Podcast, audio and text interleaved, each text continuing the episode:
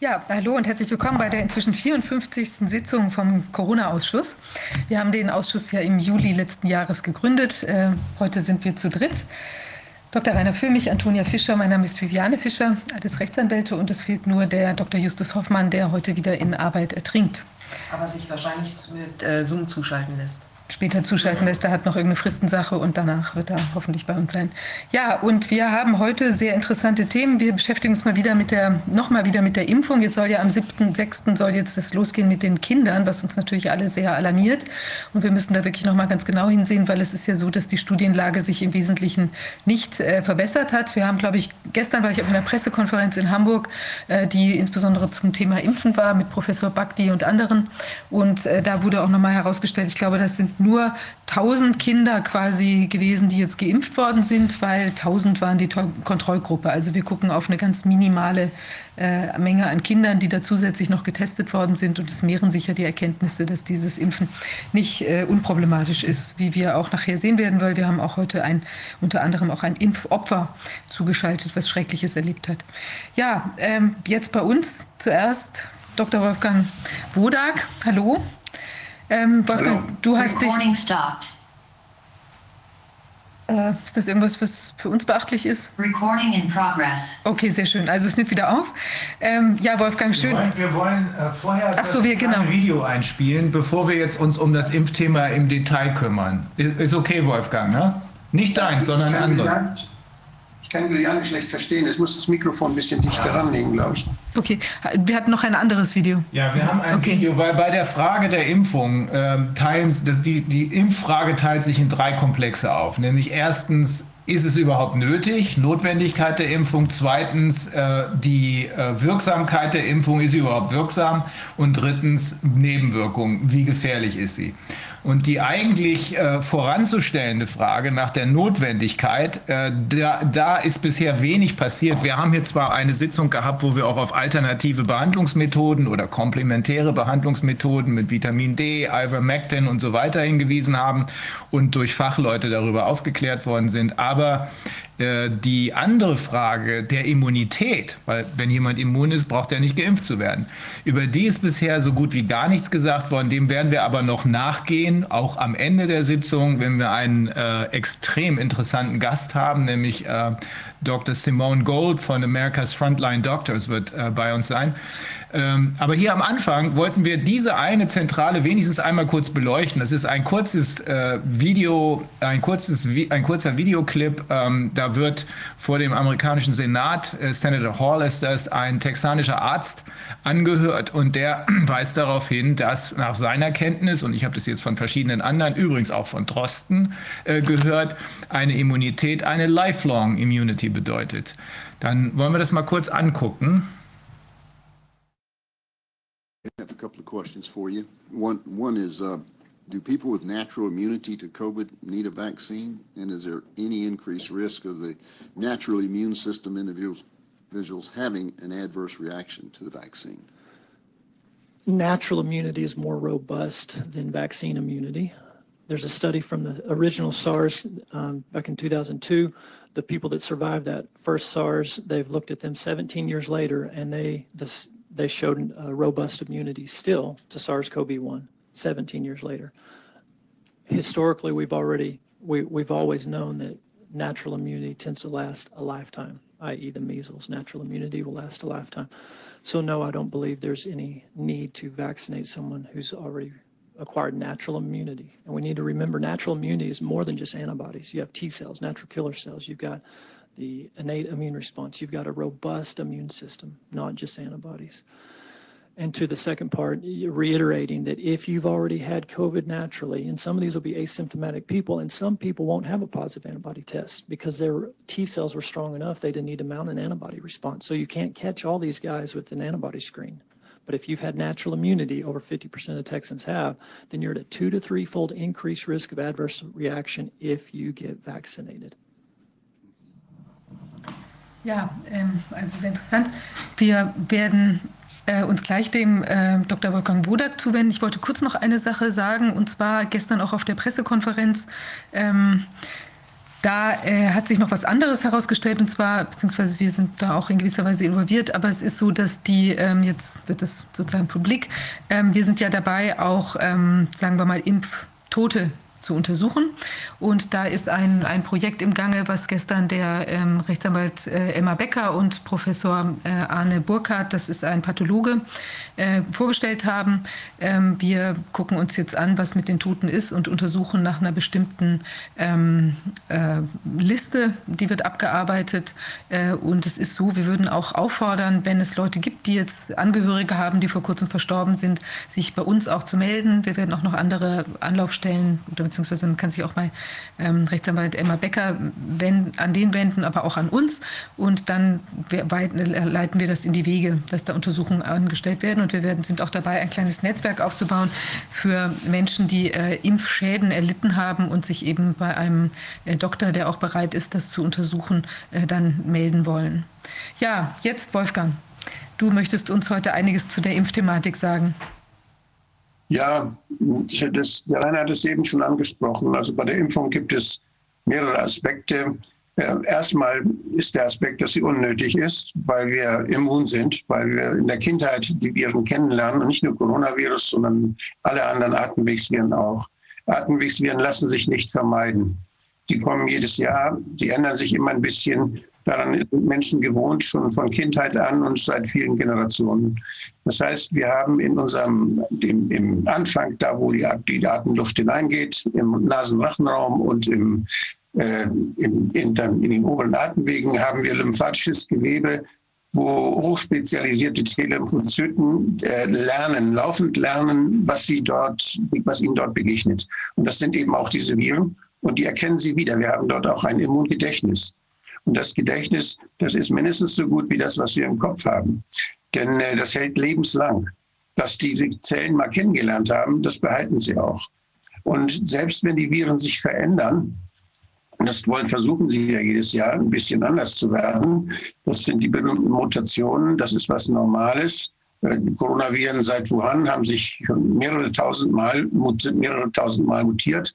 Das heißt, sie verändern dadurch auch ein bisschen manchmal ihre Oberfläche und verkleiden sich sozusagen.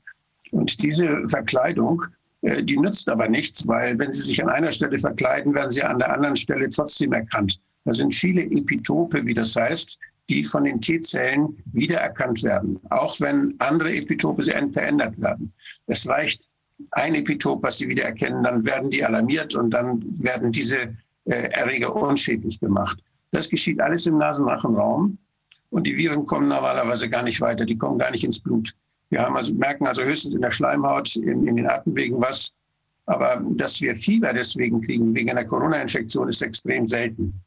Das sind, äh, dass diese Infektionen, nämlich wenn die ins Blut gehen und wenn sie dann auch zur Antikörperbildung führen, das tun übrigens nur die schweren Infektionen, die leichten, da ist im Blut gar nichts zu sehen. Das geschieht alles oben in den Atemwegen.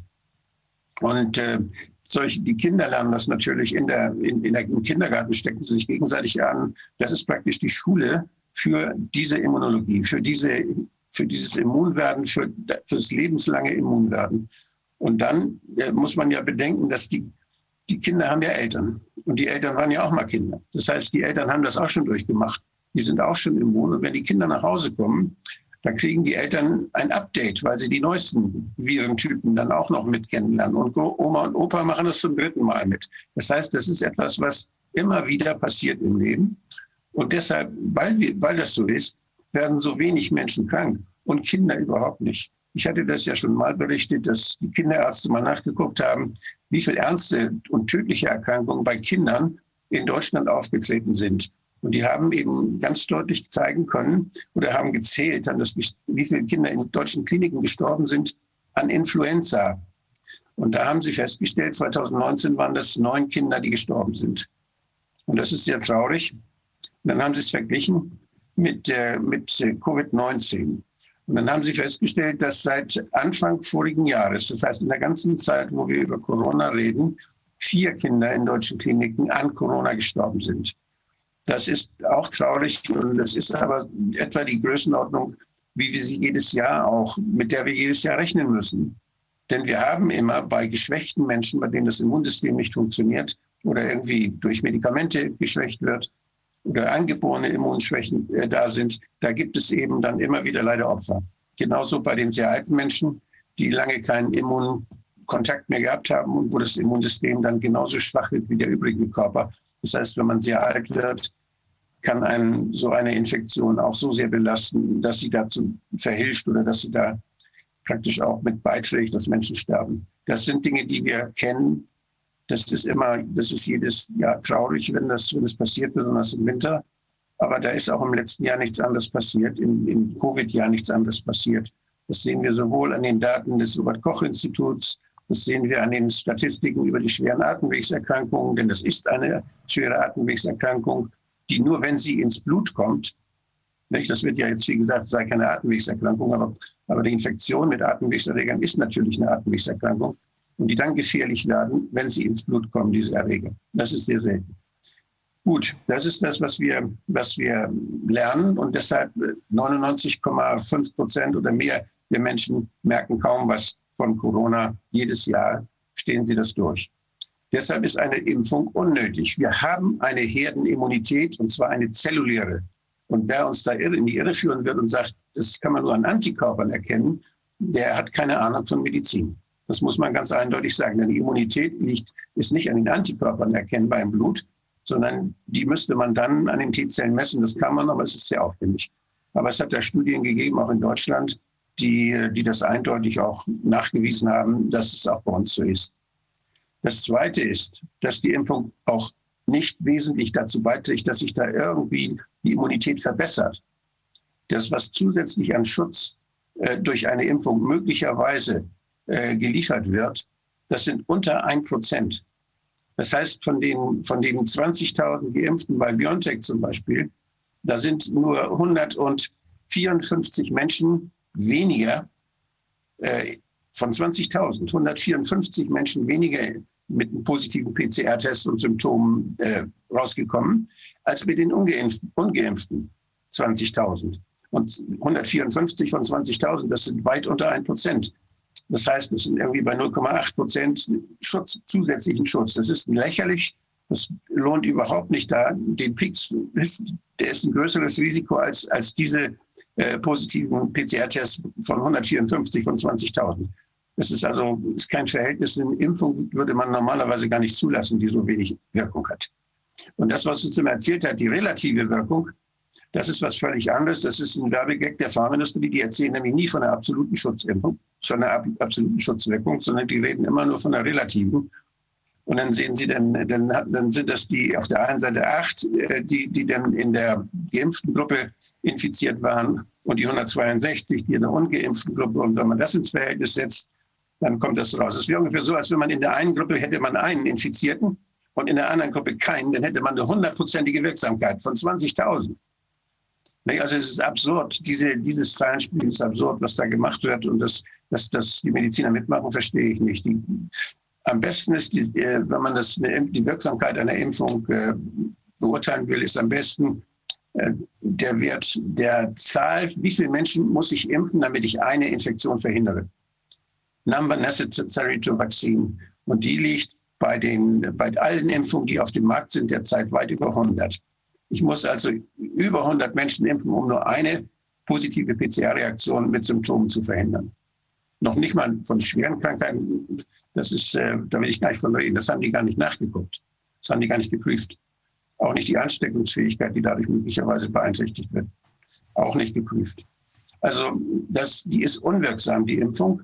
Aber was noch das Allerwichtigste da es ja jetzt überall gemacht wird, massenweise Millionen Menschen auf der Welt, Milliarden Menschen wahrscheinlich geimpft werden sollen oder schon geimpft sind zum Teil, diese Impfung ist sehr gefährlich. Denn es ist keine Impfung, es ist ein gentechnischer Eingriff, der ausprobiert wird bei dieser Gelegenheit. Das will man schon lange machen. Das hat man immer mal versucht mit kleinen Serien. Bei Ebola zum Beispiel hat man es versucht. Und äh, man versucht, das auf den Markt zu kriegen, weil diese diese Art äh, Immunität zu erzeugen, dass der Mensch selbst seine Antikörper herstellt, dass er selbst seinen Impfstoff herstellt, das ist natürlich sehr billig und sehr schnell und sehr praktisch zu machen. Und wenn man diese, wenn man überhaupt mal eine, wenn das geduldet wird, dass Menschen sich so gentechnisch verändern lassen, wenn man erstmal den Dammbruch hat in der Gesellschaft, Jetzt habt ihr das ja schon alle mitgemacht. Dann kann man auch andere gentechnische Veränderungen äh, erreichen. Nun heißt es ja immer, ja, wir wollen ja gar nicht das Gen der Menschen, das Genom der Menschen verändern. Das ist nicht intendiert, sondern wir wollen nur was in die Zelle geben, dass die Zelle dann Proteine bildet und diese Proteine sind praktisch dann der im selbst gebildete Impfstoff. Gut, aber jetzt haben wir inzwischen reichlich Arbeiten, äh, die nachweisen, dass dabei doch in einem gewissen Prozentsatz dann diese RNA durch die reverse Transkriptase, die es in, in im Körper gibt, das sind äh, viele Abschnitte in unserem Genom, die können das. Äh, die Line, Line 1 äh, zum Beispiel, die hier dann aktiv wird, die kann diese reverse Transkription machen und so dass dann doch auch, und das ist inzwischen auch bewiesen, dass Corona-RNA, also genetische Information aus dem RNA-Virus, Coronavirus, eingebaut wird in das menschliche Genom. Das ist nachgewiesen inzwischen. Und ob das durch die, das ist ja, was wir dann durch die Impfung kriegen, sogenannte, das ist ja auch RNA. Und ob das geschieht oder nicht, das kann ich nicht sagen, das weiß ich nicht. Aber grundsätzlich kann RNA auch von Viren, auch von SARS-CoV-2-Viren in das Genom eingebaut werden. Das hat man nachgewiesen, man hat es sequenziert und hat es wiedergefunden. Das ist neu, und ich finde, das ist sehr, sehr bedenkenswert. Was wir außerdem äh, ja schon mal besprochen haben, das ist, dass durch die Impfung ja diese Spike-Produktion im Körper stattfindet. Und die Spikes werden normalerweise, die sitzen ja auf den Coronaviren drauf, die kommen normal, normalerweise nicht ins Blut. Ich, wie ich sagte, die werden in den Atemwegen, werden die abgewehrt. Und wenn die ins Blut kommen, dann sind die sehr gefährlich. Dann erzeugen die Thrombosen dann erzeugen, erzeugen die, dass Zellen zusammenwachsen. Aus einer Zelle können dann 200 bis zu 100 Zellen Syncytien bilden. Und das führt natürlich zu Schäden im Gewebe, die werden dann auch abgeräumt. Das führt zu Entzündungsreaktionen. Und das, das weiß man. Und deshalb ist, wenn Coronaviren ins Blut kommen, dann ist das gefährlich. Das sind dann die schweren Verläufe, von denen man dann immer hört. Und die chronischen Verläufe. Und äh, durch die Impfung machen wir Folgendes. Wir immunisieren die Leute nicht da, wo die Immunisierung normalerweise stattfindet, in den Atemwegen, sondern wir umgehen die, diese, diese normale äh, Kapazität, die wir haben, und spritzen es in den Muskel. Und dadurch, dass es in den Muskel gespritzt wird, kommt es in die Lymphe und kommt es auch zu kleinen Mengen ins Blut. Da hat man äh, beim Paul-Ehrlich-Institut hat man erst gesagt, ich hatte da angefragt, die haben gesagt, nein, das kommt gar nicht ins Blut, das kommt nirgendwo hin, da passiert nichts. Und diese, dass wir einerseits vor den Spike-Proteinen warnen, aber andererseits eine Impfung erlauben, die im Körper Spike-Proteine herstellt, das sind zwei völlig unterschiedliche Sachen. So, jetzt gibt es aber eine Arbeit, die hat festgestellt, dass nach der Impfung, nach zwei verschiedenen Impfungen, Moderna und die, und die von BioNTech, das hat, da hat man noch nicht viel untersucht, aber man hat von 13 Leuten, die man gründlich untersucht hat, hat man bei 11, bei der überwiegenden Anzahl, dieser Untersuchten Spike-Proteine im Blut gefunden. Das heißt, nach der Impfung. Und das geschieht meistens sehr schnell nach der Impfung, meistens schon am ersten Tag. Also ziemlich schnell nach der Impfung. Das passt natürlich auch zu den von den vielen Patienten geschilderten Symptomen. Denn wir haben ja beängstigend viele Nebenwirkungen. In Israel ist das sehr, sehr intensiv untersucht worden auch und wird das kritisch betrachtet aber auch bei uns und selbst in den offiziellen Datenbanken der EMA und auch in den USA sehen wir so viele Nebenwirkungen, wie wir sonst noch nie gesehen haben bei Impfungen. Wir sehen so viele Nebenwirkungen bei Impfungen, wie man sonst in zehn Jahren bei allen Impfungen zusammen sieht. Und das ist etwas, nun werden natürlich auch mehr geimpft als sonst, werden ja viele Menschen geimpft, aber trotzdem, die Nebenwirkungen sind zum größten Teil schwer. Und schwer sind sie ja auf unterschiedliche Weise. Wir haben Nebenwirkungen, die manchmal im zentralen Nervensystem äh, zu merken sind. Das heißt, da sind Ausfälle, nervöse Ausfälle, es gibt Lähmungen, Gesichtslähmungen sind bekannt, aber auch die Sinusvenenthrombosen, die so zu ganz Todes, vielen Todesfällen geführt haben inzwischen. Das heißt, wo eine, eine, eine Vene im Gehirn dann plötzlich thrombosiert und die Durchblutung des Gehirns versagt. Aber wir haben auch, dass die Leute schwindlig wird, dass die Leute irgendwelche Ausfälle nicht mehr so gut hören können oder Sehstörungen haben. Das heißt, viele kleine Beschwerden entstehen. Und diese Beschwerden sind sehr gut zu erklären durch Mikrothrombosen, die im Gewebe stattfinden. Wenn die, wenn die in der Leber stattfinden, und da geht eine ganze Menge Blut durch, die Leber ist ja so ein Entgiftungsorgan, dann merken wir das nur, wenn große Teile der Leber kaputt gehen. Sonst merken wir da nichts. Dass jeder, der, der Alkohol viel trinkt, der, der, ja, der weiß, der rechnet damit, dass er nicht viel merkt, obwohl die Leber kaputt geht. Und wenn die Leber kaputt geht durch die Impfung, dauert es auch ziemlich lange, bis man da was merkt. Wenn allerdings eine Thrombose stattfindet in der Nähe dort in den Magen-Darm-Gefäßen und Venen, dann äh, führt es zu Durchblutungsstörungen im Magen-Darm-Bereich. Und dann kann zum Beispiel ein ganzer Darm äh, Abschnitt ausfallen und äh, der, das heißt gangrenös werden, sodass eine Entfernung des Darmes erforderlich ist. Oder wir haben Milzvenenthrombosen, äh, sind berichtet worden, wo die Milz dann eben rausgenommen werden muss. Es gibt also unterschiedlichste Symptome durch diese Thrombosenbildung. Und jetzt wird gesagt, ja, das sind ja nicht so viele. Aber die Thrombosenbildung kann man sehr gut erkennen, indem man Blut entnimmt. Wenn man Blut entnimmt, kann man nämlich sehen, ob im Körper irgendwo eine Blutgerinnung stattfindet oder stattgefunden hat. Das Fibrin, was sich dort, was dort diese, diese Blutplättchen zusammenbindet und zu einem dicken Pfropfen dann verbindet, das wird zum Teil wieder freigegeben oder da werden Stoffe freigegeben. Das sind die sogenannten D-Dimere. Und die kann man im Blut nachweisen. Und wenn im Blut eine Gerinnung stattfindet, dann kann man den Wert bestimmen und kann dann ziemlich deutlich sehen, äh, wenn das wenn das, also sonst nicht, wenn sonst keine Symptome sind, kann man auch nach einer Impfung sehen, ob dort eine Gerinnung ausgelöst wurde. Das haben einige Ärzte schon gemacht von sich aus. Ich weiß von einem Arzt, der, der das bei 100 Patienten gemacht hat und der berichtet hat mündlich bisher nur, dass die Hälfte seiner Patienten, die Hälfte, dass die erhöhte D-Dimere und abgesenkte Thrombozytenwerte hatte. Das heißt, es führt zu einer Verbrauchskoagulopathie. Die erklärt, dass, dass weniger Blutplättchen da sind, die die Gerinnung ja machen. Das erklärt übrigens auch diese Blutungsneigung. Es gibt ja Menschen, jetzt sind gerade wieder berühmte junge Frauen gestorben, äh, nachdem sie geimpft sind, mit Hirnblutung, nach der Impfung direkt. Und das erklärt sich dadurch, dass wenn diese Blutplättchen verbraucht sind, dann gehen, dann jede kleine Blutung führt dann, hört dann nicht auf. Und es gibt auch Menschen, die haben so flächige Hautblutungen nach der Impfung bekommen. Auch das ist so ein Zeichen. Also die Impfung macht viele Schäden an unterschiedlichen Körperteilen. Deshalb ist es kein typisches Krankheitsbild, nicht ein Symptom, sondern diese Symptome sind aber alle Folge dieser Blutgerinnung, die ausgelöst wird in den Adern. Und das ist nicht nur bei AstraZeneca, wo wir mal darüber gesprochen haben, wo auch mal was in den Zeitungen stand, sondern bei allen diesen Impfungen, die Spikes äh, herstellen.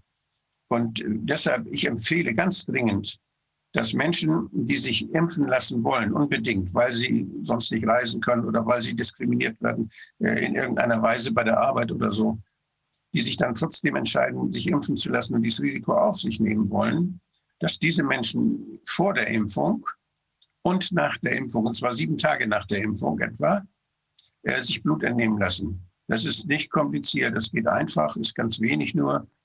Und da, werden dann, da wird ein Blutbild gemacht mit Thrombozyten, wo die, also die Blutplättchen mitgezählt werden.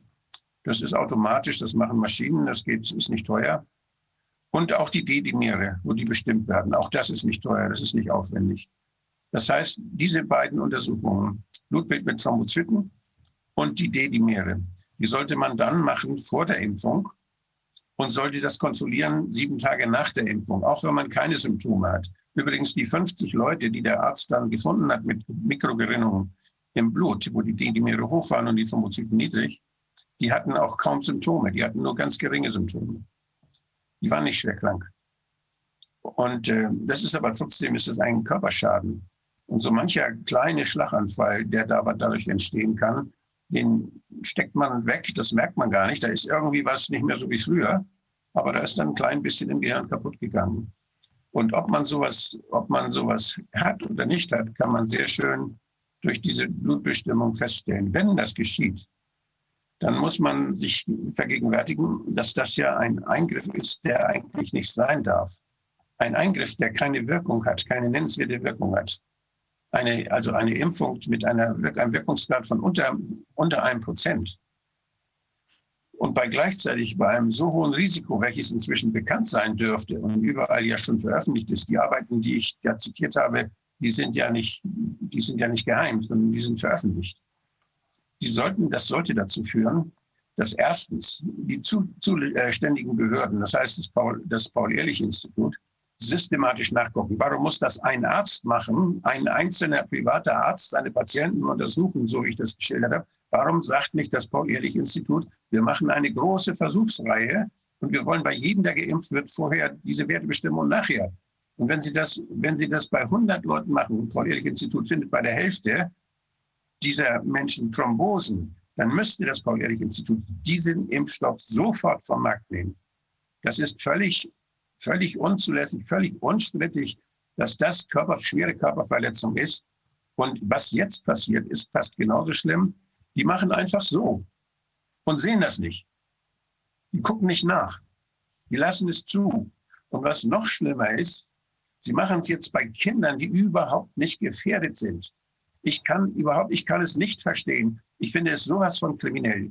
Und mir fallen schlimme Beispiele aus der deutschen Geschichte ein, wenn Ärzte so etwas mitmachen. Ich denke, das muss jeder Arzt wissen. Und ob da mal strafrechtlich was erfolgt, wenn, wenn man sowas, wenn man Menschen so schädigt, dadurch unnötigerweise schädigt, oder ob das nur zivilrechtlich ist, dass die Menschen, die jetzt diese beiden Tests gemacht haben und es dem Arzt nachweisen können, sagen, so mein Lieber, du hast eine schwere Körperverletzung. Ich, ich habe da eine Thrombose gehabt, deinetwegen. Und da habe ich vielleicht leichte Symptome gehabt, aber ich bin dann unheimlich im Risiko. Und ich verlange jetzt Schmerzensgeld und Schadensersatz von dir. Ähm, ich möchte, ich kann das nur empfehlen, das zu machen. Das kostet vielleicht 30 Euro, diese beiden Untersuchungen. Die kann sogar ein Heilpraktiker machen, wenn man keinen Arzt findet, der das macht. Kann man zum Heilpraktiker gehen, sich Blut abnehmen lassen, der kann es auch ins Labor einschicken, der kann die Thrombozyten, der kann die D-Dimere bestimmen vor der Impfung, nach der Impfung. Und wenn man die beiden Daten als, und dann noch die Charge des Impfstoffes in der Hand hat, dann kann man hingehen und sagen, hier, meine Herren, Schadensersatz. Oder man, wer das auch immer macht. Das muss der Arzt wissen. Das muss auch die Haftpflichtversicherung des Arztes eigentlich wissen. Ich wundere mich, dass die das mitmachen. Und äh, ich denke, das, das müssen wir ganz laut den Menschen sagen. Ich empfehle, sich nicht impfen zu lassen, weil diese Impfung keine Wirkung hat, weil sie gefährlich ist und weil sie unnötig ist. Diese drei Dinge. Unnötig, unwirksam und gefährlich. Und äh, das alles ist belegt inzwischen. Von daher, was da geschieht, hat mit Gesundheit nichts zu tun. Wir werden daran gewöhnt, dass wir unsere Daten aufgenommen werden, dass wir, wir werden genötigt, dieses, diesen Eingriff machen zu lassen. Und die Industrie, die das macht, die reicht damit Folgendes. Die Industrie, die das macht, die hat die Möglichkeit, einen noch nie dagewesenen Großversuch einer gesamten Bevölkerung zu starten. Sie hat alle unsere Daten. Sie hat, wenn sie will, auch unser Genom. Sie hat alles, was sie braucht, um auszuprobieren, wie diese, diese Technik mit, mit Nukleinsäuren, also mit genetischen Informationen, uns zu verändern, wie sie wirkt. Sie sieht, bei wem was wirkt, bei den einen können sie, wir wissen ja nicht, was da in der Impfung drin ist. Nicht mal das wird ja kontrolliert. Es ist mal rausgekommen, dass da irgendwo nur Kochsalz drin war. Wenn die wollen, können sie eine Zeit lang nur Kochsalz reintun, das würde keiner merken. Und äh, das sei denn, da würden heimlich jemand Kontrollen machen oder würde selbst das analysieren oder das ist aber ja aufwendig. Eigentlich werden Medikamente regelmäßig und jeder Apotheker kann normalerweise nachgucken, ob wirklich, ob das auch keine Fälschung ist. Und was jetzt geschieht, jetzt kann man in die Impfstoffe alles Mögliche reintun, um uns genetisch zu irgendwas zu machen, uns zu verändern. Wir sind genetically modified organisms, wenn wir diese Spritze kriegen. Wir sind gentechnisch veränderte Organismen. Und was man da alles machen kann, das kennen wir aus der Diskussion. Äh, früher haben die Grünen das ja immer gesagt, um Gottes Willen, nicht mal die Pflanzen soll man gentechnisch verändern und die Tiere schon gar nicht. Aber heute kann man nur ins Patentamt gehen. Beginnen Sie ins Patentamt, gucken Sie nach, was es da schon für Patente gibt, was die alles vorhaben. Die wollen, die wollen Menschen verbessern und sie wissen, wie Menschen besser werden. Das sind da so ein paar Leute, die wollen was verkaufen, die uns erzählen, wie Menschen besser werden können. Und die können das jetzt in Ruhe ausprobieren. Und wir, kein Mensch kann das kontrollieren. Die Leute machen das mit, denen wird Angst gemacht. Und deshalb lassen sie sich spritzen. Sie werden unter Druck gesetzt und deshalb lassen sie sich spritzen. Die Daten werden erhoben durch den Impfausweis und der wird noch digitalisiert und die Daten gehen in irgendwelche großen Rechenzentren angeblich zur wissenschaftlichen Auswertung, weil man ja forschen muss, damit es uns besser geht. Die Leute, die das machen, die wollen offenbar nicht, dass es uns besser geht, sondern die wollen diese Informationen haben und die wollen dort etwas ausprobieren mit uns. Und das können sie jetzt. Und unsere Politik erlaubt das. Und die meisten machen das mit. Und das ist etwas, was finde ich, das ist verbrecherisch. Das ist ein Verbrechen gegen die Menschheit. Und wir sind die Zeugen dieser Entwicklung. Wenn es dann noch Gerichte gibt und wenn es Staatsanwaltschaften gibt, die müssten sofort tätig werden. Die müssen die Sache sicherstellen. Die müssen sich das angucken. Die dürfen das nicht einfach blind mitmachen. Und jede Staatsanwaltschaft, die das blind mitmacht, die hilft diesen Leuten. Jeder Justizminister, der seine Staatsanwaltschaft davon abhält, danach zu gucken, der macht sich schuldig. Und äh, ich denke, das, was wir da erleben, ist ein ziemlich, ein, es ist für mich unfassbar großes Verbrechen. Wenn jetzt die Kinder geimpft werden sollen, dann gibt es Ärger. Ich würde es niemals zulassen, dass meine Kinder so verändert werden. Ich würde es nicht zulassen. Und ich will, ich, man muss die Kinder schützen davor, vor diesen Machenschaften. Ich finde es schrecklich, was da passiert. Und ich kann nur die Leute auf, kann die Leute auffordern, schützt eure Kinder vor diesen Verbrechern. Ja, Wolfgang, wir haben ähm, ähm, ja schon mehrfach über die Gefährlichkeit gesprochen. Wir hatten äh, immer so drei große Bereiche. Du kannst das besser erklären, als, es das, äh, als ich das von anderen gehört habe. Drei große Bereiche. Diese Trompenbildung haben wir eben gerade angesprochen, aber es wird ja erwartet, wenn dann im Herbst, Winter und im nächsten Frühjahr die Geimpften aufs wilde Virus treffen, nicht erwartet, aber befürchtet. Es gibt da ja keine konkreten Daten, aber es wird befürchtet, dass dann auch noch zwei andere äh, Ereignisse eintreten, dass nämlich dadurch, dass äh, im Körper das eigentlich zu bekämpfende Virus, also das Spike-Protein jedenfalls, selber gebildet wird, dass der Körper dann auch Autoimmunreaktionen bildet. Also das, was eigentlich hier vorne im, äh, bei diesen respiratorischen Geschichten abgefangen wird, wird ja jetzt, die, dieser Schutz wird umgangen, indem direkt in den Körper gespritzt wird. Das könnte ja dazu führen, so ist die Überlegung von einigen, auch Professor Bakti hat das ja hier schon mal erzählt, äh, Dolores Cahill hat es erzählt, es könnte dazu führen, dass der Körper dann nicht nur nach außen attackiert, sondern auch sich selbst sozusagen attackiert. Das sind die Autoimmunprobleme. Das andere Problem sind diese Antibody-Dependent Enhancements. Äh, dazu gibt es Konkretes. Ähm, es hat ja zwei Studien gegeben, zwei Tierexperimente gegeben, die hier ja gerade nicht durchgeführt wurden, in 2005 und 2012. Und da sind dann die geimpften Tiere in Anführungsstrichen, es war ein anderes, äh, anderer Impfstoff als der, um den es hier geht, aber da sind die geimpften Tiere, die Frettchen und die Katzen alle gestorben. Ähm, da hat man also einen konkreten Anhaltspunkt. Ja. Damals hat man ja noch nicht mal diesen mRNA-Impfstoff benutzt. Damals hat man noch äh, abgetötete Viren benutzt, die man in den Körper gespritzt hat. Und äh, es gibt ja auch jetzt Leute, wie der Herr Stöcker, Stöck, da ist er, glaube ich, aus Lübeck, die sagen, das sei, das sei besser. Ich weiß nicht, ob nicht auch durch diesen abgetöteten, abgetöteten äh, durch die abgetöteten Viren möglicherweise eine ADE nachher folgen kann. Das ist auch nicht erforscht. Das heißt, ich wäre da sehr vorsichtig. Diese Impfung, egal wie man sie macht, ob durch mit gentechnisch oder nicht gentechnisch, die ist unnötig. Das muss man wissen. Und äh, das, was man bisher bei SARS-Impfungen gesehen hat, das war verheerend. Man hat aufgehört, diese Impfung weiterzuentwickeln, weil man gesehen hat, dass eben diese ADE, diese, diese Antibody-Dependent Enhancement-Reaktion entstanden ist. Und die, das kann eigentlich ein Laie auch verstehen, wenn wir jetzt das, diese Reaktion im Körper stattfinden lassen, wenn also das Immunsystem nicht wie üblich da, wo es, wo es das kann, wo die, wo die Truppen bereitstehen zum, zur Abwehr, sondern von hinten aus, also hinterrücks praktisch konfrontiert wird mit Erregern. Da kommen die sonst nie hin, wo die Spritze sie hintut. Und da gibt es eine völlig verwirrte Reaktion des Immunsystems. Und diese Verwirrung des Immunsystems, dieses, diese Fehlkommunikation, die Fehlalarme, die da ausgelöst werden, dadurch dass ist das, die, Immunität, ist auch nicht vollständig. Das heißt, es werden, werden nur zum Teil, äh, werden die Viren nur mit, mit Antikörpern besetzt und werden nicht völlig neutralisiert, sondern sie können noch Schaden einrichten und können sich so noch leichter in die Zellen reinschleichen also was dann wird wieder Fehlalarm ausgelöst. Also da können ganz viele Dinge in der Kommunikation der Immunzellen schiefgehen. Und das führt dann zu dieser Antibody-Dependent Enhancement-Reaktion, die dazu führt, dass ein schwerer Schock entsteht. Und das ist ein, ein Zytokinschock. Zytokine sind ja die Stoffe, die Botenstoffe zwischen diesen Immunzellen. Damit unterhalten sie sich praktisch. Und äh, die, das, das führt zu einer Verwirrung innerhalb der Kommunikation der Immunzellen.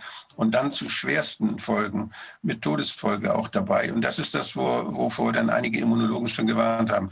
Ich weiß es nicht, ich traue mir da keine Vorhersage zu. Das Risiko besteht und es kommt ganz darauf an, was wirklich in den Impfungen drin war und ob diese, ob diese äh, Nukleinsäuren so äh, platziert wurden durch die Impfung, dass sie auch im Blut dann zu Spike, äh, zu Spike-Proteinbildung oder Präsentation zumindest von Spike-Proteinen geführt haben. Das ist, äh, davon hängt es ab und man, man weiß ja nicht genau, es kann bei jedem Menschen kann das ein bisschen anders sich verteilen, mal ein bisschen stärker, mal ein bisschen weniger. Und da über diese Zusammenhänge gibt es überhaupt keine Forschung, wissen wir nicht. Und das, das, ist ja auch der Grund, wenn man sowas macht, weshalb man 10 bis 15 Jahre braucht normalerweise mit wenigen kleinen Gruppen, die man genau beobachtet, bis so eine Impfung zugelassen wird. Das haben wir doch alles nicht gehabt. Das erste Mal, dass in einem halben Jahr ein Impfstoff so durchgepeitscht wird. Und da sind die auch noch stolz drauf und rühmen sich, wie schnell sie jetzt sind.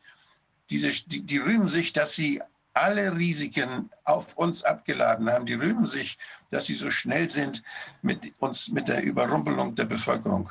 Das finde ich etwas, was da, und ich bin ja, bin ja jetzt äh, äh, froh, dass die STIKO, die ja bisher doch immer sehr, ja, die, die Ständige Impfkommission beim Robert-Koch-Institut, die doch sehr impffreudig war und das immer alles befürwortet hat und sich nur unterhalten hat, wer denn zuerst diese, diese Spritze kriegen soll, die haben jetzt gesagt, aber bitte bei den Kindern doch lieber nicht. Selbst die Robert-Koch-Spezialisten, der STIKO, haben gesagt, lieber nicht, wir müssen da noch viel mehr wissen.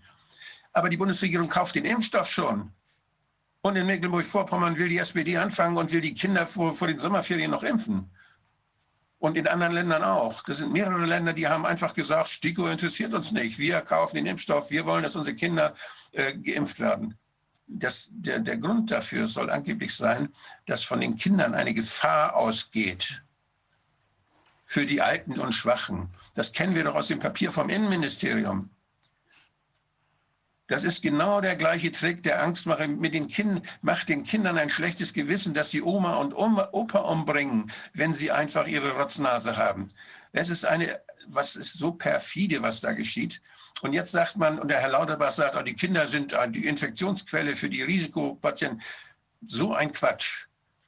Und äh, ich denke, ja, ich würde mir wünschen, dass wir wirklich, dass die STIKO da auch, ähm, dass die hart bleibt und dass sie laut wird und dass andere Leute, die dort, die dort genau wissen, was das bedeutet, dass die auch den Mund aufmachen. Dass wir können nicht zusehen, wie die Kinder geschädigt werden. Also wir sind jetzt schon im Bereich, für einige der Beteiligten sind wir jetzt schon im Bereich des groben Behandlungsfehlers der immer zu einer Umkehr der Beweislast führt. Normalerweise muss man ja im Arzthaftungsrecht, nachdem ein Schaden eingetreten ist, nachweisen, dass ein Fehler passiert ist und dass, auch, dass am Ende ein Schaden eingetreten ist. Und das, was dazwischen liegt, hier ist der Fehler, hier ist der Schaden, das ist die Kausalität, die muss man nachweisen. Dieser Impfstoff ist Grund für diesen Schaden und das Verschulden muss man nachweisen. Das war seitens des Arztes oder irgendeines anderen Beteiligten Verschulden heißt entweder Vorsatz oder Fahrlässigkeit, das war vorsätzlich oder fahrlässig. Beim groben Behandlungsfehler gibt es eine Beweislastumkehr. Da muss ich nur noch nachweisen, hier ist ein Fehler passiert, hier ist ein Schaden und dann muss der Arzt nachweisen, dass er nicht schuldhaft gehandelt hat und dass das nicht kausal war. Dieser Beweis wird ihm bei dem, was wir jetzt wissen, nicht mehr gelingen können. Das heißt, die Leute, die jetzt daran beteiligt gewesen sind und noch schlimmer die, die sich jetzt noch daran beteiligen, die werden ihrer Haftung unter keinen Umständen entgehen können. Nicht bei einer solchen Beweislastumkehr. Warum äh, haben wir einen groben Behandlungsfehler? Weil seit gestern weiß ich es nun definitiv, hier wird überhaupt keine Aufklärung gemacht. Es gibt keine Information für die Einwilligung. Das heißt ja normalerweise Informed Consent, also Einwilligung nach Aufklärung. Wohlgemerkt das wichtigste Resultat der Nürnberger Prozesse. Man wollte die Experimente eines Herrn Mengele verhindern. Deswegen ist die Idee des Informed Consent daraus entstanden, die weltweit akzeptiert wird in fast allen äh, zivilisierten Rechtssystemen. In den nicht zivilisierten wahrscheinlich noch viel mehr, weil man da einfach mehr weiß. Aber äh, hier hat es keine Aufklärung gegeben. Äh, ich weiß seit gestern, äh, dass maximal, da gibt es so Raster, die da vorgegeben sind, drei Minuten für die Aufklärung vorgesehen sind. Maximal drei Minuten. Das geht gar nicht. Was will man in den drei Minuten machen? Eine Anamnese? Ich weiß von einem Menschen, mit dem ich mich darüber unterhalten, das ist überhaupt keine. Der hat nämlich Vorerkrankungen. Äh, dass überhaupt keine Anamnese gemacht wird. Und dann gehört zur Aufklärung natürlich äh, erst recht der Hinweis darauf, dass es sich hier um eine bedingte Zulassung handelt, dass also keine Studie durchgeführt wurde. Und in dem Moment, wo das aufgeklärt wird, weiß der Patient, dass er ein Guinea Pig ist, dass er eine Laborratte ist. Äh, und deswegen drei Minuten. Ne? Solche Fragen können in drei Minuten weder gestellt noch beantwortet werden. Damit haben wir sowieso den groben Behandlungsfehler. Und wenn wir jetzt diese äh, genauere Betrachtung äh, durchführen, die auch im Gericht durchgeführt werden würde, nämlich zur Frage der Notwendigkeit, der, Wirksamkeit und der Gefährlichkeit, dann ist ab jetzt jedenfalls, und das hier, was wir hier machen, ist für jedermann zugänglich, dann ist ab jetzt auf jeden Fall ein bedingter Vorsatz mindestens gegeben. Ich würde sogar weitergehen. Aber warum? Weil wir äh, bei einer Gefährlichkeit von, du hast es eben so grob eingeschätzt, von zwei Prozent, möglicherweise ist es ja viel höher. Ne? Wir werden äh, vielleicht gleich noch ein bisschen mehr dazu hören, dass diese, Trom äh, dass diese äh, Trompengeschichte äh, doch stärker verbreitet ist als angenommen. Und du hast darauf hingewiesen, dass nicht nur äh, bei einem oder bei zwei Impfstoffen, sondern bei allen so, dass die, ja. die dimere Bestimmung, die einige Ärzte ja schon gemacht haben, sind keine Studien, weil es eben dazu sind zu wenig Leute beteiligt und dazu hätte man auch ein echtes Design haben müssen, das hätte man anmelden müssen und so weiter. Aber es sind Beobachtungen, die hier gemacht wurden. Und danach sind bei 50 Prozent der Geimpften danach die Didimere so hoch gewesen, dass man daraus den Rückschluss ziehen kann, Achtung, gefährliche äh, gefährliche Trompenbildung. Auch das wissen wir. Bei, wenn das tatsächlich zutrifft, bei 2 Prozent und gleichzeitig wir wissen, dass die äh, Effizienz, das heißt die Wirksamkeit bei eben nicht 95 Prozent, sondern bei der echten Abwägung bei 0,85 Prozent liegt, dann ist das auf jeden Fall auf jeden Fall bedingter Vorsatz. Und das ist Vorsatz. Da kommt keiner mehr raus. Also die Beweislastumkehr, die haben wir alle mal jetzt schon. Wenn wir dann noch in Betracht ziehen, dass für, soweit ich jedenfalls weiß, Menschen unter 70 das Risiko äh, von dem Virus überhaupt betroffen zu sein bei 0,2 Prozent oder so maximal liegt. Maximal bei Kindern äh, ist es noch viel geringer. Äh, dann macht diese Impfung unter keinen Umständen mehr Sinn und dann sind die eben beschriebenen Gefahren so ausschlaggebend, dass sofort damit aufgehört werden müsste. Bei Kindern sowieso. Also im Bereich des groben Behandlungsfehlers sind wir alle mal. Worauf wir noch hinweisen wollten, Wolfgang, ist Folgendes. Es wird jetzt, es ist jetzt in den Mainstream-Medien, zumindest in den USA, irgendwann passiert das dann auch bei uns, wir sind ja immer ein bisschen langsamer, äh, angekommen, das Thema, dass ähm, äh, dass äh, die, äh, das, das, das Gegenstück von Herrn Wieler, Herr Fauci, in den USA sozusagen unter den Bus geworfen wird. Und zwar mit folgender Geschichte. Herr Fauci war beteiligt an Gain-of-Function-Experimenten, die er mit amerikanischem Steuergeld in Wuhan, am Wuhan Virology Lab durchgeführt hat. Auch beteiligt an solchen Geschichten war nach den letzten Meldungen auch äh, übrigens Herr Drosten. Ähm, Herrn Fauci wird jetzt der Vorwurf gemacht, du bist dran, weil du gelogen hast. Du hast die Öffentlichkeit nicht darüber informiert, dass, da, dass du mit, deinem, mit unserem Steuergeld an diesem äh, Wuhan Virology Lab äh, rumgefummelt hast und Gain-of-Function-Experimente, also da bringt man den Viren bei, wie sie gefährlicher werden können, eigentlich verboten, eigentlich verboten, wie man, wie man auch äh, vom, äh, wie so ein Virus auch vom äh, Tier auf Menschen überspringen kann. Das ist ja ja angeblich auch äh, dramatisch ähm, der Fall gewesen. Wir wissen nicht, ob das wirklich war oder ob es nur eine Gespenstergeschichte ist. Jedenfalls ist das die Cover Story für das, was danach kommt. Viele Menschen in den USA hassen inzwischen Fauci, hassen auch die anderen Beteiligten wie Bill Gates oder sowas. Aber die eigentliche Story, die damit transportiert wird in den Mainstream-Medien, bei Fox News ist es berichtet worden, ist folgende. Du, Fauci, hast gelogen, darum bist du dran. Alle freuen sich. Und jetzt kommt der zweite Teil. Weil du hast nicht darüber aufgeklärt, dass es einen Unfall in dem Wuhan Virology Lab gab, wo das Virus, das hochgefährliche Virus entkommen ist und inzwischen zu drei Millionen Toten geführt hat. Mal abgesehen davon, äh, dass das äh, nicht stimmt, sondern dass auch in den USA die angeblich an Covid gestorbenen zu 97 Prozent an völlig anderen Dingen gestorben sind, äh, gilt hier Folgendes. Das haben wir mehrfach besprochen. Das ist richtig. Es hat wohl einen Unfall in diesem Wuhan Virology Lab gegeben. Aber dieser Unfall hat sich als harmlos erwiesen. Da ist fast nichts passiert. Äh, du hast ja mehrfach darauf hingewiesen, Wolfgang, wenn es ein wirklich gefährliches Virus wäre, dann wäre es praktisch unwirksam, weil ein Virus ja sich nur dann verbreiten kann in der Bevölkerung. Dann wird es ja erst gefährlich, wenn der Wirt nicht gleich stirbt. Also in dem Moment, wo ich den Wirt töte, äh, durch das Virus ist die, äh, ist die Pandemie auch schon beendet oder gar nicht erst den- entstanden. Für den Labormenschen ist es gefährlich, Ja. für seine Familie vielleicht auch noch und für die, die ihn der erst behandeln vielleicht auch noch, aber dann ist Schluss. Dann ist Dann, Schluss. dann sofort, da- das kann man sofort, wird sofort abgeriegelt, sowas, und das breitet sich nicht weiter aus. Das heißt, wenn in Wuhan sowas passiert ist, dann sind da vielleicht fünf Menschen, vielleicht auch zehn gestorben. Und mehr, mehr sterben bei solchen Sachen nicht, weil das eben dann so, so ganz schnell eingegrenzt werden kann. Und das, was da gleichzeitig inszeniert worden ist, diese ganzen Geschichten, dieses Riesentheater in Wuhan für zwei Monate, das ist etwas, was die Chinesen gemacht haben mit dem PCR-Test, der schon lange vorher in der Schublade lag.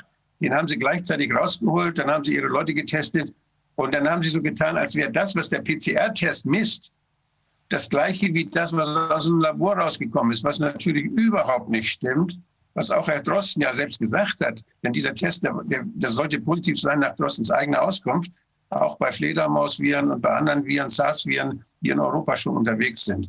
Und das hat sich ja inzwischen auch herausgestellt. Inzwischen ist ja auch dieser, es ist dieser Test positiv bei Substraten, die schon 2019 unterwegs waren in Europa. Das heißt, hier ist etwas, äh, sind zwei Dinge zusammengebracht worden. Ein gefährlicher Laborunfall und auf der anderen Seite ist der Test gleichzeitig ausgepackt worden und benutzt worden, um so zu tun, als wäre das, was der Test misst, genauso gefährlich wie das, was da im Labor gewesen ist. Das sind aber zwei Sachen, die kausal nicht miteinander zu tun haben, die aber zur selben Inszenierung gehören. Sonst hätte China nicht. Die Inszenierung baut auf, auf dem Unfall. Den Unfall hat es wohl gegeben, dafür spricht sehr viel, weil als da was passiert ist, ist die Leiterin des Labors zurückgeholt worden. Die musste mit dem Zug in aller Eile äh, nach Wuhan zurück und noch bevor sie da ankam, ist die ganze Website gelöscht worden, um alle Spuren zu verwischen. Also da hat jemand tatsächlich geglaubt, ach du liebe Güte, hier ist was grundsätzlich schiefgelaufen. Aber was immer es war, es mag sogar gefährlich gewesen sein, war beendet, weil danach ist nichts mehr passiert. Aber diejenigen, die seit langem, seit mindestens zehn Jahren an dieser Agenda gearbeitet haben, konkret, vorher vielleicht auch nicht ganz so konkret, die am Ende, die äh, im Oktober 2019 das Event 201 durchgeprobt haben, was ja so eine Art Dry Run war für das, was jetzt abgeht, äh, sehr detailliert, die haben die Gelegenheit gesehen, haben gesagt, das ist es, da springen wir drauf und jetzt bringt Herr Drosten seinen Test raus und damit lassen wir die ganze Welt glauben, dass das, was in Wuhan passiert ist, was mit dem Test nichts zu tun hat, dass das, was in Wuhan passiert ist, zu einer riesigen, hochgefährlichen Pandemie führt. Und die Legende von der Gefährlichkeit, wir wissen, dass es nicht gefährlich ist, jedenfalls nicht gefährlicher als die normale Grippe, weil WHO und John Ioannidis 0,14 bis 0,15 Infection Fatality Rate, wir haben keine Übersterblichkeit, auch wenn uns das manche versuchen weiß zu machen. Wir wissen, dass es nicht gefährlich ist. Nur durch die, nur durch die Panikmache und durch diese Story hier, die jetzt transportiert wird, von wegen, ui, das gefährliche Wuhan-Virus, nur dadurch wird der Eindruck, die Illusion mithilfe der Psychological Operations und der Mainstream-Media, wird der Eindruck in der Bevölkerung erweckt, dass es gefährlich. Warum? Und deswegen müssen wir immer wieder aufklären.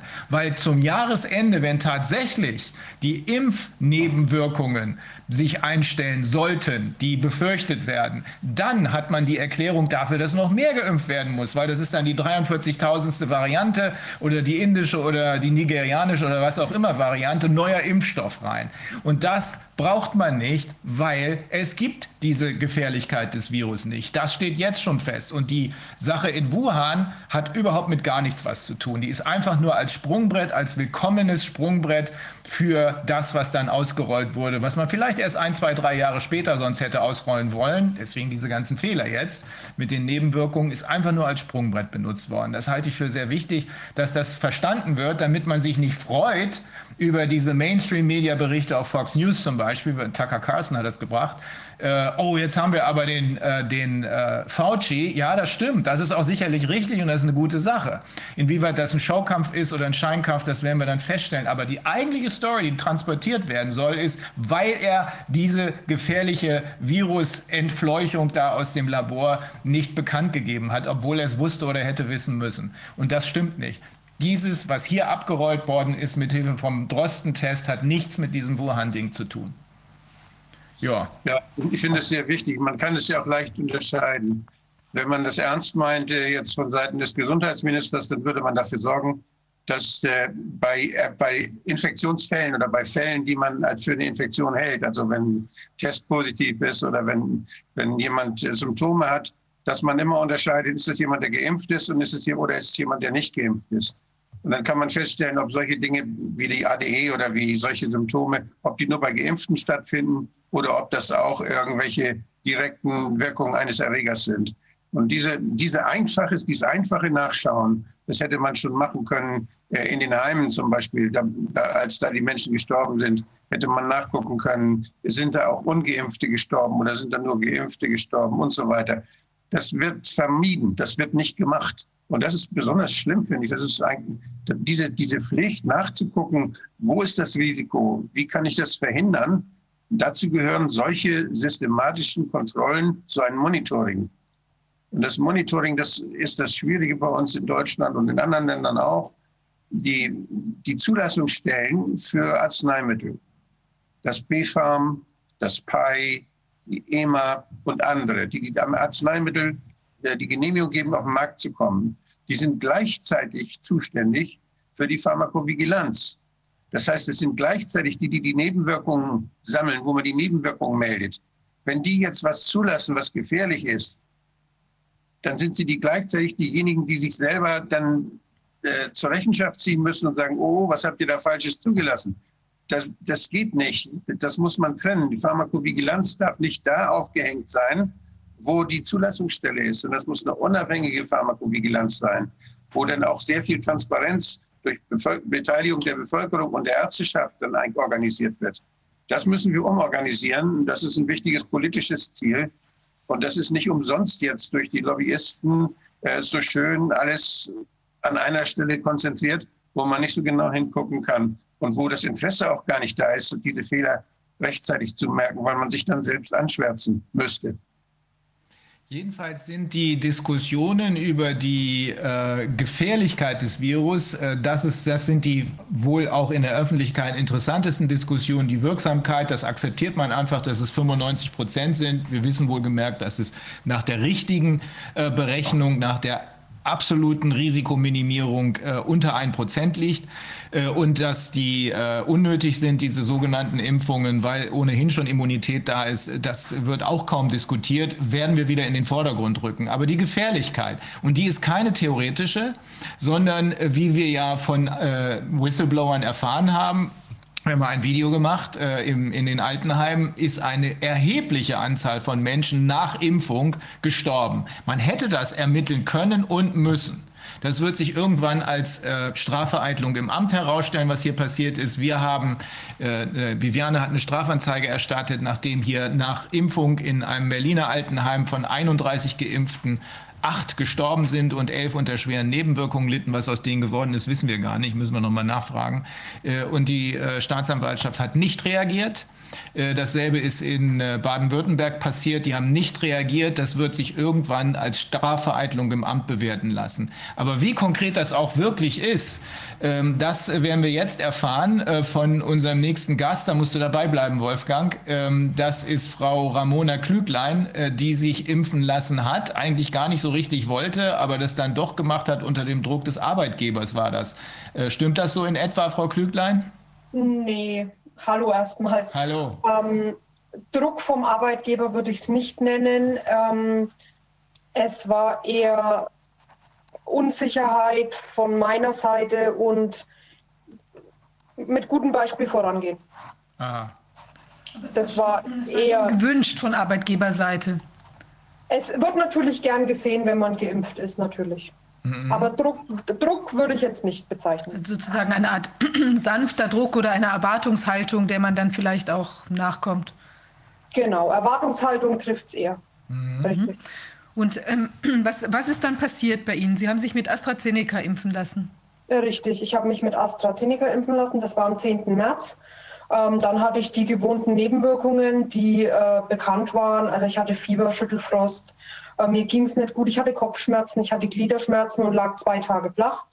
Ähm, da habe ich mir aber ehrlich gesagt nichts weiter dabei gedacht. Das war, das war bekannt, dass sowas auftritt und dass das relativ wahrscheinlich ist.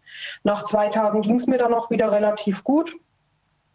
Dann bin ich eine Woche wieder ganz normal arbeiten gegangen Und ähm, ähm, das war dann quasi, genau, es waren fünf Tage. Und dann am Wochenende, am Sonntag hat es dann langsam angefangen. Da hatte ich dann so ja, Bauchschmerzen, Übelkeit, äh, Erbrechen, Durchfall. Gut, habe ich mir nichts weiter dabei gedacht. Magen-Darm-Infekt. Weil es war das Naheliegendste für mich. Bin ich zum Arzt gegangen, zum Hausarzt. Der hat es dann gesagt, ja, das könnte ein Magen-Darm-Infekt sein, schauen wir mal. Ähm, der Hausarzt hätte meine äh, richtige Diagnose auch gar nicht stellen können. Dazu braucht man CT und alles drum und dran. Mhm, genau, dann bin ich wieder nach Hause, in der Erwartung, dass es besser wird. Ich habe halt Buscopan und sowas genommen gegen die Schmerzen. Es ist aber leider nicht besser geworden. Im Gegenteil, es wurde dann von Tag zu Tag schlimmer, bis ich es dann am Donnerstag, vier Tage später, nicht mehr ausgehalten habe. Dann haben wir einen Notarzt gerufen und dann bin ich ins Krankenhaus eingeliefert worden mit äh, der Diagnose Mesenterialvenenthrombose. Ähm, mit äh, verbreit, also die, die Lebervene war zu, die zermilzt, die Nieren waren betroffen und mein Darm, mein Dünndarm. Und mein Dünndarm war schon so sehr befallen, dass der, ja, den mussten sie rausnehmen. Ich habe jetzt nur noch 50 Zentimeter von vorher 3,50. Genau, drei Meter mussten sie mir entfernen. Wahnsinn. Und war das dann eine, also ich meine, das muss ja dann auch fast eine Notoperation gewesen sein zu dem Zeitpunkt, als man das dann erkannt hat? Ja, es waren mehrere Notoperationen nötig. Und äh, ich lag insgesamt vier Tage, glaube ich, im Koma, wenn ich jetzt nicht ich glaube, vier Tage waren es, war auch an der Beatmung angeschlossen. Äh, die mussten mehrmals ähm, reingehen, weil die haben immer wieder Teile vom Darm, die wollten natürlich nicht so viel wegnehmen und haben auch immer wieder Teile drinnen gelassen. Aber die haben sich dann weiterhin immer, es hat sich halt immer weiter verschlechtert. Und ich glaube, insgesamt bin ich dreimal glaube ich, so richtig äh, operiert worden. Es kann aber auch nur zweimal gewesen sein. Ich habe an diese Zeit auch wirklich keine Erinnerung mehr. Ich war komplett weg. Ich weiß nur noch, dass ich sehr stark halluziniert habe. Wahnsinn. Und es ist ja, jetzt sind Sie ein junger Mensch, ja. Wenn man sich jetzt vorstellt, das, das macht ja, das, äh, das kriegt jetzt jemand, der ist irgendwie vielleicht 60 und der ist schon ein bisschen also, ähm, keine Ahnung, hat es vielleicht auch ein bisschen im Herzen oder sonst irgendwas und muss sich plötzlich so Notoperationen äh, unterziehen. Das ist ja immer ein Risiko, ein großes. Und äh, wenn man dann sowieso schon ein bisschen vorgeschwächt ist, jetzt aus irgendwelchen Gründen, dann äh, kann es ja einen völlig hin, hinwegraffen. Oder bei Ihnen hätte es ja auch passieren können, Sie sind irgendwie gerade, keine Ahnung, auf einer Auslandsreise und kriegen gar nicht genau mit, was sich da abspielt. Oder die entdeckten es nicht so schnell oder es ist noch ein noch virulenterer Verlauf. Das heißt, Sie haben, das stand bei Ihnen ja wahrscheinlich auch auf Messers Schneide, wie die ganze Geschichte ausgeht. Ja, niemand wusste es. Äh, ich war bekannt im ganzen Klinikum. Jeder hat mich gegrüßt. Ähm, ich habe die Leute nur leider nicht erkannt, weil ich wusste wirklich ganz, ganz wenig. Das war alles so wie, wie ein falscher Traum, ganz, ganz seltsam. Auch meine Zeit auf der Intensivstation, da war ich elf Tage, glaube ich, kann ich mich nicht erinnern. Es stand wirklich sehr schlecht um mich und die haben meiner Familie ähm, keine Hoffnung mehr gemacht. Die haben gesagt, macht euch bitte aufs Schlimmste gefasst. Wir wissen nicht, ob sie es schafft. Sind Sie denn jetzt über den Berg sozusagen oder ähm, stehen Sie engmaschig unter Kontrolle, weil noch irgendwas passieren kann? Ähm, das weiß man nicht so genau. Also unter Kontrolle ja. Ich habe regelmäßig Termine beim Hausarzt. Ich muss jetzt vorerst, eventuell mein Leben lang, das, das, wissen, wir, das wissen sie alles nicht, ähm, Blutverdünner nehmen, damit sich diese äh, Thrombosen nicht wiederbilden. Und äh, CT ist nicht geplant, ab und zu mal ein Ultraschall, weil ich halt auch durch die ganzen Therapien, die das Krankenhaus da mit mir gemacht hat, ähm, äh, auch Nebenwirkungen, würde ich es jetzt mal ausdrücken, haben. Die Hamalysetherapie ja. bei mir durchgeführt, bedeutet, die sind durch die Leber in die Adern irgendwie rein. Ich bin leider kein Mediziner, ich kann das nicht so gut erklären. Und dadurch, dass sie eben durch die Leber durch sind, hat sich da ein Riesenhämatom gebildet und auch irgendeine Verkapselung. Und das muss halt auch alles erst heilen. Ähm, ich würde schon behaupten, dass ich erstmal über den Berg bin. Was ich halt jetzt, womit ich mein Leben lang zu kämpfen haben werde, ist zu gucken, dass ich die ganzen Vitamine und Nährstoffe, die mein Körper braucht, dass ich die aufnehme. Weil das wird ja alles über den Dünndarm über den Dünndarm gemacht und ich habe nur noch 50 Zentimeter von 3,50. Das heißt, wir, das, keine Ahnung. Es ist momentan alles noch sehr vage. Man kann jetzt auch noch nicht äh, feststellen, ob ich einen Vitamin-, einen Nährstoffmangel habe. Das zeigt sich ja immer erst verzögert, relativ spät. Äh, das wird engmaschig kontrolliert auf jeden Fall. Da sind sie dahinter, dass da keine Mangelerscheinungen auftreten. Genau. Und, und da haben Sie Schmerzen? Ja, natürlich. Starke Schmerzen teilweise, mal mehr, mal weniger. Natürlich auch Narbenschmerzen. Wahrscheinlich sind es momentan überwiegend die OP, die postoperativen Schmerzen, äh, weil sie halt doch schon, ja, ich sage es immer auf Deutsch, in mir rumgewühlt haben. Ähm, und es, es wird noch ein wenig dauern, bis das zurückgeht. Und was dann für Schmerzen übrig bleiben, ich hoffe natürlich keine, aber es kann mir halt auch niemand sagen. Es weiß ja niemand. Aber da ja muss ich mich überraschen lassen. Hat Ihnen mal jemand was gesagt, äh, was es mit, Sie meinten ja möglicherweise müssen Sie Blutverdünner nehmen. Nee, ich nehme äh, Blutverdünner. Also ich meine aber äh, weiterhin, also bis, ja. bis zum St. Nimmerleinstag. Ähm, das spricht ja dafür, dass das äh, mit diesen Thrombosen irgendwie bei Ihnen generell eine Veränderung äh, in der Genetik oder wie auch immer in den Zellen äh, stattgefunden haben muss. Hat man Ihnen dazu mal was gesagt? Mm, leider nicht. Haben, äh, weil das interessiert mich natürlich auch. Haben dann irgendwelche von den Ärzten, die bei Ihnen mal, mal dran waren, mal irgendwas dazu gesagt, dass sie damit nicht gerechnet hätten oder dass sie das überraschend finden oder haben die irgendwas dazu gesagt? Kann ich mich nicht daran erinnern. Hm, das okay. Problem ist, ich weiß relativ wenig von den ersten Wochen vom Krankenhausaufenthalt. Erst wo ich dann auf Normalstation war, sind Fetzen vorhanden.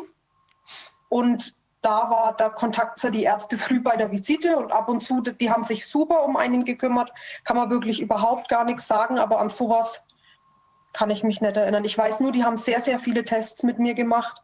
Auch äh, die, die Gerinnungsfaktoren haben sie bestimmt und alles, was dazu gehört. Und es war, es ist wirklich eine auch vom Labor bestätigte, äh, ein vom Labor bestätigter Impfschaden. Aufgrund von der AstraZeneca-Impfung, die ich erhalten habe. Ich hätte da noch einen, einen Hinweis. Wir, ich hatte ja vorhin erzählt von dieser, von dieser Arbeit, die festgestellt hat, dass in einigen Fällen doch dann die äh, RNA, die jetzt ja geimpft worden ist, dass die umgewandelt wird und dass sie doch in das Genom eingebaut werden kann in einigen Fällen. Das wird sehr wenig untersucht. Aber es wäre natürlich prognostisch unheimlich wichtig zu wissen, ob das geschehen ist bei Ihnen zum Beispiel in solchen Fällen. Denn dann müsste man, man müsste, könnte das ja, könnte eine Zelle sequenzieren, könnte das nachgucken, ob ihre DNA äh, diese Information enthält. Denn wenn sie sie enthält, dann kann es natürlich immer wieder sein, dass da Messenger-RNA wiederhergestellt wird, die wieder dazu führt, dass solche Spikes dann produziert werden und dass erneute Thrombosegefahr entsteht. Das ja. heißt, hier müsste man eigentlich nachgucken, äh, ist dort was genetisch verändert oder war das wirklich nur eine einmalige Sache? Äh, ich denke, die Neugierde müsste auch von Seiten des Paul-Ehrlich-Instituts da sein, denn das hat ja sehr viel damit zu tun, welche Risiken überhaupt auftreten können bei der Impfung. Ja, also Paul-Ehrlich-Institut Institut ist auch von meinen Ärzten informiert worden.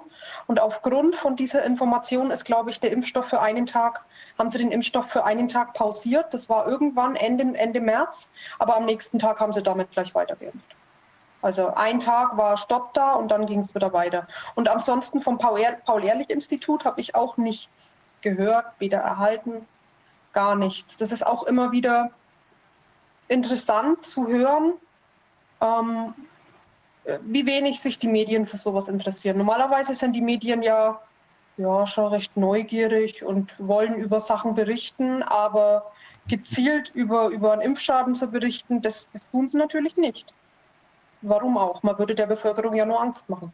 Und dann würden sich weniger Leute impfen lassen. Und das finde ich, das hat nichts mehr mit Pressefreiheit zu tun und finde ich ganz, ganz schwierig, wirklich. Also gestern bei der Pressekonferenz hat der Professor Burkhardt, der Pathologe, äh, auch gesagt, dass er das eigentlich, also auch die, die, ursprünglich, das ursprüngliche quasi Verbot vom RKI, die Toten, die Corona-Toten zu, zu äh, obduzieren, dass er das für also absolut abenteuerlich gehalten hat, weil es ja ganz klar, wenn was Neues auftritt, dann muss man das ja auch zum Schutz der Allgemeinbevölkerung äh, und zur Vermeidung weiterer Opfer beispielsweise muss man das ja auch untersuchen. Und jetzt haben wir im Prinzip genau die gleiche Konstellation hier, dass wir ja zum Beispiel von der Generalstaatsanwaltschaft in Stuttgart die Ansage bekommen haben, an die anderen Staatsanwaltschaften dort in, in Baden-Württemberg eben äh, nicht zu obduzieren, weil überhaupt gar kein Impfzusammenhang bestehen könne.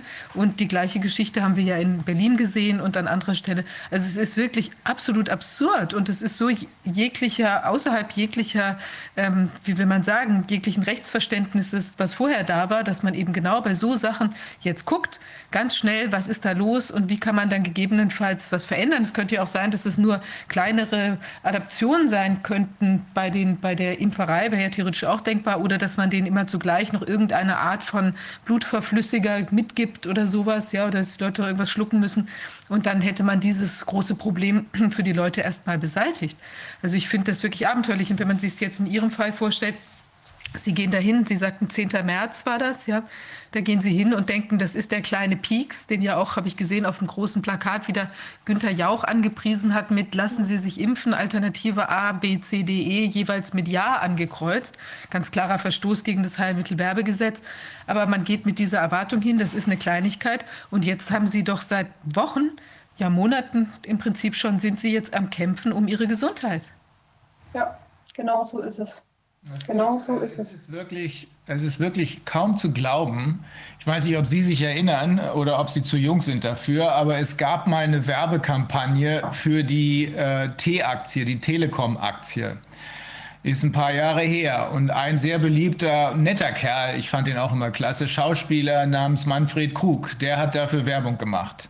Und als sich dann herausstellte, dass das eine Schrottaktie war, äh, da wird ja immer noch prozessiert, als sich dann herausstellte, dass das ein Griff ins Klo war für die meisten, die sich daran beteiligt haben, hat er sich jedenfalls entschuldigt, weil er gesagt hat, wenn ich das gewusst hätte, hätte ich es nie getan. Ich bin mal gespannt, was die Leute machen, die sich jetzt vor den Werbekarren spannen lassen und die wohlgemerkt unter Verstoß gegen das Heilmittelwerbegesetz äh, hier Werbung machen und dann von Leuten wie Ihnen konfrontiert werden. Sie sind ja kein Einzelfall, leider Gottes. Ne, es sind ja schon weitere solche Fälle, es sind auch Todesfälle bekannt. Insofern haben sie sogar Glück gehabt. Ich bin mal gespannt, wie die sich Ihnen gegenüber aufstellen werden, wenn es soweit ist. Das, das, ist eine Frage, die sich mir auch gerade gestellt hat mit hätten wir es vorher gewusst. Ja. Äh, sie haben ja gesagt, Ihre äh, Erinnerung ist jetzt nicht mehr so gut, was ich nachvollziehen kann. Ich hatte auch mal äh, vor kurzem eine schwere Operation, äh, wo ich auch etwas noch äh, die, die Zeit äh, schwierig in Erinnerung habe, was genau los war äh, danach. Ähm, wie, hat man Sie denn über irgendwelche Risiken bei dem Impfen aufgeklärt? Wie sah da die Risikoaufklärung aus? Gute Frage.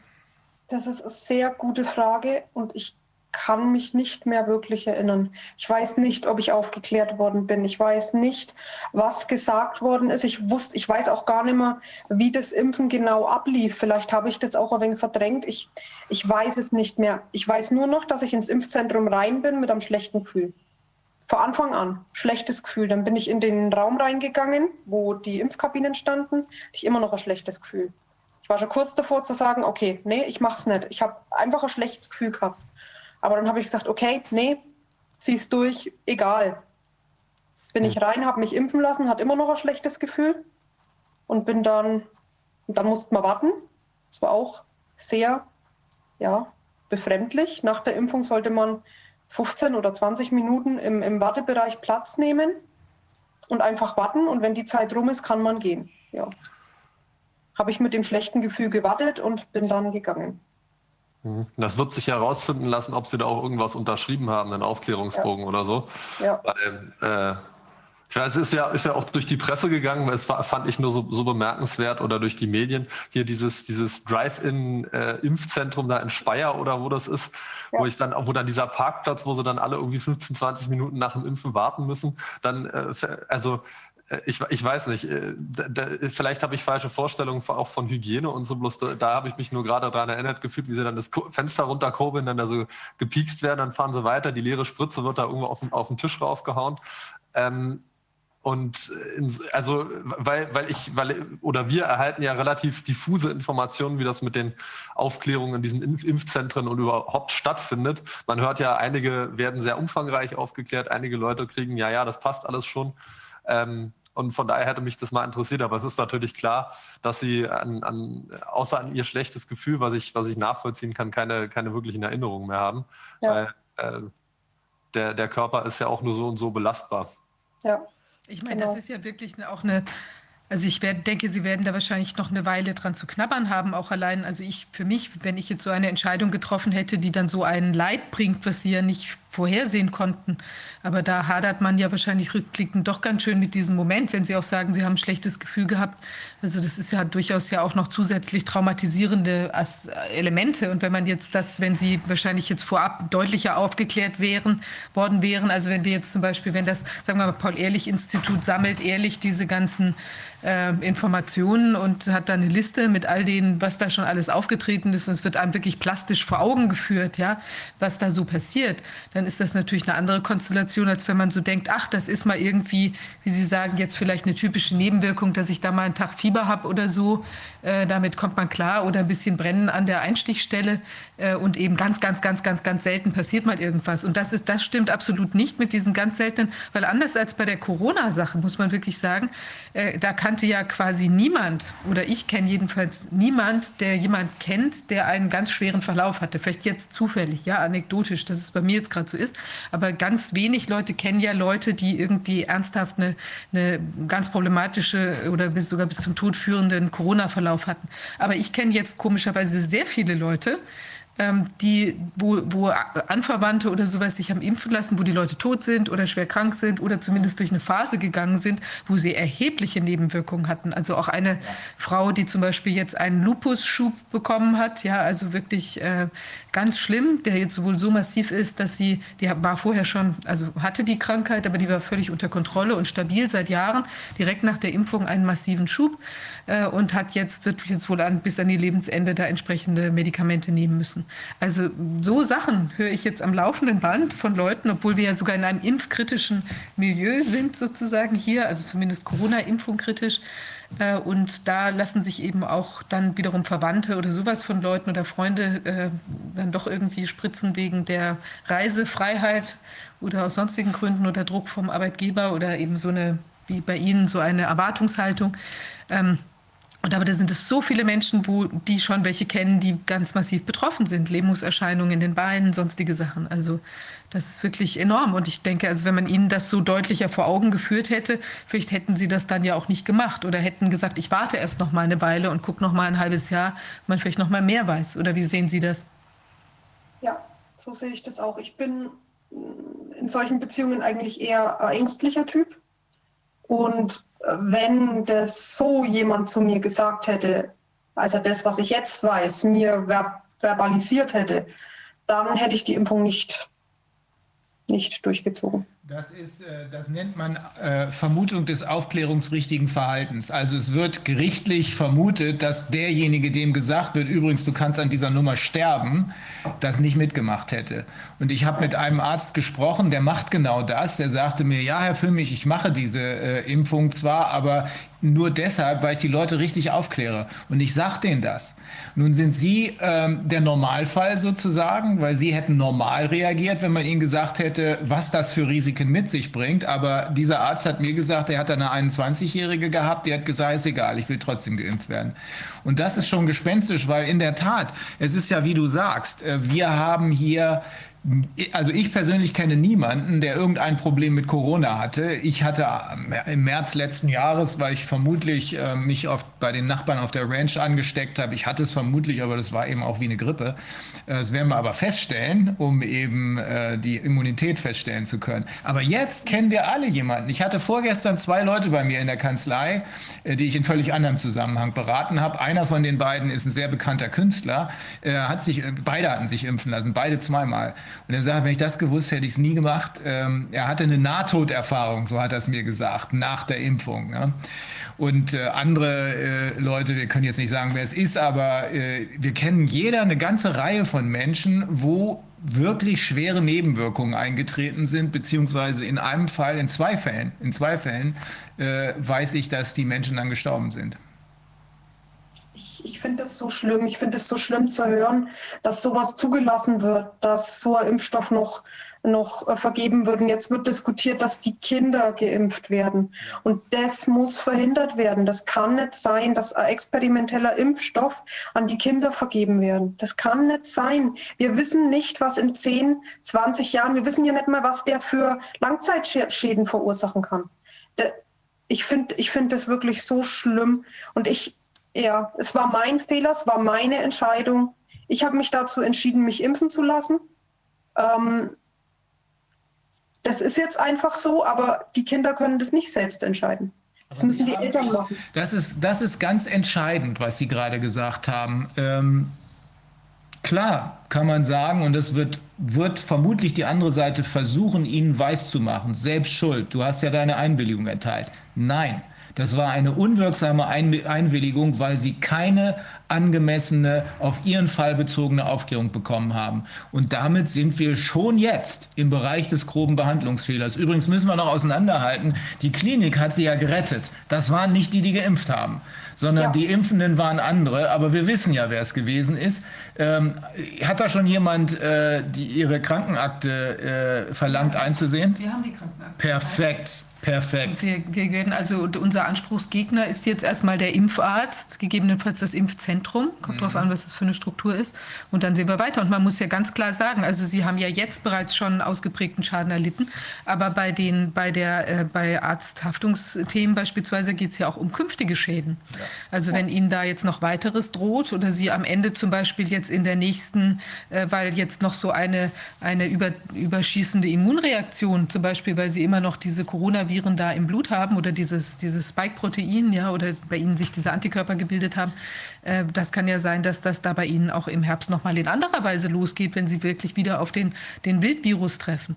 Und auch solche äh, Folgeschäden sind natürlich erfasst von einem Haftungsanspruch dann gegen den Arzt, ja. Ja. Ich würde gerne nochmal zusammenfassen. Ähm, ihm wurden jetzt drei Meter Dünndarm entfernt. Sie haben einen Leberschaden und einen Nierenschaden. Habe ich das richtig verstanden? Nein, einen Schaden in der Leber und einen Schaden in der Niere habe ich nicht. Die waren nur betroffen, die mhm. haben sich aber wieder erholt. Mhm. In der, in der Leber habe ich eine Verkapselung und ein Hämatom, das aber zurückgegangen ist. Es wird halt noch ein bisschen dauern. Okay, das heißt, ähm, Sie stehen jetzt unter Schmerzmedikation, nehme ich an? Ich habe Schmerzen nicht jeden Tag, das ist je nach Tagesform und so. je nach Tag. Wie es mir halt gerade geht, brauche ich gerade Schmerzmittel oder brauche ich gerade keine Schmerzmittel, weil es eher die postoperativen Schmerzen sind, die momentan also ich schätze, ich kann es natürlich nicht auseinanderhalten. Ich kann nicht sagen, was es für Schmerzen sind. Mhm. Ich schätze halt, dass es die postoperativen Schmerzen sind. Und wenn die zu stark sind, dann nehme ich halt einmal Schmerzmittel. Genau. Mhm. Aber das mache ich nicht täglich, absichtlich nicht.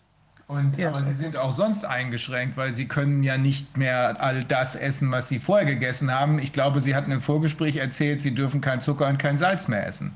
Zum Beispiel, genau. Ich da muss mit dem Zucker aufpassen, ich muss mit dem Salz stark aufpassen. Ich soll momentan keine Laktose, ballaststoffarm.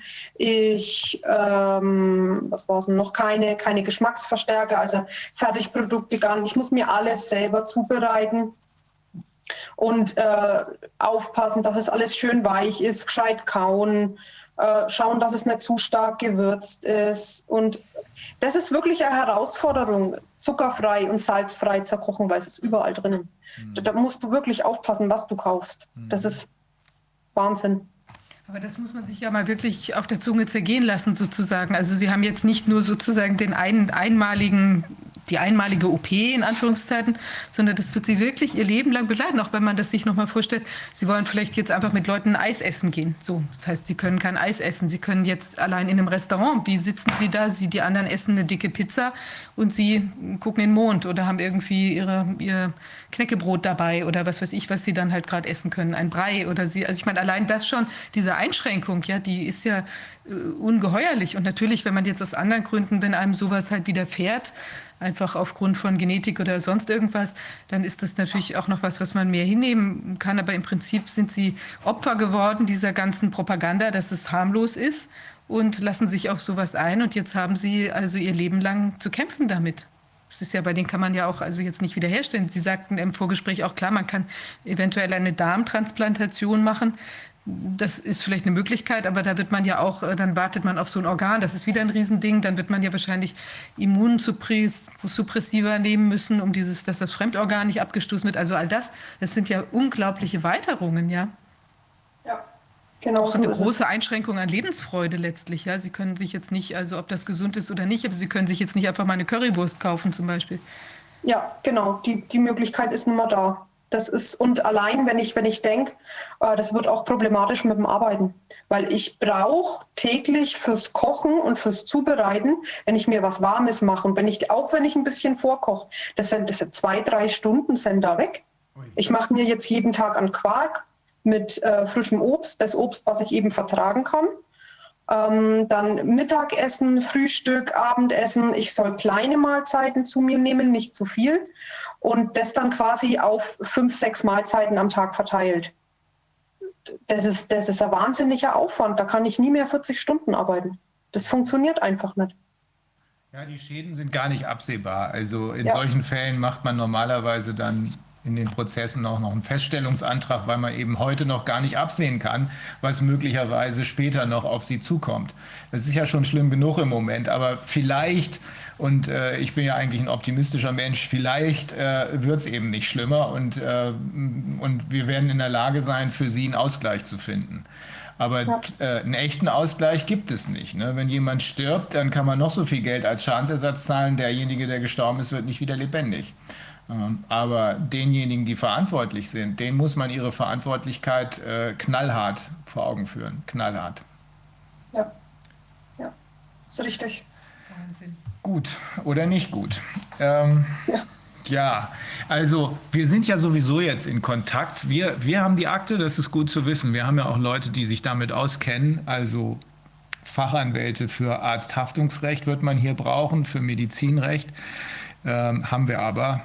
Also auf der Ebene können wir helfen. Und äh, ich halte es für sehr, sehr wichtig, dass Sie heute so ähm, hier offen ausgesagt haben, weil es geht in der Tat ja äh, um mehr. Es geht insbesondere jetzt darum, die Kinder vor solchen Schweinereien zu schützen. Denn dass es sich hier um, um echte Straftaten handelt, das sieht man nicht erst an Ihrem Beispiel. Das haben wir eigentlich vorher schon immer die, äh, gesehen. Ähm, aber diese Fälle wie Ihrer, ähm, die zeigen, äh, was für Auswirkungen diese Straftaten haben.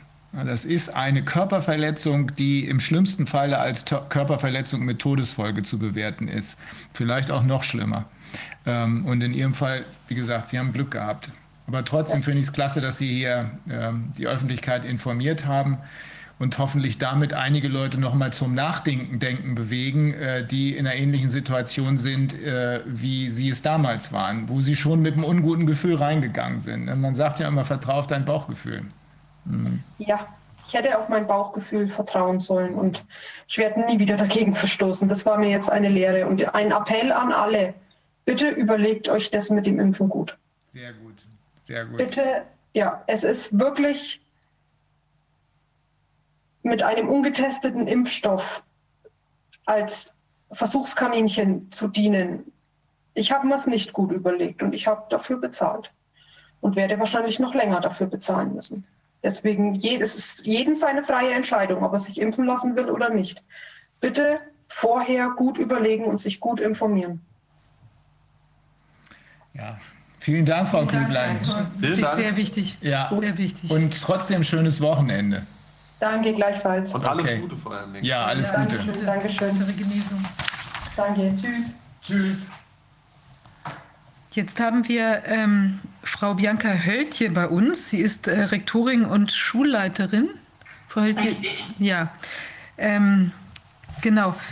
Vielleicht erzählen Sie mal, was, was Ihnen widerfahren ist. Ja. Ja, ich bin Rektorin einer Grundschule in Niedersachsen. Und wenn ich aus einem Jahr berichten soll, dann ist das eine ganze Menge und das ist auch ganz schön emotional. Ich habe Eigentlich war der Anfang im Februar letzten Jahres mit der Masernimpfpflicht. Da habe ich noch im Lehrerzimmer gestanden und habe verkündet, ich werde bestimmt keine Impfpässe einsammeln.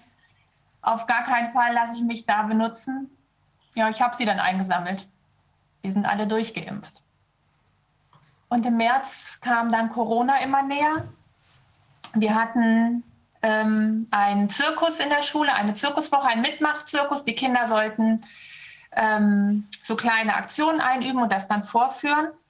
Und überall wurden schon Schulen geschlossen, Quarantänemaßnahmen und ich bekam ein komisches Gefühl und wusste, da ist irgendwas nicht in Ordnung.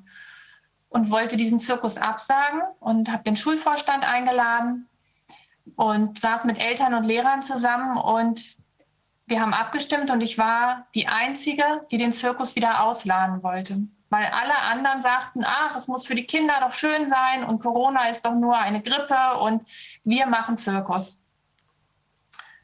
Ja, der Zirkus kam und nach der Hälfte der Woche war Corona noch mal näher gerückt und ich habe alles abgesagt. Den ganzen Zirkus, und habe äh, Lehrer, Kinder und Eltern darauf vorbereitet, dass wir die Schulen schließen. Und das war, das war für keinen denkbar zu dem Zeitpunkt. Ich hatte einfach das Gefühl, Corona ist schlimm, es bedroht uns, es hat mir Angst gemacht und die Verantwortung ist zu groß. Und habe dann ähm, den Kindern das Material mit nach Hause geben lassen. Wochenpläne äh, wurden geschrieben und ja, wir haben uns auf eine Schulschließung vorbereitet, die dann erst als die Kinder zu Hause waren, Freitagmittag über die Pressekonferenz verkündet wurde. Und ich war ganz dankbar, dass wir alles erledigt hatten. Ja, und dann ähm, ging das ganz professionell voran. Wir waren super organisiert, Digitalisierung, die Kollegen mussten sich einarbeiten, äh, dass sie E-Mail-Kontakt aufrechterhalten mit einem Messenger, dass sie mit Apps arbeiten, digitale Pinwände, ähm, dass wir diesen Kindern irgendwie Unterricht ermöglichen können zu Hause. Und ja, nach den Ferien sind die Kinder zu Hause geblieben und wir haben diesen hybriden Unterricht gemacht, gleichzeitig die Kinder eingeladen, dass sie mal am Fenster in der Schule stehen konnten, um ein Gedicht aufzusagen oder etwas vorlesen konnten. Und dann habe ich die Seelsorge, unseren Pastor eingeladen zur Seelsorge in die Schule. Also wir sind gestartet in etwas, was wir überhaupt nicht kannten und ähm, es lief, es war organisiert. Gleichzeitig ähm, bin ich seit April auf Demos gegangen, hatte Kontakte, habe andere Leute getroffen und wurde langsam immer kritischer. Und es waren so beide Seiten. In der Schule musste es professionell laufen und gleichzeitig wusste ich, hier geht es eigentlich nicht um unsere Gesundheit, sondern das ist irgendwas Politisches. Und in der Schule war es dann so, dass die Lehrer und Eltern, die vorher völlig äh, unbesorgt waren und, und überhaupt keine Sorgen hatten, immer mehr Panik entwickelten und immer mehr Angst hatten. Und ich in diesem Zwischenfeld stand, die Sorgen der Eltern ernst zu nehmen, die Sorgen der Kollegen und mich dann aber um die Kinder zu kümmern. Und das ist ja das Wichtigste an meinem Job, die Fürsorgepflicht den Kindern gegenüber. Und bis zum Sommerferien hatten wir dann Wechselunterricht. Das heißt, die Kinder kamen den einen Tag, die eine Hälfte der Klasse und am zweiten Tag kam die andere Hälfte. Und wir waren ganz froh, dass wir die Kinder wieder in der Schule hatten und ja, wir sie wieder sehen konnten, wieder richtig Kontakt hatten mit ihnen. Wir hatten vor den Ferien noch keine Masken und es war auf der einen Seite erträglich, weil die Kinder in der Schule waren. Und für mich persönlich war es aber immer unerträglicher, weil ich immer mehr gemerkt habe, das, was hier läuft, das ist falsch. Und es fragt keiner mehr nach, wie es den Kindern geht, was wir da machen. Wir gehen von einem Szenario ins andere und verändern die Maßnahmen, aber was ist mit den Kindern? Interessiert keinen.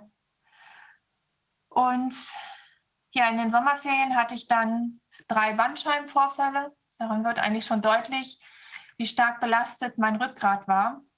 Und in den Sommerferien war eigentlich mein größtes Ziel, dass wir eine normale Einschulung hinbekommen und normalen Schulalltag.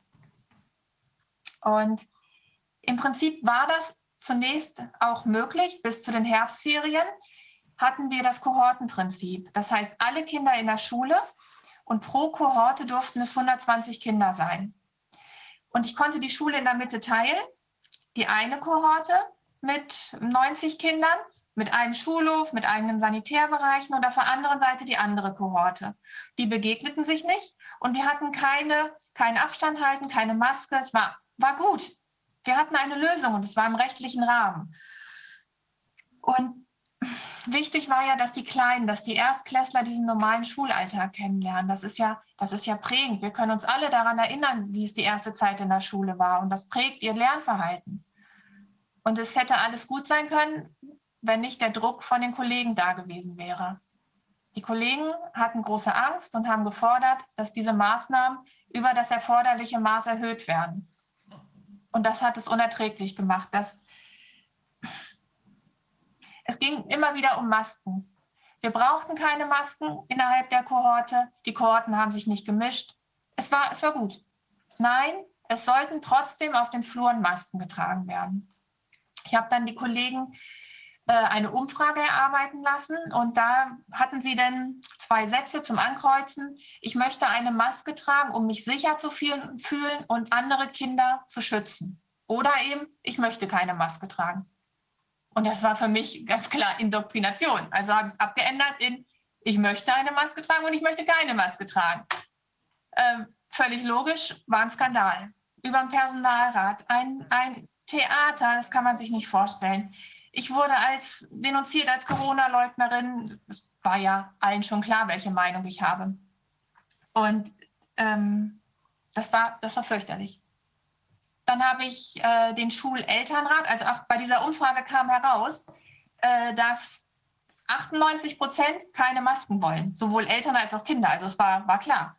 Dann habe ich den Schulelternrat eingeladen, habe dort die Situation erklärt und habe gesagt, wenn nur eine Mutter oder ein Vater hier ist, der sich Masken auf den Fluren wünscht, weil er Angst um sein Kind hat, sagt er, machen wir das. Und es war einstimmig keine Masken. Zum Entsetzen der Kollegen. So, dann kam die. Ach so, ich habe mit der Bürgermeisterin, mit der Bürgermeisterin darüber gesprochen, mit meinem Vorgesetzten, habe ihnen das alles erzählt, dass ich das für die Kinder gut machen will und es waren alle immer einverstanden und nur die Lehrer. Dann kamen die Herbstferien, die sehr arbeitsintensiv waren und gleichzeitig eben mein, mein Rücken, Therapien. Ähm, ich habe einen Fünf-Stufen-Plan entwickelt, um es, diese Maßnahmen, weil ja klar war, dass die erhöht werden, dass wir die möglichst kindgerecht erhöhen, sodass die Kinder sich langsam daran gewöhnen können, wenn es schlimmer wird. Dass wir nicht alles auf einmal umschmeißen, sondern eine ganz klare Entwicklung darin haben. Ja, und nach den Herbstferien, das war eine Woche, das, und die Maßnahmen waren von so auf so erhöht. Das, ich hatte ja keine Chance. Es hat keinen interessiert, es musste sein. Wir hatten dann jede Klasse, jede Klasse war eine Kohorte. Das heißt Abstand halten, das heißt ähm, Maske tragen auf den Fluren, Einzeltische mit Namensschildern drauf, Einbahnstraßensysteme, wo die Kinder langgehen, vor den Toiletten warten, gucken, dass keiner da ist, getrennte Toiletten, Parzellen auf den Schulhöfen. Ähm, ich, ich, weiß gar nicht, wo ich anfangen soll mit den Maßnahmen. Hände desinfizieren, äh, Schlangen vor den Toiletten mit Abstand, nach den Pausen Hände waschen. Ähm, die Kinder dürfen nicht allein von der Klasse zum Schulhof gehen. Also ein, Sie können sich vorstellen, was, was das für ein System ist, was dahinter steckt. Und das Ganze war wöchentlich anders. Freitagnachmittag, manchmal Samstagvormittag kamen die Neuregelungen ähm, vom Ministerium und die musste ich dann umsetzen bis Montag. Und ähm, ich habe jedes Wochenende am Schreibtisch gesessen. Ich habe mir jedes Wochenende Gedanken gemacht, wie kann ich das umsetzen, dass es noch irgendwie geht, dass es noch irgendwie machbar ist. Und ja, irgendwann ist alles Schöne weg aus der Schule. Sportunterricht, wie soll man sich denn mit Abstand in der Umkleide umziehen? Außerdem braucht man den Sanitärbereich aus den Umkleiden. Musik ohne Singen? Was ist eine Grundschule ohne Singen? Das gehört doch dazu.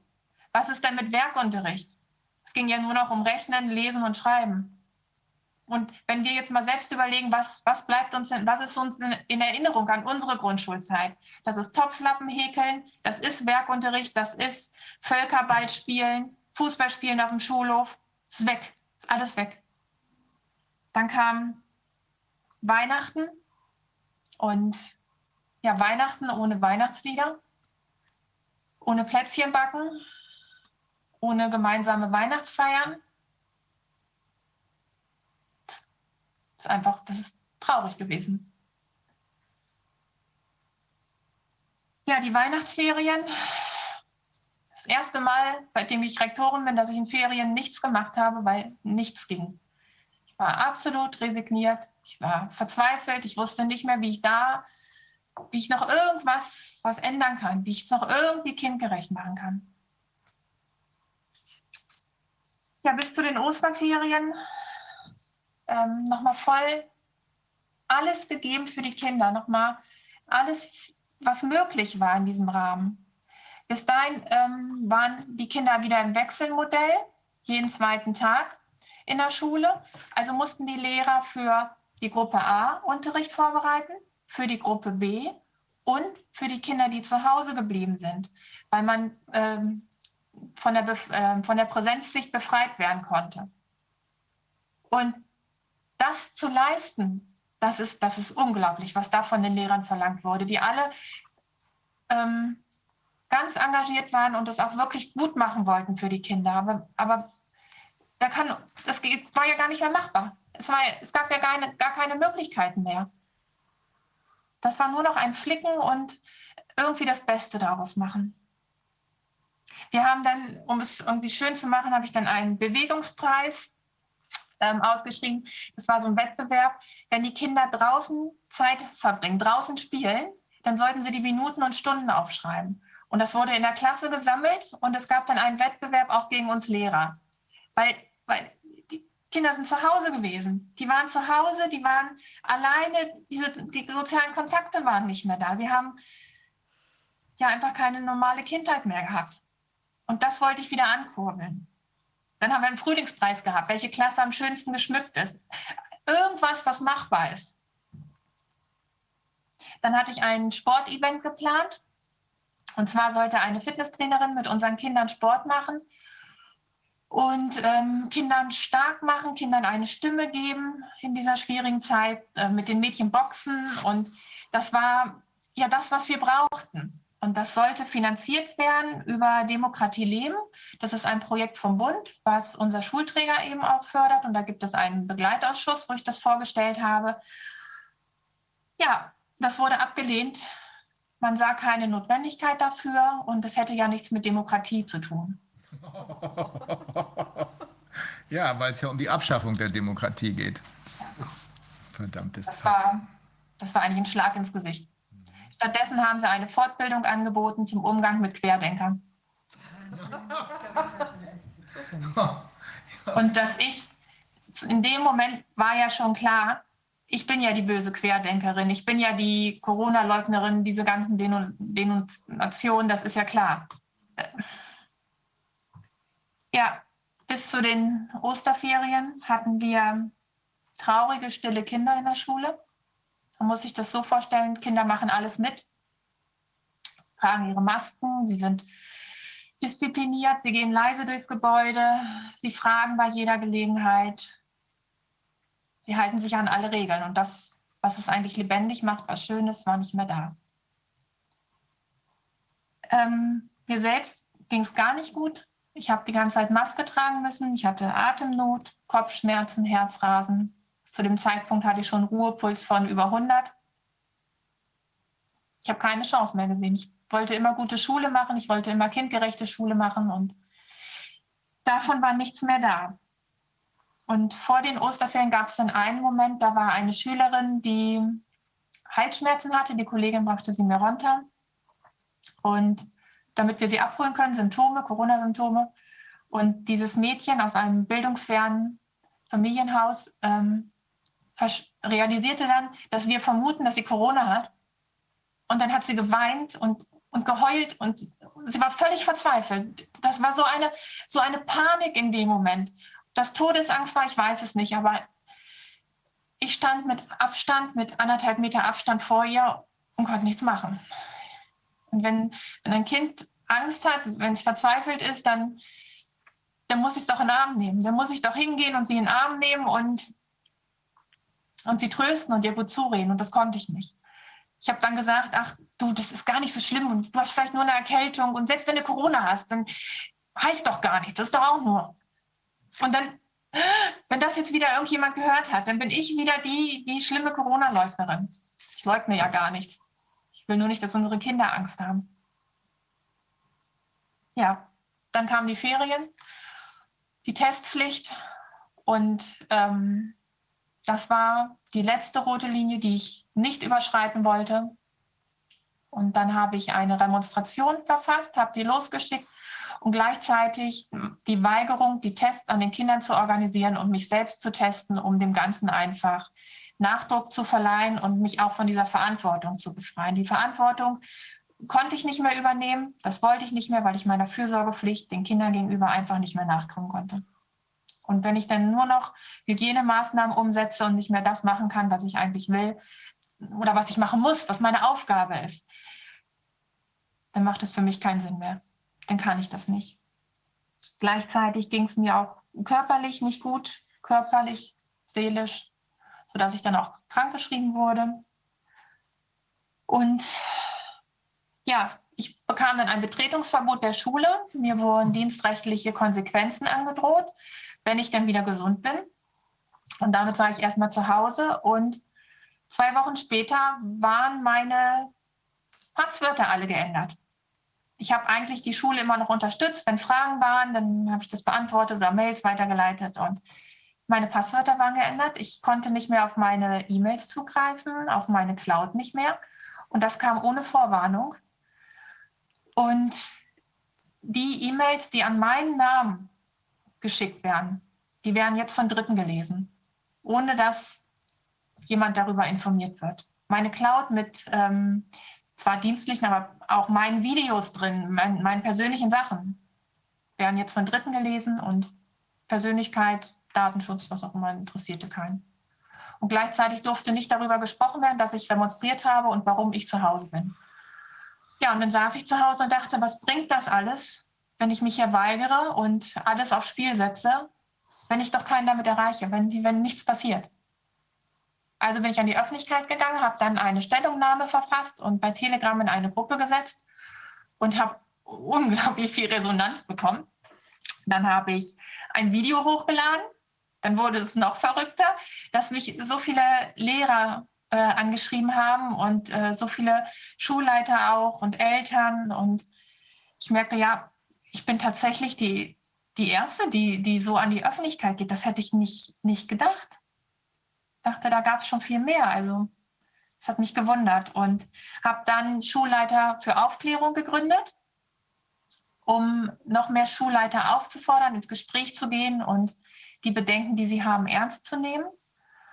Und bin dann auch noch von der Basis ähm, zur Direktkandidatin gewählt worden und so hat dann eins das andere ergeben. Die Basis hat mir dann eine Homepage für Schulleiter für Aufklärung fertig gemacht. Und ja, dann war ich in Berlin, wollte eigentlich auf die Bühne und hatte einen Aufruf gestartet, dass sich Schulleiter und Lehrer bei mir melden. Die Bühne hatten wir nicht, aber die Lehrer waren trotzdem da und auch die Schulleiter. Und wir haben zusammen Videos aufgenommen und haben uns positioniert und haben gesagt, dass, dass wir da sind und dass wir laut sind und dass wir auch immer mehr werden. Und ja, es wird wachsen. Es wird vorangehen. Gleichzeitig ähm, habe ich in der Landesschulbehörde demnächst ein Gespräch und ich weiß noch nicht, worauf es hinausläuft. Die Bedingungen haben sich nicht geändert, also kann ich auch nicht weiter arbeiten. Mal sehen. Ich denke, wir werden da aber eine Lösung finden. Und ja, mein großes Ziel ist immer gewesen, Schule kindgerecht zu gestalten. Das wollte ich als Lehrerin und habe als Lehrerin gemerkt, das kann ich nicht. Ich stoße da an Grenzen, deswegen bin ich Rektorin geworden. Und wenn ich jetzt wieder Grenzen habe und wieder sehe, es geht nicht um die Bedürfnisse der Kinder, dann muss ich Politik machen und das versuche ich jetzt über die Basis. Also haben Sie die Erfahrung gemacht, dass die Ihre eigenen Kollegen, die ja ursprünglich gesagt haben, alles halb so wild, während Sie gedacht haben, Mensch, das könnte gefährlich werden. Das waren diejenigen, die am Ende über das eigentlich erforderliche Maß noch hinausgegangen sind. Richtig. Was war das? Was hat das, was hat das, wodurch ist das herbeigeführt worden? Ist das die äh, Dauerpanik aus den Medien oder wo, wo, woran lag das? Davon gehe ich aus. Was die Medien so berichtet haben, das war ganz große Angst. Ganz große Angst, dass sie selbst krank werden, werden können, dass die Familienangehörigen krank werden können. Und das ist auch etwas, da konnte ich nicht gegen andiskutieren. Die Angst ist da, die Angst ist real und da helfen keine Sachargumente. Und wenn ich dann damit kam, dass es uns doch um Kinderrechte geht und dass das doch unsere Aufgabe ist, ja, es sind Menschen und es ist menschlich. Aber es ist ja erstaunlich, dass sich das gerade in den Schulen bei den Lehrern so festgesetzt hat. Also wir hatten auch einen Bericht von dem äh, Dr. Matthias Burchert, der hat auch mal berichtet, dass dann eine Lehrerin zu einem Kind gesagt hat, ich fühle mich von dir angegriffen, wenn du keine Maske trägst. Ja, ich fühle mich gefährdet und angegriffen von dir. Und irgendwo ist es komisch. Ich weiß nicht, vielleicht liegt es da unter Umständen daran, dass die, die, die Kollegien da auch ein bisschen überaltert sind, dass da vielleicht auch viele dann so sich in so einer Risikogruppe wähnen oder weil sie vielleicht auch, weil das am Anfang auch so, vielleicht liegt es auch an diesem Panikpapier, was ja so ein bisschen immer dieses, als Kind, du steckst die Eltern an, die Großmutter an, das, das suggeriert ja, dass die Kinder auch ein großes Problem sein könnten. Also sind die da auch besonders dieser Geschichte aufgesessen, weil man würde sich ja eigentlich, man, ich wundere mich schon, weil man ja auf der anderen Seite eben gerade diesen, dem, was Sie ja jetzt sehr stark gesagt haben, den, das, das Gefühl hat, als Lehrer vielleicht auch, man geht ja in so einen Beruf auch rein, eigentlich auch aus einer, einer, also einem guten Gefühl zu Kindern, dass man mit denen arbeiten möchte, dass es, man möchte, dass es denen gut geht. Und dass das dann alles so völlig hinten runterfällt, ist ja erstaunlich. Es ist ja nicht so, dass wir es da schon mit einer Gruppe von Kinderhassern beispielsweise oder die nur widerwillig mit Kindern irgendwie was zu tun haben. Äh, Und, und doch ist alles, äh, also dass da nicht nochmal so eine Korrektur im Kopf auch gegenüber dem, was man in den Nachrichten sieht und man sieht gleichzeitig das Leid an der Schule, was Sie ja jetzt sehr plastisch beschrieben haben. Ja, das ist eine Entwicklung, die wir aber schon lange haben. Schon viele Jahre sehen wir, dass die Kinder anders sind als vor zehn Jahren, vor 15 Jahren. Wir können eigentlich sagen, dass ein Drittel ähm, einer Klasse irgendwann Diagnosen hat. Ob das ADHS ist, Legasthenie, Dyskalkulie, was auch immer. Und da müssen wir unseren Unterricht anpassen. Und darauf warte ich eigentlich schon lange dass sich Schule ändert, dass sich Schule den Kindern anpasst. Und darum geht es ja nicht. Wir haben ja äh, ganz andere Diskussionen. Es geht um Leistung, es geht um PISA, es geht um äh, Kompetenzen, aber nicht um die Kinder. Und das hat Corona jetzt so schön verdeutlicht. Wir reden da über Hygienemaßnahmen, die äh, Risikogruppen betreffen, die äh, Kollegen Angst machen und es fragt keiner nach den Kindern. Es sind wieder die Bedürfnisse der Kinder, die im Hintergrund stehen. Und das, was wir seit Jahren haben, ist jetzt so deutlich zutage gekommen, dass ich doch hoffe, dass wir dadurch irgendwann auch eine Veränderung im Schulsystem hervorholen können. Welche So kann es ja nicht weitergehen. Welche konkreten Beispiele können Sie uns dann vielleicht noch nennen? Ähm, also was sind die Veränderungen, die jetzt äh, bei Ihren Schülern zu beobachten waren in dieser Zeit? Ähm, jetzt während Corona. Ja, genau. Die Kinder sind artig und die sind diszipliniert und sie machen ihre Aufgaben und sind dankbar für jedes bisschen Aufmerksamkeit. Und die, dieses Spontane, dieses Lebendige, das ist nicht mehr da. Wenn Kinder auf dem Schulhof sind und doch eigentlich, die Jungs wollen rangeln, die Mädchen spielen Fangen und dann rennt man dahin und dahin und jetzt machen wir das. Recording stopped. ähm, das fehlt. Das ist einfach, das ist einfach nicht mehr da. Sie gucken die Erwachsenen an. Darf ich das? Ist das in Ordnung? Und das ist, ja, das ist traurig. Und was wir noch gar nicht äh, angesprochen haben, ist, dass wir Kinder aus Familien haben, die die Kinder nicht so umsorgen, wie es eigentlich sein müsste. Und wo wir als Schule eingesprungen sind. Was ist mit den Kindern, die kein Frühstück mitbringen? Den haben wir immer in der Schule dann was zur Verfügung gestellt. Dürfen wir nicht. Wir machen uns strafbar, wenn wir ihnen einen Apfel geben. Was ist mit den Kindern, die zu Hause von Mama nicht morgens getestet werden, weil Mama schon arbeiten ist, noch im Bett liegt oder was auch immer? Die Kinder kommen ohne Unterschrift, also die Bestätigung, dass es ein negatives Testergebnis war zur Schule, müssen am Eingang separiert werden und müssen dann unter Aufsicht in der Schule getestet werden. Wie fühlen die sich denn? Was sagen denn die anderen Kinder, wenn immer wieder das gleiche Kind ohne Unterschrift kommt? Werden die ausgegrenzt? Was ist mit den Familien, die ihre Kinder von der Präsenzpflicht befreien, weil es bequemer ist, wenn die Kinder nur zu Hause sind? Und wir keinen Einfluss haben, ob sie die Aufgaben machen oder nicht machen und ja auch gar nicht, wir können ja gar nicht rausfahren. Wir sehen doch gar nicht, wie es den Kindern geht. Und das sind einige, die monatelang jetzt schon zu Hause sind.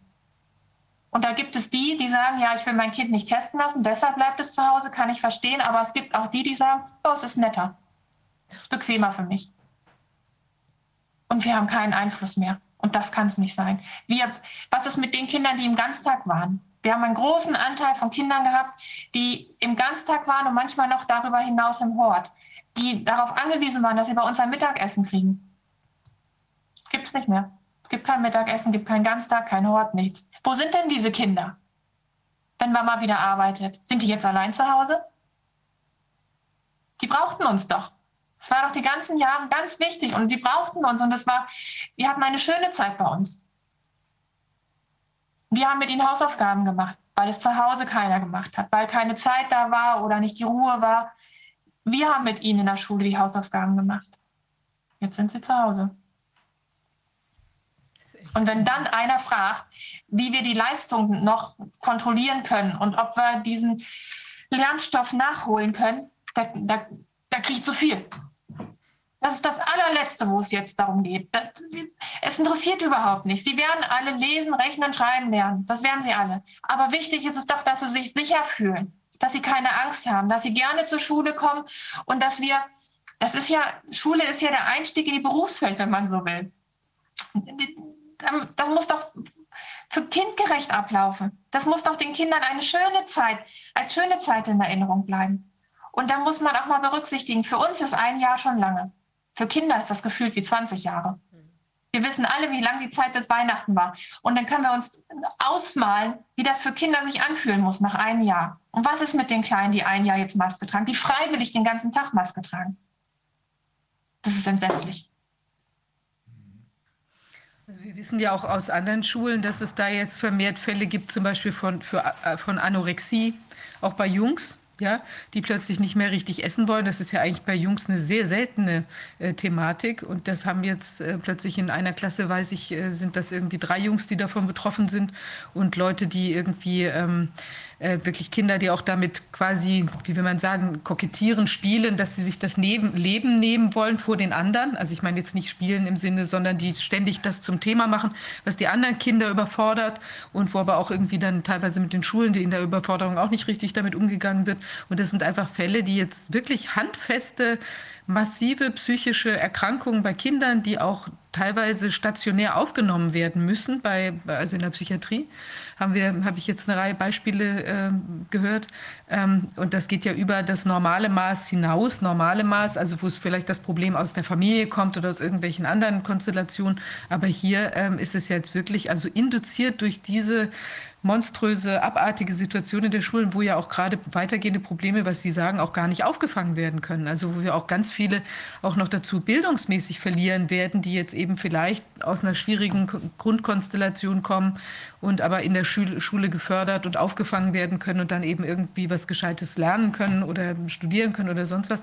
Also allein die wird man verlieren, aber es wird auch bei Leuten, wo vielleicht sogar auch die, die, die Eltern nicht bildungsfern sind, sondern sich da eigentlich engagieren wollen, aber es vielleicht auch gar nicht können und auch nicht leisten können, jetzt die ganzen, den ganzen Unterricht zu Hause darzustellen oder eben mit, diesen, mit dieser komischen äh, Offline-Präsenz da. Ich meine, also online, das also außerhalb von der Schule, ja, dieses, äh, dass dann mit diesen mageren Tools, die man da zur Verfügung hat, eben so eine, eine äh, also die an denen die Bildungsinhalte zu vermitteln. Ja, das geht ja gar nicht. Nicht jeder ist ja auch als Lehrer irgendwie geeignet, auch von Eltern, selbst wenn man sich bemüht.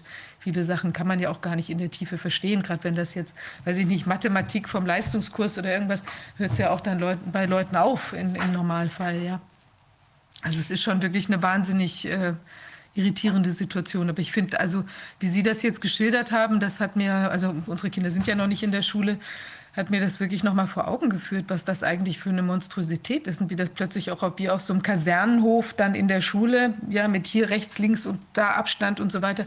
Also dieser ganze Irrsinn und noch dazu gibt es den Inhalt gar nicht mehr, der wird gar nicht mehr vermittelt. Man baut die Wahnsinn. Kinder ja zu Robotern um, so wie Sie es gerade geschildert haben.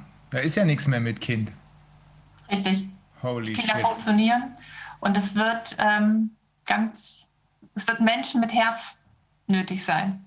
Also wir brauchen Leute, die, die hingehen und, und hingucken, wie, wie geht es den Kindern was brauchen diese Kinder gerade. Und sie brauchen vor allen Dingen Zeit und sie brauchen jemanden, der ihnen zuhört und den sozialen Kontakt. Mal in den Arm nehmen, die Hand halten und zu sagen, ja, ich verstehe das. Frage ist, ob man irgendwie den Rückweg überhaupt gestalten kann. Mit ganz viel Zeit. Ganz viel Zeit und ähm, mit, mit Aktionen, die uns gemeinsam wieder stark machen. Bundesjugendspiele, ADAC-Turnier, ähm, gemeinsame Liederfeste, alles, alles, was Schule schön macht, muss dann auf einmal nachgeholt werden und den Kindern zeigen, ähm, wir sind da und wir schaffen das auch. Wir machen das zusammen und das, dieses, dieses Gemeinsame, das macht sie dann wieder stark. Ja, weil es besteht ja die Befürchtung, dass äh, diese Entwicklungsphase, je nachdem, in welches Kind wo gerade steckte, dann eben schlicht verloren ist. Ne? Gerade wenn sich, ähm, ich sage mal, eine Angst ausgebildet hat, Menschen ohne Maske zu sehen oder auf Menschen zuzugehen, Nähe zuzulassen und so weiter. Je nachdem, in welchem Entwicklungsstadium sowas in der Kindheit ähm, ja in einem verankert wird, äh, ist diese Phase schlicht vorbei. Richtig. Wir brauchen Schulpsychologen in der Schule. Wir brauchen Sozialpädagogen. Ja, wir brauchen eigentlich mehr Personal, pädagogische Mitarbeiter, die uns unterstützen, dass wir nicht mehr große Klassen haben, sondern in kleineren Gruppen und genau hingucken können. Ist es so, dass innerhalb Ihres eigenen Kollegiums, ähm, wie viele Kollegen haben Sie da? Äh, Es sind zehn. Ist es so, dass innerhalb Ihres eigenen Kollegiums also dann sozusagen eine Umkehr stattfand von, ach, ist doch alles halb so wild, zu, oh mein Gott, das wird tödlich enden? Und äh, das wurden dann, äh, ist das, ist das auch, äh, ist das auch eine, eine offene Feindseligkeit gewesen, die da bei einigen durchgeklungen ist? Denunziantentum mäßig? Ja. Oh Mann. Und äh, Ich hatte irgendwann von Eltern stehen auf eine Mail weitergeleitet und da ging es nur um die Haftungsfrage. ja. Und das ist ja etwas, da muss man drüber Bescheid wissen und da müssen wir auch drüber reden. Mhm. Und ich hatte diese Mail an Eltern und an Lehrer weitergeleitet. Das ging gleich über den Personalrat und das ging gleich an die Landesschulbehörde, wie ich es wagen könnte, den Kollegen solche Angst zu machen. Mann, oh Mann, oh Mann. Und dann, als Sie an die Öffentlichkeit gegangen sind, da passierte aber, wenn ich das richtig verstanden habe, was anderes. Da kamen dann positive Rückmeldungen, weil offenbar doch eine Reihe von Kollegen da waren, die gesagt haben, wir wollen das auch nicht. Aber nicht meine eigenen Kollegen. Ja, das habe ich mir gedacht. Ja, die, die sind darin verhaftet und das ist wohl immer noch so. Aber ganz viele andere. Sind die denn jetzt geimpft? Ja, ich gehe davon aus. Ich war dann ja weg. Wir hatten, wir mussten die Abfrage machen. Das wurde über den Schulträger organisiert. Und die Putzfrauen und ich, wir wollten uns nicht impfen lassen.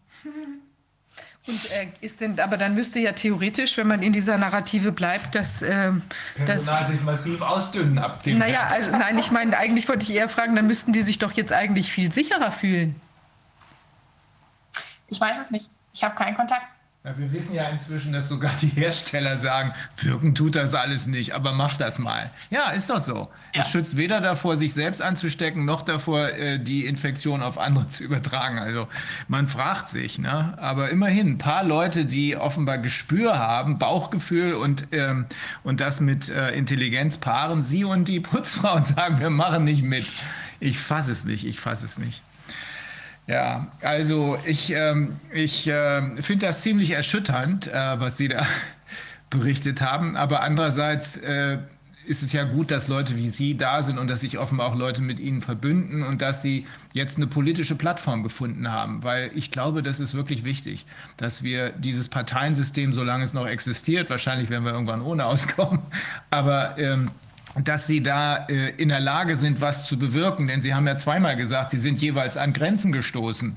Also macht man was anderes, wo es eben keine Grenze gibt. Das finde ich sehr gut. Also ich glaube, wir sind Ihnen sehr dankbar, alle, ähm, für die offenen Worte. Und ich hoffe, dass das ähm, einige Leute zum Umdenken bewegen wird oder wenigstens zum Nachdenken bewegen wird. Denn das, was da äh, offenbar den Kindern angetan wird, das kann man sich noch gar nicht so richtig vorstellen. Das wird alles erst noch kommen. Ja, vor allem auch, wenn jetzt, sagen wir mal, die Impferei bei den Kindern losgehen soll, dann wird ja, ich meine, das, was Sie vorhin angesprochen haben, als wie könnten wir das, oder was Antonia, was du auch gefragt hattest, wie kann das ein, eine Umkehr, wie könnte es wieder zurückgehen? Das steht ja, das wird ja sehr, sehr schwer, aber das ist natürlich unter der Prämisse, dass es jetzt auch wirklich aufhört. Also wenn wir jetzt noch mal einen draufsetzen, in dem dann jetzt geimpft wird und einige Kinder vielleicht nicht geimpft werden oder was weiß ich, diese, und dann haben wir noch Kinder mit plötzlich Nebenwirkungen, dann müssen wir uns noch um ganz andere Sachen kümmern und äh, dann haben wir noch äh, am Ende trotzdem weitere Testarien, weil vielleicht die neue Mutante XY äh, jetzt noch mal aus der Versenkung kommt oder so, das ist ja gar nicht abzusehen. Und Masken werden ja auch, wird ja auch gesagt, die Leute sollen weiter Masken tragen. Also es hört ja gar nichts auf an dieser, äh, also an diesen Einschränkungen und Beeinträchtigungen. Und dann könnte ich mir vorstellen, dass der Spaltpilz eben mit der Impfung nochmal sich verstärkt, ja. Richtig. Also es ist wirklich gerade vor dem Hintergrund, Sie haben ja auch die Basis nochmal angesprochen, wir sind da ja auch beteiligt. Ich möchte auch keine Parteiwerbung machen, aber was ich wirklich finde, man sieht an der ganzen Geschichte, es ist eben wirklich eine Bewegung. Ja. Also es breitet sich eben immer mehr aus, ja, also nicht nur jetzt von, von einzelnen Leuten, die vielleicht politisch irgendwie aktiver waren oder so, aber es gibt es ja eigentlich gar nicht. Bei der Basis sind eigentlich lauter Leute, die jetzt eben nie was damit zu tun haben. Aber ja. es kommt eben aus allen Ecken der Gesellschaft, ja, also jetzt von Schulleitern, Lehrern und so weiter. Das ist wirklich eine ganz, ganz wichtige Angelegenheit, ja. ja. Naja, und eigentlich aus der Not heraus geboren, aber es wird so positiv. Also ich erlebe einfach, dass ich mit Menschen in Kontakt komme, die das ähnlich sehen wie ich. Und das sind ja Gespräche, die ich vorher äh, gar nicht so führen konnte. Also das, was uns Corona jetzt alles so ähm, aufgezeigt hat, führt doch hoffentlich zu einer Änderung, auch wenn es noch ein bisschen dauern mag. Das wird es bestimmt, weil das ist ja das einzig Positive an der ganzen Geschichte. Der ganze Dreck kommt raus. Leider viel mehr, als wir es je vermutet ja, ja. haben. Oh mein Gott. Ja. Ja, morgen ist auch in, ich sage das kurz, in, in Magdeburg ein, ein Event, nicht nur von der Basis, aber eine große Begegnung sozusagen, 14 bis 18 Uhr. Wer Lust hat, da in Magdeburg dabei zu sein, wir werden da sein. Wir werden und da ich, sein. ich glaube, es wird sehr schön und freudvoll. Ja, und irgendwie mit angenehmen, authentischen Menschen. Also die Einladung steht. Ja, also dann, das ist ja wirklich sehr erhellend, was Sie da jetzt gesagt haben. Also Sie werden sich da wahrscheinlich noch, äh, naja, vom Arbeitgeber vermutlich wird wahrscheinlich nicht nur erfreulich werden, schätze ich mal, die Gespräche, aber man weiß es nicht. Vielleicht ist ja auch da ein Umdenken irgendwie, wer weiß, vielleicht haben Sie ja auch genau den richtigen Moment getroffen und jetzt kommt auch da irgendwie etwas Bewegung rein, ja, weil auch mal, es wird ja immer mehr bekannt über die Impfung zum Beispiel und es kann ja auch sein, dass da auch auf anderer Ebene dann ein Umdenken auch passiert. Also wer einmal anfängt, Fragen zu stellen, der hört nicht mehr auf. Nicht in dieser Situation, ne? Richtig. Okay. Ja, das ist meine große Hoffnung, mhm. dass wir da eine Lösung finden und ja, wir gucken. Ja, ich bedanke mich. Ja, ich danke Vielen Ihnen. Dank. Vielen Dank. Toll, wichtig. Äh, schönes Wochenende. Gleichfalls. Okay, bis dann. tschüss. Tschüss. tschüss. So. So, jetzt ist es so, dass wir, dass wir uns umschwenken. von Deutsch verabschieden. Ja. Jedenfalls partiell oder für einen kurzen Moment. Ähm, und zwar haben wir jetzt einige Gäste aus, aus, äh, aus dem englischsprachigen Raum oder Leute, mit denen wir Englisch sprechen. Ähm, es wird so sein, dass bis zum Ende der Woche wird die, bis zum Ende hier Ende, äh, Ende des Wochenendes, also ja. bis Sonntagabend, schätze ich mal, ähm, wird das äh, übersprochen sein mit Deutsch. Ja. sodass man sich das auch anhören kann, wenn man jetzt nicht so des Englischen mächtig ist. Ähm, und wir wenden uns jetzt aber eben unseren Gästen zu, die eben kein Deutsch können. Wir haben als ersten Brian Garish. Ich weiß nicht, ist er. Brian, can you hear us? Yes, I can. Can you hear me? Yes, yes. perfectly well. Uh, I'm. I apologize for uh, uh, having kept you waiting for quite a quite a bit of time. I think 20 minutes or so. Is that still okay with you? Uh, that, that's absolutely fine. And I'd just like to say that that I I don't speak German, but it was fascinating watching you and listening and uh, I'd just like to say that it was wonderful to see you start laughing because you looked very serious for most of the dialogues that I listened to. Yeah. But there was one word that I picked up that I found very interesting, and that was Wanzin. And that came up several times, particularly when Bianca was speaking. And I'd like to start. You know what that means, right? Madness. Yeah, yes. madness. It's madness. That's what it is. Yes, and I'm going to say to you, it's not madness. What we are facing is is calculated, and it's a mistake to call it madness. because it's very precise, it's very calculated. And we need to understand that in order to be able to deal with, with what we're facing. That's uh, that's very interesting to hear because we have come to the conclusion that there that the other side, as we call them, is using two major tools. One is, of course, psychology, psychological operations. Um, and of course, the other, which transports this psychological operation, is the mainstream media. Can you um, explain, tell us a little about, about your background? Okay, well, my personal background is professionally, I, I was military. I was in the, the Royal Navy for 21 years. I then worked in, uh, well, in industry essentially uh, for a while. But uh, after a few years, I began to understand that things were not good in the UK. And I began to see things and investigate things. Ultimately, that's led me over nearly another 20 years uh, to team up with a gentleman called Mike Robinson. And for now 14 years, we've been running a media outlet called the UK Column, where and I'm delighted to say that we're expanding, and it's clear that our viewers and listeners are now not only UK, they're across the world. Excellent. And now, of course, you're busy covering Corona and all the ramifications of what Corona brings about. Mm-hmm. Well, the, key point is that we originally started by looking at some of the issues that you've just mentioned. So we were looking at, at how propaganda had come into the country. We were looking at the use of, a, of applied behavioral psychology by the government. And we were looking at changes which were very serious, or we thought they were very serious, and they were particularly affecting the style of democracy, and they were also affecting our constitutional rights. And it was against that background of, of reporting that we have then encountered, uh, obviously, what's happened with coronavirus. And so I would say to you that our analysis of what has happened is of coronavirus is seen very much against the background of what was happening politically, and in particular the use of applied behavioral psychology and propaganda. Yeah. So what, what do you think is the calculated madness? I mean, the madness is, is more from what, you know, our judgment from when we look at what was uh, the normal status of things before. You know, no one would have would have thought uh, had you asked us like a year ago. No one would have thought that this could could have ever happened. I mean, at least not us, I guess. And also, we're really surprised how the legal system has deteriorated, or at least how it has become obvious that it's it's sort of in a, in, in really in bad shape. Yeah. But it seems that, um, yeah, we also have the feeling, you know, at the same time that it's very orchestrated what's what's happening. You know, that it's really like it's like a jigsaw puzzle. It's all like, you know, they they move this piece and this piece, and then the picture. I mean, it's becoming more and more clear, you know, what's going on. But what is what are your experiences or your your analysis of the situation? Well, I, I, first of all, I'd agree with you that the coronavirus pandemic, we will call it that, with, with inverted commas, that did catch everybody by surprise. I don't think we saw that coming, and it happened very quickly. So I'd certainly agree with you on that.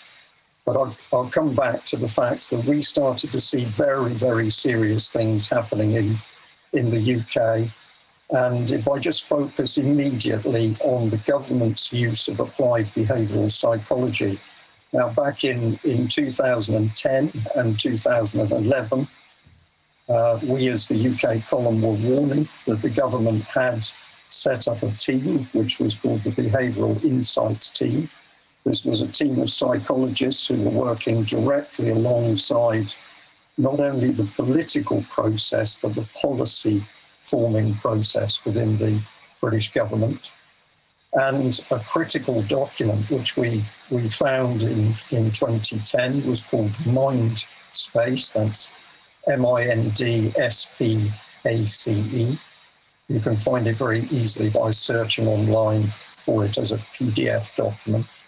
But in that document, the government admitted that it was using uh, applied behavioral psychology to influence how it designed policy and how it implemented policy. And at one particularly one particular point in that document, in fact, it's on the bottom of page 66, if I remember correctly, the government boasts that it can change the way people think and behave, and the people will not be aware that this has been done to them. But it adds the caveat that if they do realize that their behavior is changed, they will not know how it was changed. And we read this document and we were shocked. And we then started to research further. And that then led us to discover that around that time, and, and of course a little bit earlier, uh, the British government had been conducting meetings with the French, at which uh, we were bringing the British War psychology teams together to produce joint plans with the French. And the key Frenchman who was present in the meetings was called Oli- um, Oliver Willier, Willier, and he was uh, working directly at that time for Sarkozy's private office. Now, all these meetings were essentially held in secret. We were able to discover that they'd taken place, but we were only able to discover that by carefully researching along specific routes which, which we understood were important. Um, and for, for an example, most of these meetings were conducted under the guise that uh, they were part of a charity, uh, the Franco British Council, uh, which said it was simply set up in order to prove, improve relationships between Britain and France. So these, these meetings took place and it was it was very clear that there was concerted effort to expand the use of these techniques, um, not only from Britain and France, but the implication at that time was that the, these techniques were going to be used across the, the wider power base of the European Union. And I'll just say again, the, the Mindspace document was boasting that this was the first time the government would be able to use and apply techniques where people would have their behavior change. That means their thoughts change and they wouldn't even be aware that it had occurred. For what purpose? Well, if you if you want to execute power, then you're going to use uh, you're going to try and use um, normal democratic politics, or you're going to try and use force, or you're going to try and use other means. And so this comes to me as other means. And I have to say that when I saw how cynical this was, how calculated it was, when I was using effect- effectively my military background, I, I could see that this was the use of raw power. Now, if, if I jump forward into events around COVID, uh, very early on in the COVID pandemic in uh, well, I've called it a pandemic. Of course, I don't believe that that is what it is, but that's how it was reported. But very early on, it came to our attention that the government scientific advisory group, SAGE, had actually had uh, an internal meeting with elements of the government's behavioural insights team. Uh, the key gentleman concerned with this was, was a man called Dr. David Halpin, that's H A L P I N. And at that meeting, which was not properly minuted in, in a, a proper official sense, but they did put out a briefing sheet from the meeting. And in that document, which was dated, I think, the 22nd of March 2020, uh, it admitted that uh, the SAGE team and the government's policy on coronavirus sorry, a little bit of noise in the background, um, was going to use applied psychology in order to ramp up fear in the population, in order to get the population to adhere more closely to the government's policy over the response to coronavirus. But this was very, uh, it's, we have the document, we can provide you a copy of that document. Yes, because we have the same Absolutely. thing. We have the same thing. We, it's called, same. it is, it is a leaked paper from the Secretary of the Interior, and it is now called uh, the uh, panic paper.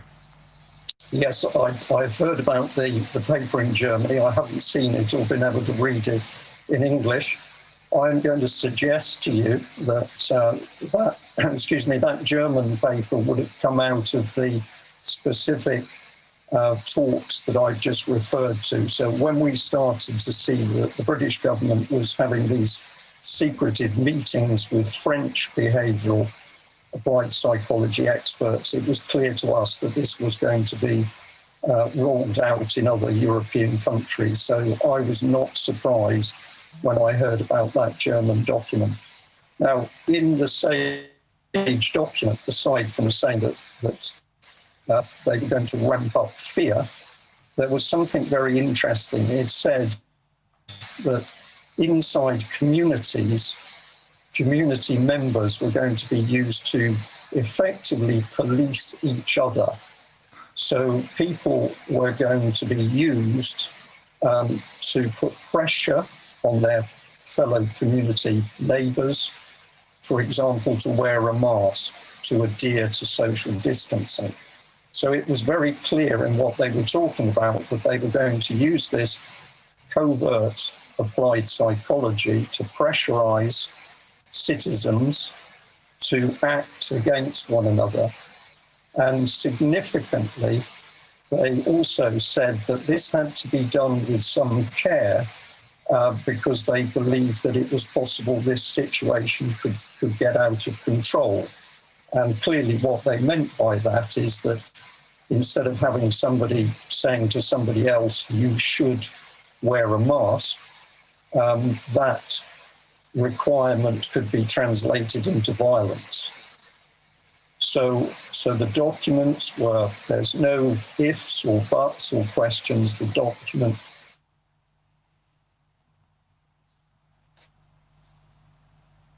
You're mute. I think you're muted.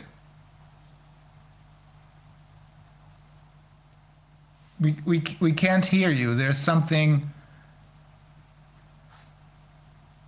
Maybe it's not supposed to be heard. may- Maybe somebody's trying to not uh, let you communicate with us. Maybe could you uh, leave the Zoom and come back in? Basically Oh, yes, now, uh, now you're back. Now you're back. Now you're back. Okay, it's, I'm sorry, it's probably my internet connection, but I do get problems these days for whatever reason. Okay. So, uh, having told you about that document, uh, very clear cut, very specific, I, I can now come back again to Bianca talking because I could understand a little bit of what she was talking about, and she, she talked about angst. Yes. She was talking about stress. Yeah. Now, of course, the techniques that are being used on adults, these psychological techniques to induce stress and fear, are of course also being used on the children. And uh, I couldn't understand, well, I could, I could only understand a tiny bit of what she was talking about, but I, under, I understood enough to say that as she was saying, correct me if I'm wrong, but I think she was saying that the rules change, so she doesn't know what the rules are from time to time. Exactly. Yeah. Uh, Every and week, that every week they changed the rules so that she had to sit at her desk over the weekend in order to figure out how to make these things work. Right, and what what what that is is the uncertainty and the change in the rules. That is part of the psychological attack, because the uncertainty immediately is putting people in a, in a position of stress and anxiety and confusion. And if we go back into the, uh, the professional world of applied psychology, people who are in a distressed, confused state are very susceptible to further messages and instructions. If there's a fire in a building and people are starting to panic, the first person that starts to give clear commands to the people, those commands will be followed. And that is due to the psychological state. Now, I'm talking to you, uh, I'm not trained, um, I'm not professionally trained in psychology. I do know a reasonable amount, which I've, I've, I've now learned as, as a result of the investigations that I do. But the other point that I want to bring into this is that uh, many years ago, we started to get very interested in, in a charity called Common Purpose. And Common Purpose as a charity said it was there to create future leaders in society. It effectively, um, it was like an, an octopus. It, it had tentacles. It got into uh, the hospital system, it got into the police, it got into the military, it got into schools. And once inside these organizations, it was essentially spreading um, a new philosophy in many areas. Now, everything I'm saying to you is fully documented. Uh, I have a website which is packed full of documents talking about what this organization was doing. It particularly went for children. Um, in the earliest days, it was going for children of the age of about 11 to 14, uh, but it also was interested in university students. And aside from the fact that people who went on courses were selected, uh, they were also very keen to get younger people into their so called training courses. Now, when I was investigating this organization, because I was extremely suspicious about what it was doing, it was a very um, it was a very interesting claim to be choosing future leaders who were going to lead outside society. Uh, sorry, who were going to lead outside authority. We'll come back to that. Um, but uh, the training was clearly designed to uh, produce people working in an organization who were not working in the normal culture of the organization. Common Purpose of giving them a new set of values. And when I took some expert advice on how they were doing this, this is the first time that I was told about the technique of neuro linguistic programming, NLP. Now, NLP is um, it's actually a form of hypnosis. Uh, you can look on the internet and you will find many consultancies uh, providing training in NLP. And you will find many people providing training saying that it has a therapeutic, uh, it, it, it, it, can be used to, to care for people and help for people. Now, in essence, this is true. Um, but what we were interested in is where we started to see the use of neurolinguistics in government um, policy. So bring these two together. It is a fact that the British government set up a specific applied psychology team. It is a fact that that team were promoting ideas to make the population fearful around the pandemic. But on a much bigger scale, uh, that team was using, amongst other things, NLP in order to influence virtually every document that the government was producing. Uh, I don't know whether any of your team have come across NLP before, but I will say that it's an open secret. You can go and research it. Many professional people teach it uh, but essentially it's a form of hypnosis. And this means that you can put across ideas and concepts to people, um, which is not necessarily just going through their conscious mind. This is fact, this is not fiction. Now, when you start to see NLP being used for political objectives, of course, the wider public is very, very vulnerable because unless you have a little bit of training or knowledge of NLP, you won't even realize that it's being used on you. And it can be used uh, in a verbal sense, but it can also be used in writing. So, for an example, you can have a document in front of you you may notice that a, we call it a full stop at the end of a sentence, that marker is in the wrong place. And you, you believe that somebody made a mistake when they were typing. But this is not what NLP can do because when you are reading the sentence and you come to the full stop, your conscious mind makes one decision, but your subconscious mind makes another one. And it is perfectly possible to be writing documents where it appears that one message is being put across, but actually a completely different message is being put to the audience. And if I if I bring this into the realm of, of coronavirus and reaction, we are now seeing that every statement made by the docu- uh, by the government, every piece of paper that comes out, is invariably very carefully crafted. It's very carefully put together, and uh, I I will say I can see that in much of this documentation, uh, carefully applied psychology is being used in the written word. Um, to back that up, to reinforce that, we also have uh, government documents where they are specifically uh, boasting of being able to use psychology in written documents. So you think that also the leaked documents that we see, like for instance this panic paper, which was leaked by someone, or at least it was not like officially put out.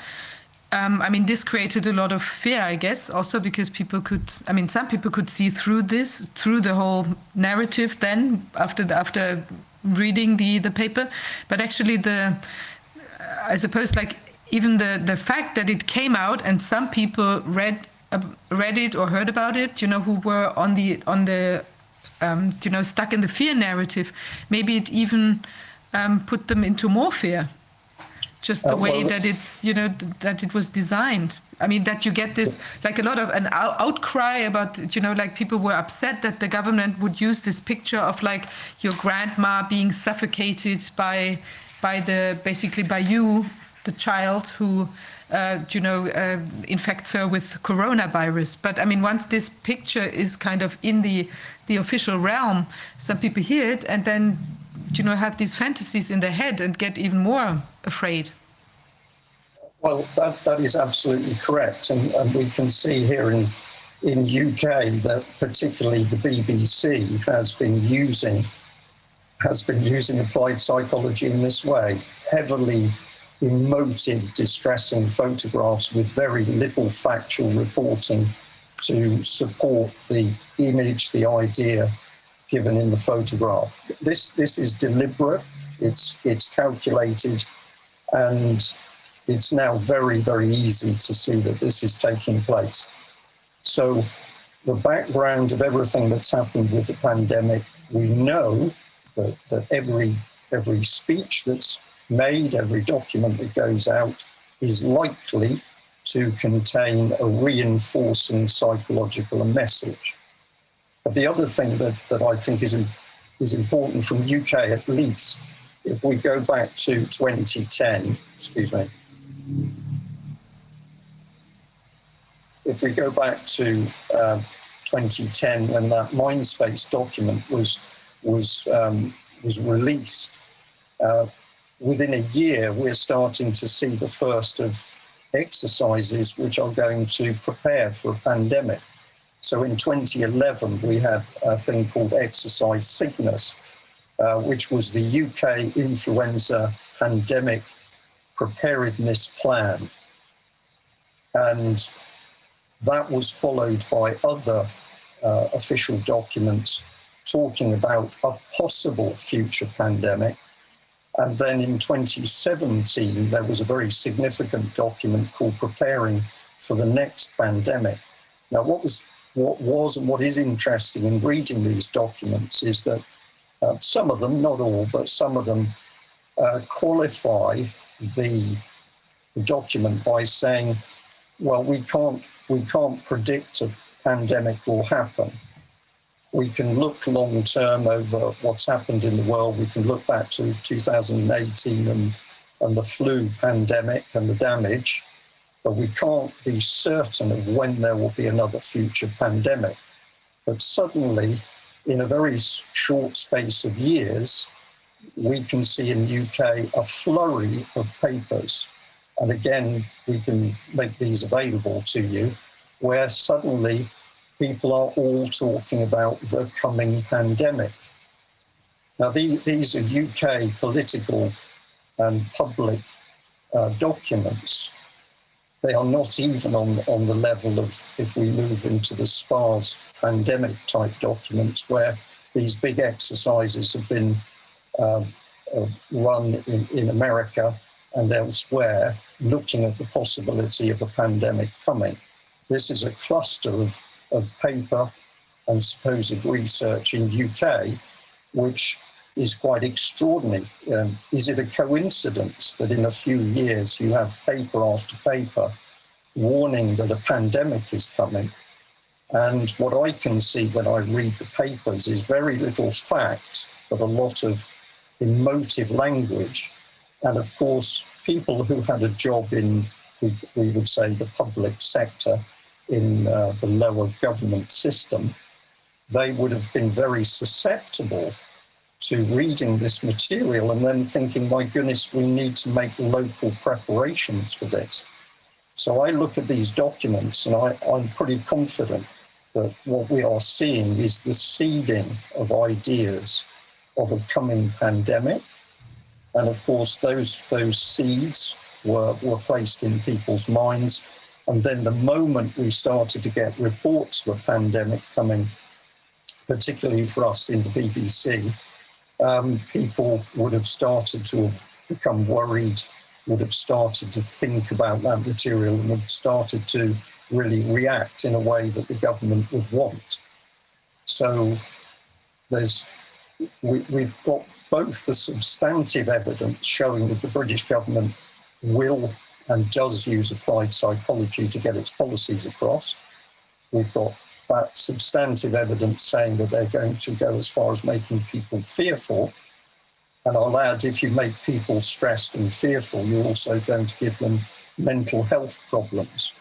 And we now live in a country where there's a huge rise in depression and suicides, none of which is being talked about in the mainstream press because the increase in those adverse uh, mental health effects has been so huge since the um, lockdown policies have, have been in place.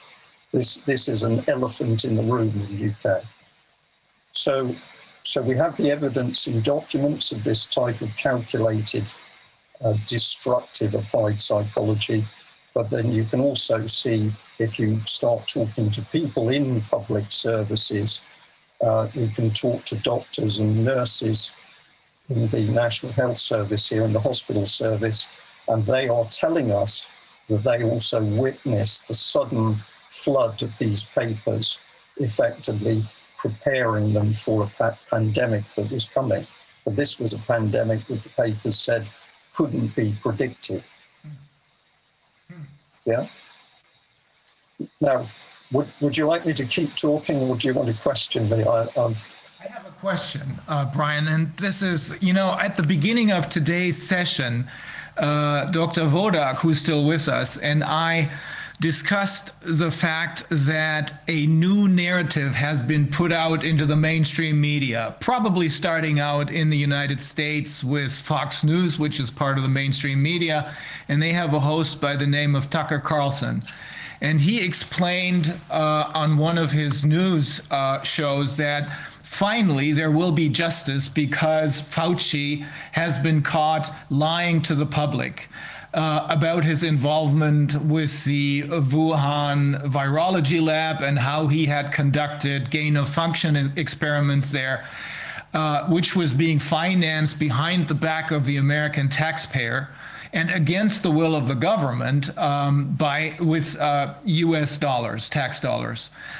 But the real message wasn't we're going to get Fauci. The real message was Fauci didn't tell us that there was a, uh, a, a dangerous virus escaped from the Wuhan lab. Now, in the meantime, we know that there was a mis- there, there was probably an accident at the Wuhan lab, but it didn't cause any real damage. However, those people who seem to have been preparing for this agenda to be rolled out, as you just explained, and as others have explained to us before, those people took this opportunity and use this as a springboard in order to start their start rolling out the uh, pandemic, uh, which is really a plandemic, uh, and which is really only a PCR test pandemic. Would you agree with that? That and, and in reality, and this is really important, in reality, we do not have a dangerous virus because the WHO, in accordance with what um, John Ioannidis says, uh, they put the the, uh, the the danger of this pandemic at about the level of a common flu. 0.14, 0.15 uh, percent infection fatality rate. So, would you agree that this is really not a pandemic, but this is a coordinated effort? This is, as you, when you first started out talking to us, this is a, it is not mad madness. It is a calculated effort which uses and and and um, yeah uses lots of psychology NLP in order to keep people in fear, in order to make them do things that they otherwise wouldn't do? Well, I, I certainly do believe that. You, there's a number of points there in what, what you just said to me. So, the first important one all of the evidence that's come in through the UK column and our analysis has shown that even the government's own statistics have proven that uh, what is happening is effectively a normal flu season. And although they tried extremely hard to manipulate and, and skew the uh, bend the statistics, the actual statistics that our Centre for um, uh, the National Office of Statistics in, in UK, it did its job. The statistics which that centre pushed out to the public were actually correct and showed that there was no pandemic. But the government's interpretation on it was a blatant twisting of the facts and the information in order to. Yeah. Same thing happened here. Yes, and we can now, I can reinforce that statement by, by saying to you that we have now, we have a stream of people coming to us, doctors and nurses, saying that at the time the British government was claiming hospitals were full of COVID 19 patients, they were not full. Even specialist facilities that were created in hospitals never had a patient going through them. Never mind the big centres set up in London for thousands of patients that ended up, I think, with about 63 patients in a multi thousand facility. In hospitals, we have had hospital consultants telling us that they were responsible for setting up specialist COVID wards, which they did. And when those wards were set up, they never had a single COVID patient in them. And while that was happening, the British government sent elderly people who clearly did have flu. They were in the hospitals and they had flu, they were ill, the government sent those elderly people in their thousands back into the care and residential homes, where, of course, in a closed environment, that infection spread. And even the wider press, certainly the newspapers in UK, the Daily Express, I think the Daily Mail and the Telegraph and the Guardian, all reported at one stage that the evidence was that tens of thousands of elderly people had died unnecessarily. Now, the experts that talk to us in the UK column say the figure is not tens of thousands, it's hundreds of thousands. So we, we have the lie over whether it was a pandemic. And of course, one of the tricks that the British government and the BBC has used is that they talk about the statistics relating to COVID 19 in a cumulative sense. They keep adding the figures together. But of course, flu is always logged as a seasonal occurrence. The flu season comes, people catch flu, some people die. That's always the case. And then, of course, as the seasons get better, flu disappears. And then for the next winter, that is a new flu season and the statistics start again. But with COVID, the statistics have been added across the two seasons. Now, this is the use of psychology to manipulate people's minds. It's absolutely blatant.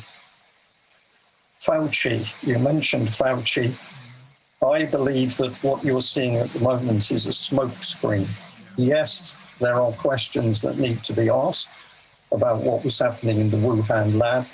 And certainly we know that it has been standard procedure for many years that if a, if a vaccine is to be created, that the pharmaceutical companies will enhance uh, a virus strain as part of their techniques for producing a new virus. So we can imagine that in any laboratory, dangerous enhanced viruses might be created. So, sorry. I have some uh, I have some special things happening with traffic near my house. Um, so, so we know that laboratories are, are doing what is essentially dangerous work on the enhancing of vaccines, so of, uh, of viruses. So it, it is, of course, possible that something escaped. But I think that the timing that we're now suddenly turning attention back onto Fauci is very interesting. And I believe that this is being done because they know that the wider public is starting to ask the right questions about what has been done as a result of the of the COVID-19 vaccination policy. So to try and distract people away from asking the key questions, which I'd like to come on to about vaccination, they're now coming back to Fauci. And of course, the other man who has suddenly disappeared from the public arena is Bill Gates. Yeah. Now, why has Bill Gates disappeared? Well, a number of interesting questions, but of course, the first problem he faced was that it was it was known that he had a uh, a friendship with Epstein. So all of a sudden, Mr. Bill Gates, as being the squeaky clean, sorry, a bit of colloquial English there, as being the very clean, well-behaved entrepreneurial, uh, philanthropic businessman is now smeared with the fact that he had a very questionable friendship with Epstein. And of course, Melinda Gates has now said that she warned her husband about that relationship many years ago. So suddenly, Bill Gates is now been uh, exposed in the wider media. That happened first, and now suddenly we're getting attention focused back on Fauci. My feeling is that the people who are responsible for this despicable plan have now started to think that the public is beginning to look in the right direction. And so they need something to distract them. And I think we're going to see a ramping up of accusations that it was the Chinese who produced a bioweapon, Fauci was involved. This is all emotive uh, media stuff. This is not proper analysis of, of what's been happening. But I, that's my personal opinion, so I could be wrong. Uh, actually, I think we agree with that, and uh, everyone who we've spoken to agrees with that. It looks as though those who are responsible for this agenda um, are beginning to throw people under the bus, but obviously only for this very purpose to distract the general public's attention from from what they're doing. They're asking the right questions. Um, yes. So, in a way, I think this shows that they're losing control to a degree. They're not losing complete control, but they're losing control. What do you think about this? I, I, I agree with that. And I'm going to say that if if we want to inject some good news into our discussion, the, the people we are up against, the people we are fighting, are inherent liars. They tell lies, they do not tell the truth. And of course, the problem with that is eventually they become caught in their own lies. And so I think this is a big part of what started to happen. but I can give you um, another example from within UK of where we see that there has suddenly been uh, some emerging fear in the system. Uh, the, the UK agency, which is responsible for the safety and regulation of medication, is called the MHRA, the Medical and Healthcare Products Regulation Agency. And that is the uh, organization which has been collecting data on vaccine adverse effects. And uh, for, for, for you and anybody who's ultimately watching or listening, I need my glasses for this, apologies. Um, their latest reports are that within the UK there have been 859,481 adverse reactions. That, that's Eight, logged did you say 850,000? 859,000. 859,481, and there have been 1,213 deaths. Now, those statistics are the UK government's own statistics. They've not come from me, they've come from the UK government, and they come from the MHRA yellow card system. And this is supposedly the safety system by which anybody who um, comes into contact with an adverse react, sorry, an adverse vaccine, vaccine reaction, whether it is something you experienced to yourself or you witness as a family friend, or indeed if you're somebody in the medical profession, you should log a yellow card vaccine adverse reaction uh, message, and it is the MHRA that holds that database. Now, in the MHRA's own documentation, uh, they stated in 2018 that to their knowledge, for any medication, including vaccines, less than 10% of the serious adverse reactions were ever recorded. Less than 10%. And for more minor vaccine adverse reactions, they said that the figure recorded would be between 2 and 4%.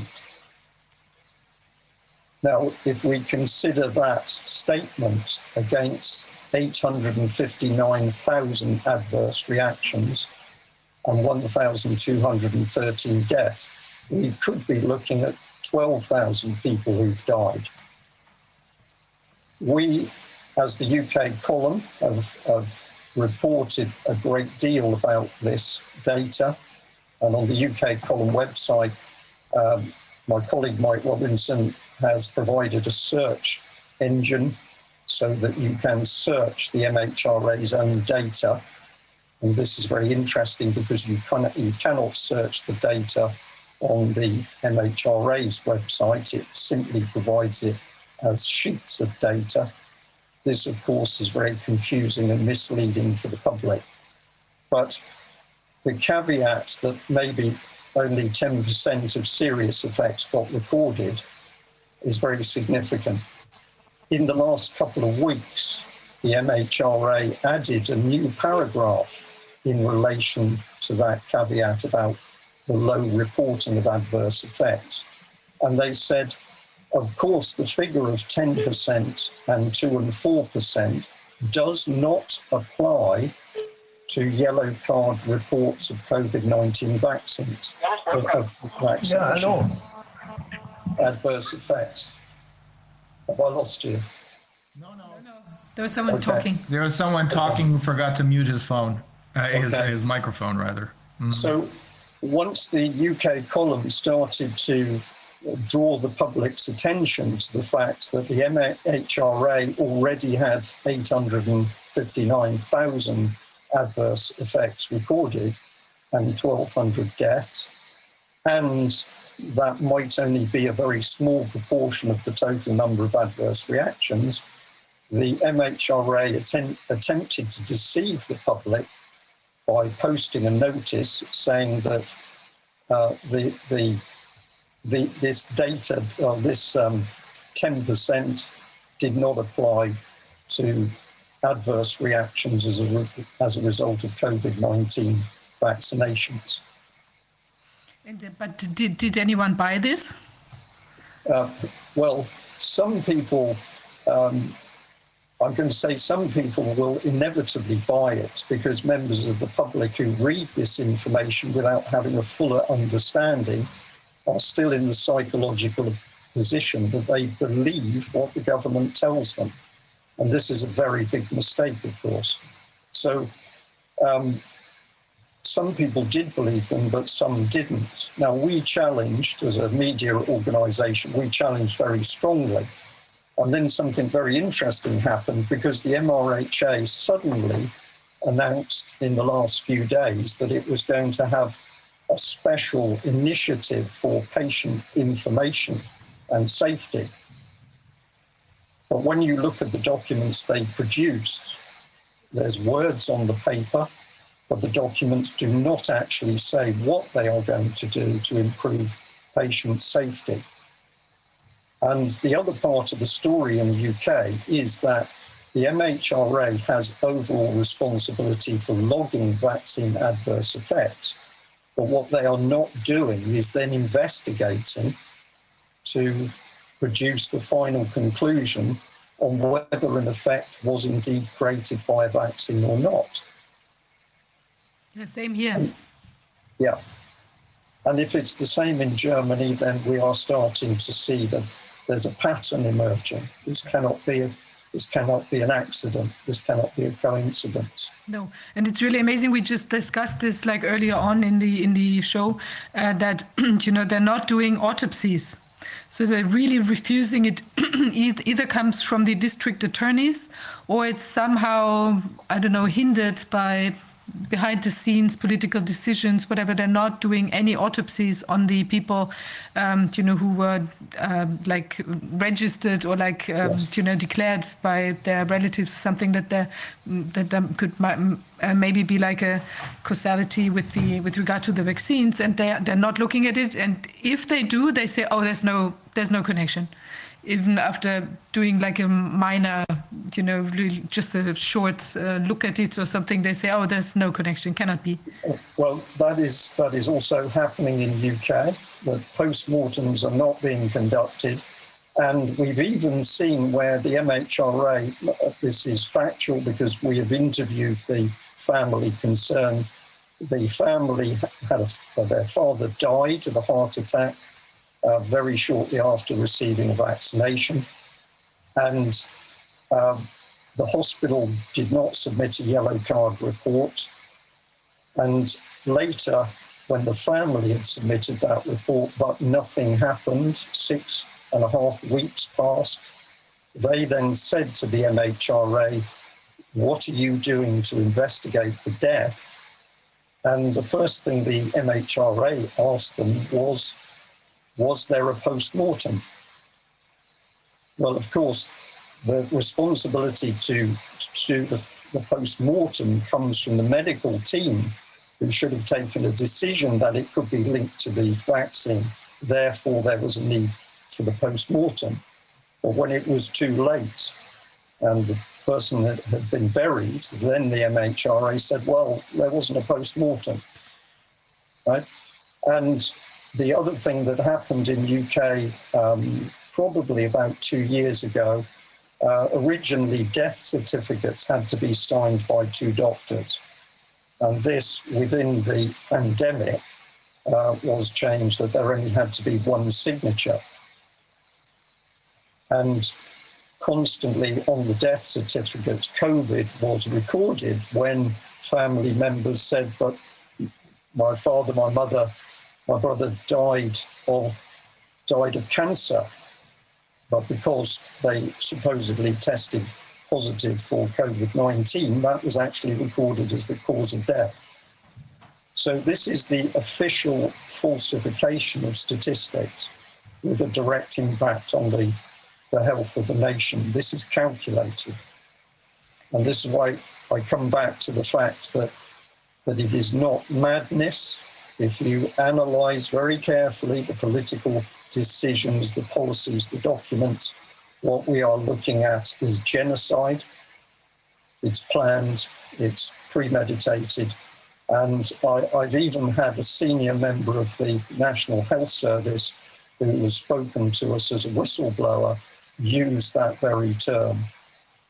The words were, what I have watched unfolding within the health service in excuse me, in UK is genocide.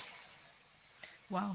That was a member of, of the medical community, or, or I didn't get that.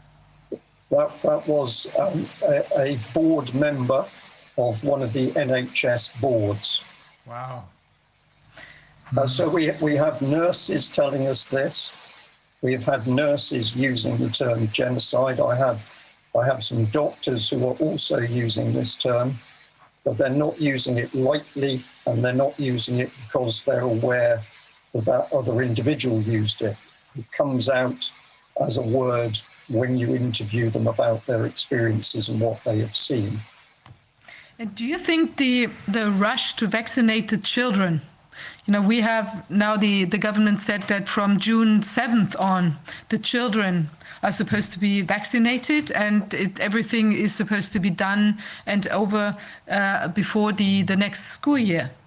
So, I mean, this seems to be like pretty outrageous. Obviously, a lot of people are very upset about this new thing. I mean, they say it's not going to be like mandatory, but of course, with peer pressure and with like, you know, them saying you can only access the schools again with like testings or with vaccination or only vaccination. I mean, of course, there's a there's pressure. I mean, it's basically mandatory or it's going to become mandatory.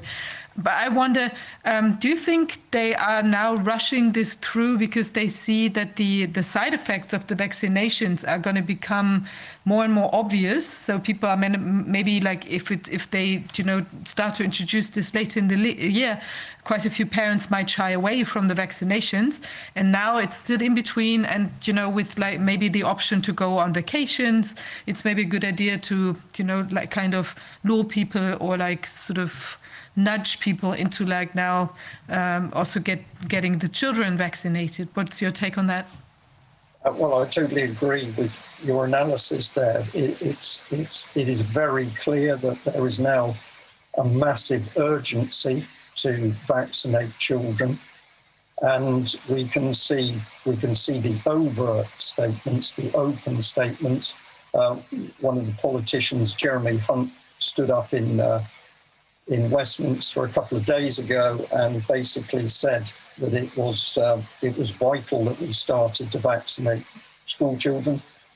So we can see open statements, but we can also see other documentation circ- circulating where again there is this malicious use of psychology uh, because school teachers are effectively being told that that if they're going to if they encounter parents who are um, reluctant to have their children vaccinated, those parents are effectively going to be listed as extremists.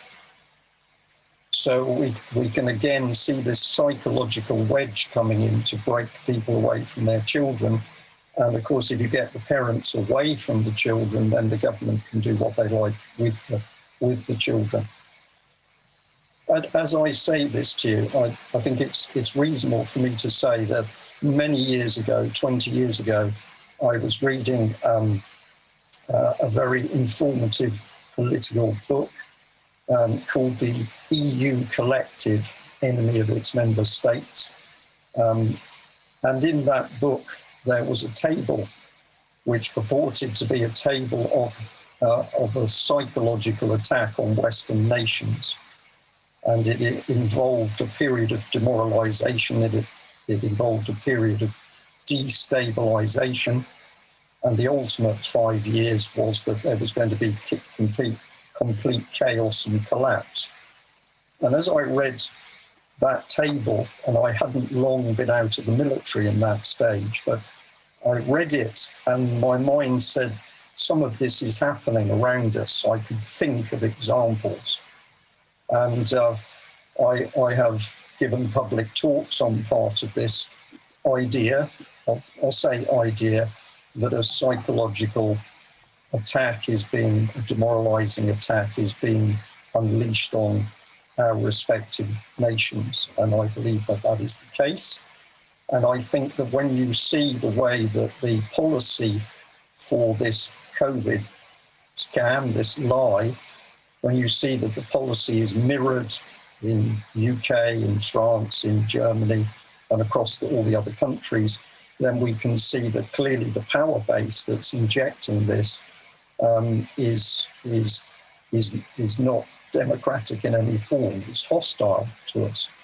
And, and um, I'll, I'll, just add because it was a little thing I didn't want to, want to forget that I, I only discovered a couple of days ago that Bill Gates um, had supported an organisation called uh, CEPI, which is the Coalition for Epidemic Preparedness. And uh, Bill and Melinda Gates Foundation had put in several hundred million dollars to that organization. Well, by a miracle, um, CEPI uh, ended up by funding the very biological testing laboratory that the MHRA in the UK was going to use, is using, to tell us whether the vaccines are safe. So Bill Gates' money goes into CEPI. From CEPI, it goes to support the very laboratory that uh, is is being used to tell us that vaccines are safe on the basis that they've recorded 860,000 side effects, approximately.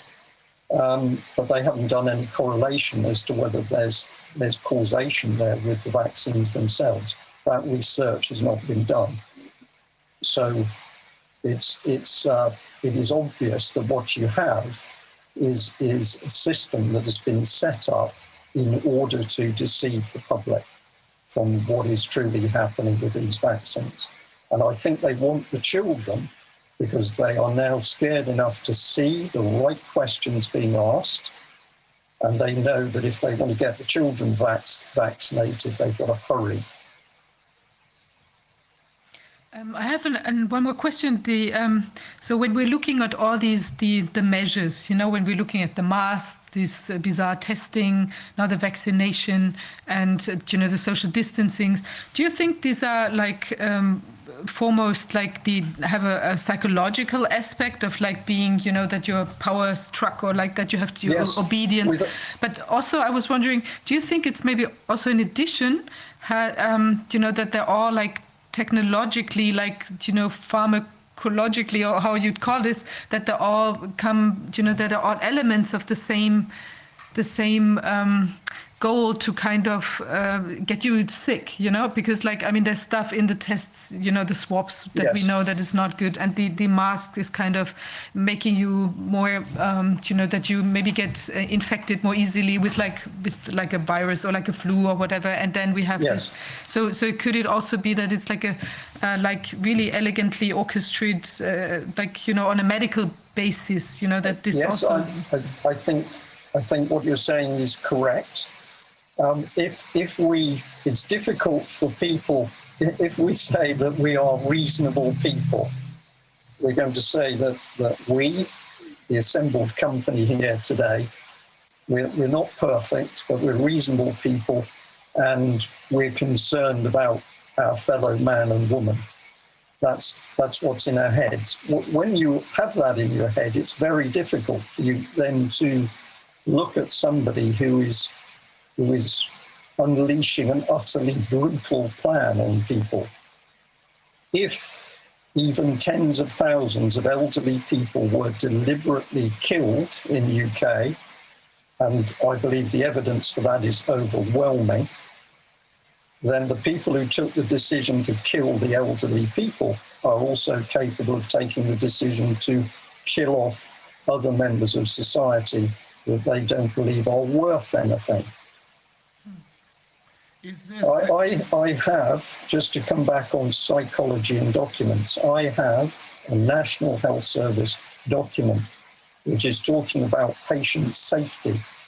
And it says um, if we did this or that, we could perhaps save the lives of 160 people per year. That would be worth 23 million. Every time the NHS document is talking about protecting human beings, it puts a, a financial value to that.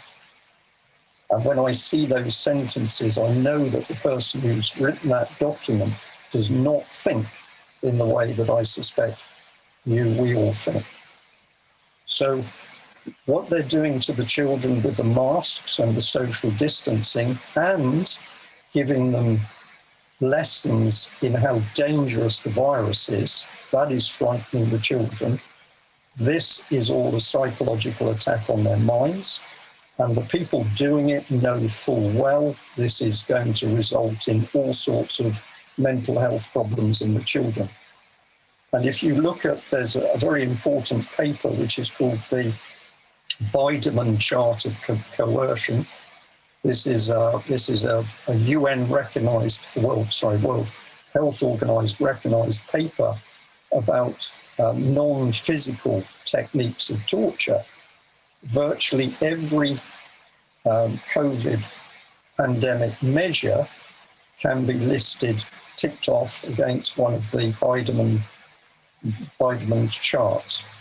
And as I was waiting to, to come live with you, uh, a lady, very well informed lady, has sent me a document where in UK they're now saying that if a baby is born and there is any suspicion that that child may test positive for COVID, there should be no skin contact.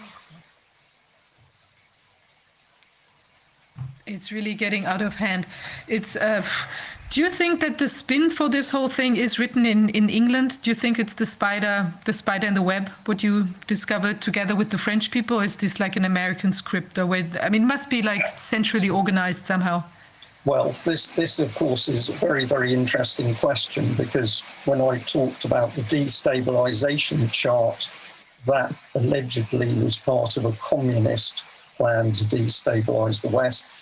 But I think that if we take a more mature view of it at the moment, uh, of course, if we look at the power base, um, and at the moment we're focused on the power base of the pharmaceutical companies, uh, the power base is within the networks of those companies. And of course, those companies can only function without the people who control their billions of dollars of working capital and profits. So for me, it's very easy to say that if you want to start working out who is doing this, then you have to look at who is actually controlling the sums of money. And of course, this can be quite emotive depending on how you put this argument across. But in the UK, the government, which has not been able to build hospitals, which can't fill in holes in the road, which can't run the schools, suddenly announces that we've got 800 billion pounds, which has appeared out of thin air yes. in order to fight the COVID. Mm-hmm. Well, this tells us something very important. And the other thing, which I think is significant at the moment, is you might have thought a few years ago that if such a pandemic happened, at this stage, when the economy is so badly hit, we would be hearing the banks complain. We would hearing, be hearing the banks saying that this is disastrous because the economy shrunk by, UK economy shrunk by 30 to 40 percent. Uh, the banks can't function. But actually, the banks are silent. Yes. Yes. And that says to me that the banks are happy. They must be happy because they're silent. It is, it is uh, according to what we have learned in the meantime, it's the bank, it's high finance, which is profiting from all this through their investments in the pharmaceutical and the tech industry. And uh, but the bottom line of all this, if this is an agenda, and I have no doubt that that, that it is an agenda, it's a calculated effort. Um, the bottom line of all this is that the killing of the middle class, of the small and medium medium-sized businesses, of driving yeah. them into bankruptcy, and the actual deaths, killing of people, is is not it, it's not a collateral damage. It's the intended damage, right? It's the intent. It's intended, and and uh, probably nine months ago, I couldn't, I can't substantiate it further because it was a whistleblower, but a whistleblower who had clearly been within some reasonably high level meetings within the British government told us he was shocked that at one stage they discussed the need to destroy small to medium sized businesses. He said it was discussed in a way that was so cold. He, he said it really disturbed him. When he came out of the meeting, he could not believe what he had just heard. And of course, um, the Bank of England, I can't remember the, the new governor's name, unfortunately, but Mark Carney, even when he was governor of the Bank of England, announced publicly several times that companies that did not adhere to the new uh, climate change greening agenda would be punished. They would be put out of business. He, said that publicly. And anybody operating a small business should have really paid attention to what that man was talking about. And of course, if you put small businesses, if you stop small businesses from working, you are stopping people from earning a living.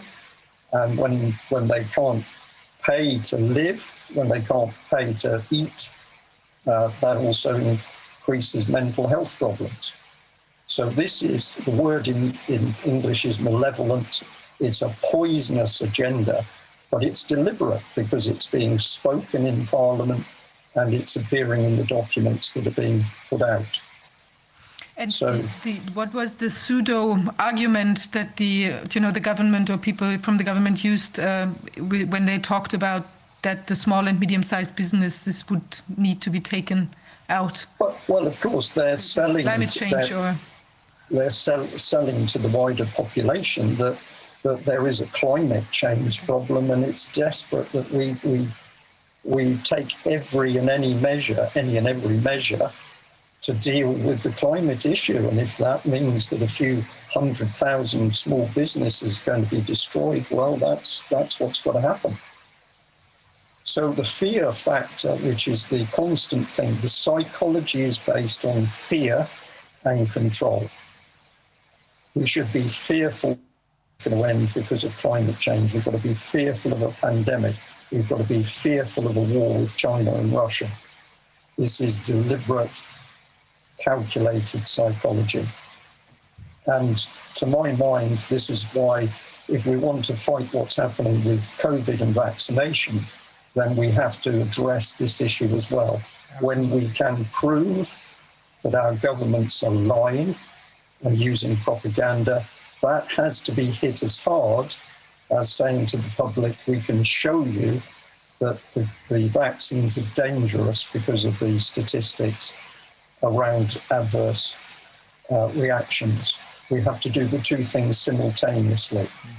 And one of, one of the things, it's an irony, irony it's, uh, but lockdown has been very good for the UK column because many, many more people are coming to us. And we, every week, we will probably get six, seven, eight emails where people say, we would like to thank you for keeping us sane Yeah. your news, your information, your facts, your analysis has helped keep us sane Yeah. because we were getting distressed, we were getting anxious. And that is a huge compliment to us. That is something very special those people are telling us. But of course, what it also told us was how powerful this effect was on the minds of the public. And um, I have a um, my uh, one last question.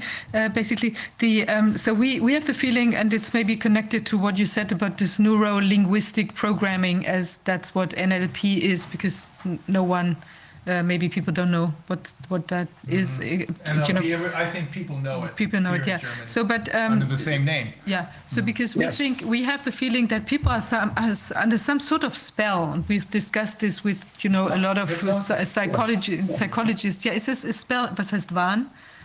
Um, like uh, Well, the, the spell, uh, we, we also believe this. This is where we've come to. We can say that people are under a spell.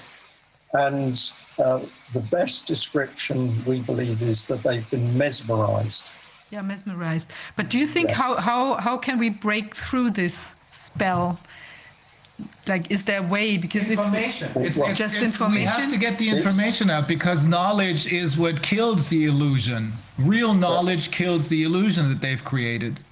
This is, this is true, but, but we also have to be realistic, and that is that um, if, if, you, if you look at what happens if you attempt to hypnotize a group of people, then, then you get a, a, a bell distribution curve. Some people are very susceptible to it and will be extremely hypnotized. Some people might be slightly affected, and some people it's very difficult to hypnotize. So, across the population, I believe you need to think about it in a little bit more of a um, measured way. You're going to have some people that probably we're not going to get to. They're gone. They can't think for themselves.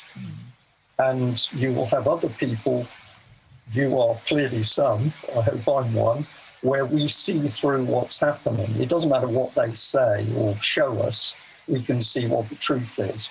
So um, by exposing it and putting out the correct information ourselves, we are getting through that hypnosis. And to be positive, I think that is accelerating. Yes. The, Brit- the British government has just announced that it's, it's spending 1.6 billion pounds to interface with media companies. 1.6 billion. The BBC's budget is 5 billion on its own. So 5 billion pound BBC, which is the biggest propaganda machine the world has ever seen. It is the most dangerous organization. You should not believe anything the BBC says without checking it via another source. Yes. I, I, I, I could talk to you for an hour about what the BBC really is. Yeah, well, we, we have the very same problem with our national public radio and television stations, I believe. Uh, may, Yeah. it, may- it may be worse in, in Great Britain, however, with the BBC, because I think your history is a lot longer with Well- that kind of propaganda. I didn't. I'm, I'm sorry, I didn't answer the lady's question fully on um, whether, whether whether I thought the seat for this was in UK. I am very embarrassed to say that I do believe it is in, in UK. We are looking at, at the power base, which is a mixture of the monetary power in the City of London Yeah. um, and what is very clear from the documentation is that that monetary power base is now fully working with the wider security services.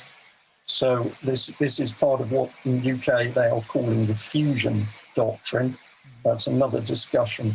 But essentially, we can see that the, mil- the monetary power base is now controlling uh, both the intelligence networks like GCHQ, but also the secret services, and they are acting together.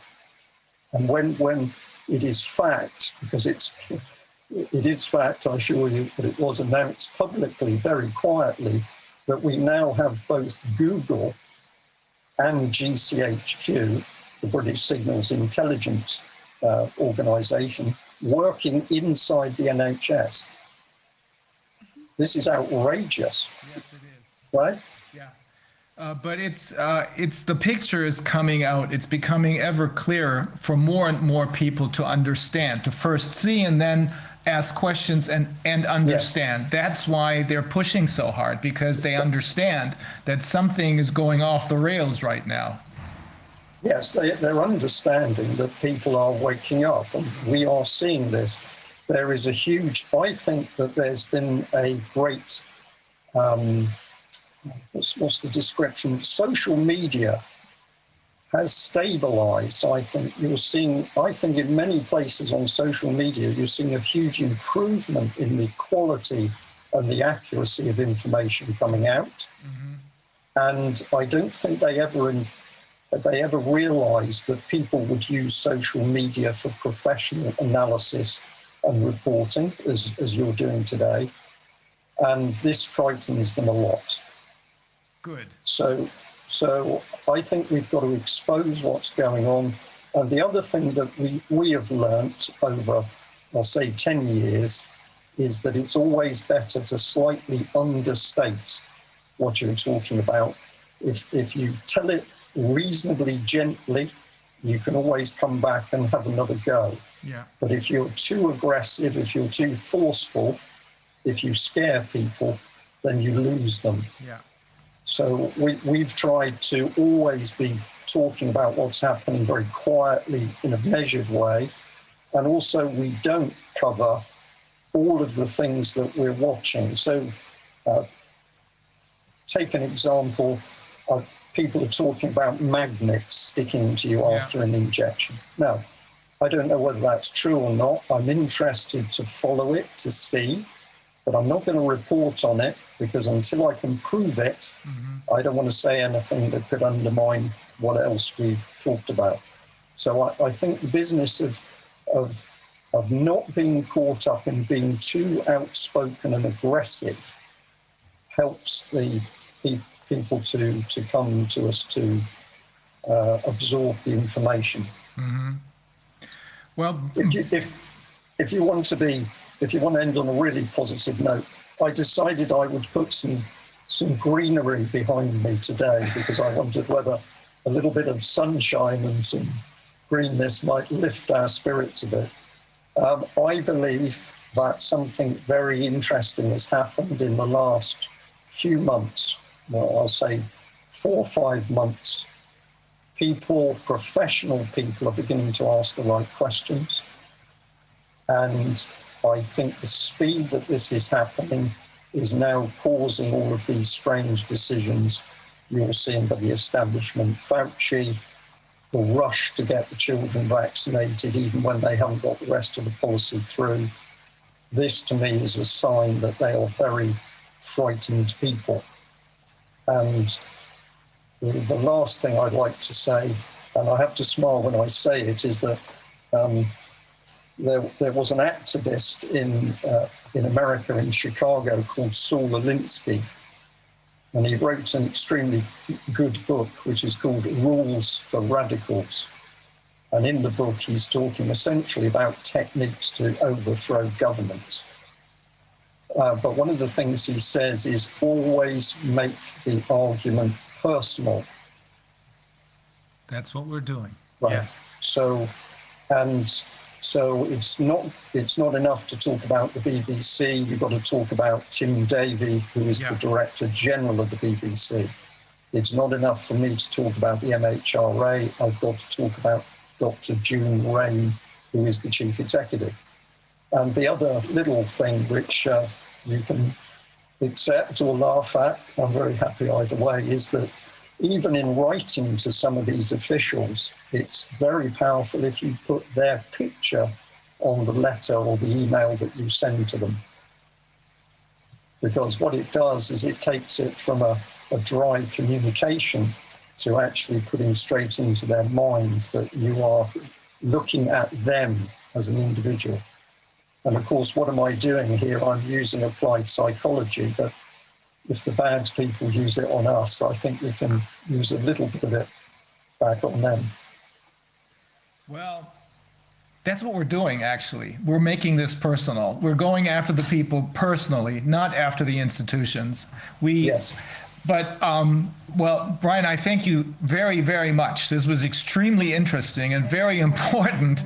Um, and I think we're gonna he- we're gonna be able to hear more of each other uh, because we have to stay in touch now that we realize. I mean, we've had this suspicion all along, but now that we realize that this is an internationally concerted effort by some very, Yes. very evil people. Uh, and what a wonderful opportunity that is because um, whatever else these people do, they're constantly pitting nations against nations. Uh, if we get a little bit broader and we look back at the wars and the trouble, it was this type of people that have caused it. And I think we've got a wonderful opportunity now to the, the the pandemic that's been thrown at us to make us fearful could actually be the very thing to get people coming back as human beings, no matter you know what their nationality or religion or colour is. I think we've got a very exciting opportunity here. We agree. We agree. It's a real pleasure, Brian. Um, Thanks so much. uh, we'll be in touch. I think we'll talk more. Okay, that would be nice. Can I just say to you, unfortunately, you're just off my screen, so I only see. Ah, that's better. Sorry So I, about only, that. s- I only see an eye, and this could worry a lot of people. Okay. Well, thank you Right. so much, Brian. It's a real Thank you. pleasure. Thank yeah, you. thanks so much. Very important. Okay. Have a great Bye-bye. weekend. Thank you. Bye. Okay. There, uh, I think we have both uh, Dr. Stuckelberger and maybe s- Dr. Simone Gold, but uh, Astrid, you're first, right? Yeah, she's first. I think Uh, you're. Yes, hello. Uh, yeah, Normally, I'm um, in before bed. I mean, if um, Dr. Simon Gold wants to go ahead, uh, I have a commitment at four, so. Simone, can you hear us? I can wait. Oh, okay, good. Is, is, is is it okay if we uh, try to limit our interview to 30 minutes or so so that Simone, because she doesn't, she has only a very limited time slot. Is, is three o'clock okay, roughly? 3:10 or so? Is that okay? Go ahead. Okay, go, go ahead, uh, Astrid. Okay, very good. Uh, thank you. Um, so yeah, I, I was here last time uh, at the audition to talk about WHO and Gavi, and uh, today um, I'm going to talk to you about um, actually immunity, um, definition of immunity, uh, the mechanism of financing this new program that WHO has put in place since quite a long time, that is emerging now, which is a immunization program that is actually paid through a mechanism that I will explain. And um, they have actually uh, come to the chronologically to come out now with the new rabbit in the hat. And this is the WHO uh, SAGE roadmap for prioritizing the use of vaccine in the context of a limited supply. So um, I have really analyzed this document, and it is uh, what I can already say. Uh, I was hearing uh, before um, the expert who was speaking. It you know when you read this paper, it sounds like a casino uh, game. It, it is like if they are setting the rules of different scenarios that are um, possible, very confusing, and then they're playing with the market, with the epidemic, and with the people targeting they're targeting for the vaccine. So uh, let me maybe uh, because I don't have uh, much time. So 30 minutes. So uh, first, the Astrid, definition- th- we have to, I think we have to make clear that this sage that you're talking about is different from the one in Great Britain. oh, It is the WHO SAGE you're talking Oh, yes. about, the, the, uh, uh, what, uh, Brian, uh, Garish, uh, was, uh, talking about is an, a completely different operation in, in Britain. But this is important because we know that there's some really interesting, um, news in that paper you're talking about. Yeah, and, and sorry, I, so this is this is the paper. Everybody can find it on internet. It's called WHO SAGE. So SAGE means Strategic Advisory Group of Experts on Immunization of WHO. This paper is dated from 13th of November 2020, and it's the first version. So this is actually quite relatively new. But what is not new is the word immunization for saying that this vaccine is immunization. So this uh, roadmap um, is uh, written an approach to inform planning and subsequent recommendations based upon epidemiological setting and vaccine supply scenario. And they're forgetting one thing there, and the target group that we are going to advantage. So uh, just quickly, the, um, so this is uh, in uh, November 13. Now, if you come back one month earlier, in on 12th of October 2020, the Director General Tedros Ghebreyesus, Director General of WHO, uh, said that immunization, the best immunization is vaccine. and they have completely disclosed the definition of natural immunity. The immunity that many today come back to say that you can be immune uh, your whole life from measles. And actually, um, Professor Harvey Risch from Yale, Professor Beda Stadler, Professor Immunology, uh, very known in Switzerland, uh, and INSERM, the Institute of uh, Medical Research, really defined very well immunology, that it is a long life pattern. It is not just uh, you get sick and nothing happens and you have to get a vaccine. So that's very important that people who listen understand. The also thing is that for eight months, you, there are lots of papers on this. I made a, an expert report and I have noted that it is available now in Quebec. But um, so uh, for eight months, you can calculate the antibodies. After eight months, there is a memory cell, very intelligent body we have, um, that has integrated uh, the immune response. So the soldiers went to sleep, but they are there and they are alert. And if you get again the SARS-CoV-2 when you had the SARS-CoV-1, most people on 1 million study in, in, in China are immune. So you see that there's natural immunity is science. That's the real science. Now, WHO on 20th of October is completely denying natural immunity and is saying the only immunization is vaccination. Vaccine train and immune systems to create protein to fight disease known as antibodies, just as would happen when we are exposed to disease. But crucially, vaccines work without making us sick. So not only they use a vaccine to say that it's better than disease, but they say that this will make you avoid being sick. And in, in by by justifying this this definition, it's very important. They are justifying all the program of immunization. I think that's crucial that people understand. Well, that's, how, that's when they changed the definition of herd immunity. Before that, it used to be either natural immunity or vaccination, and now it's only vaccination. That is completely yeah. unscientific, though, isn't it? It's completely unscientific because you yeah. have natural uh, and you have herd immunity or adaptive immunity, but there was never a question that adapted and herd immunity is vaccination. It has never been in science uh, until WHO has decided again to change, like they changed pandemic. Yeah. So they changed many definitions. Uh, in this, there's another definition they have changed here in this um, WHSH roadmap as I'm on definition, and it's very important. Details are very important in the game they're playing. Uh, they changed in the annex of this document on, on um, uh, SAGE, uh, health workers. So health workers are normally professional people taking care, healing people who, who have credential and legitimacy. Now it is everybody, everybody that is around uh, who is in the community. So they are changing this for a reason, because they have a target group and it's the high health workers. Yeah. A target group for immunization and vaccination. So uh, that's important if people want to get into that to know that immunity is, is has to come back to, to its its definition. Now, the mechanism of uh, of financing is very important because, as you said um, before, uh, there is a whole uh, roulette game, uh, a casino game with the vaccine, uh, which is really dangerous, and people are not waking up on this. Uh, that's right. Um, but I, I, don't think I told you, but I said that to Germ War on a podcast because I had not found it out last time.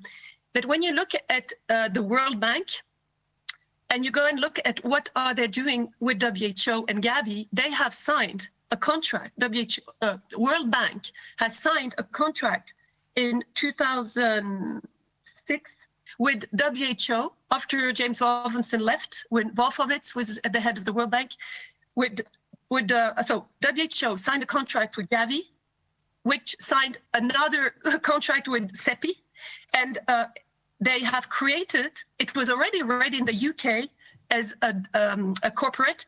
They have signed uh, what is called the IFFM, the International Finance Facility for Immunization.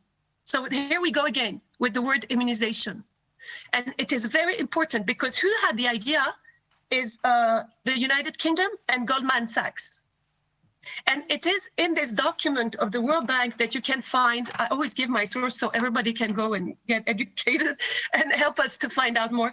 It's on openknowledge.worldbank.org and it's it's called IFFEM process, International Facility Finance Facility Immunization. And what's interesting there it is that that Gavi has very quickly uh, from 2006 to 2030 made plans of financing and who finances this? Through the Coalition for Epidemic um, uh, um, Epidemic uh, Innovation, CEPI. It is, it is the countries. So at the beginning, there were just nine countries for 23 years. They have given huge amounts of money, more than I don't know how many billions. Uh, you, those who want to go and see, they go and see uh, donors to Gavi, and they will see that Switzerland has given 27 billion million. Uh, South Africa has given so much, so much, so much. So every country should go and have a look at this because it's very important. This is there is a market with the word immunization, and they also call uh, the, the keywords like the advanced market commitment AMC. So I also invite you to go and look at this, and this explains why the Gavi has, as we said last time, total immunity in Switzerland, but it has also a global plan of vaccine. It's signed with WHO and with the Swiss government. It's in charge with the money of the Social Corporation uh, of Switzerland to distribute uh, vaccines and to distribute health supplies, but they call health and it's disease uh, treatment or vaccination. Um, it's all hidden in the words. Uh, so this is a big scheme that is going through the World Bank. And one um, algorithm we can say that they're using in everything they're doing.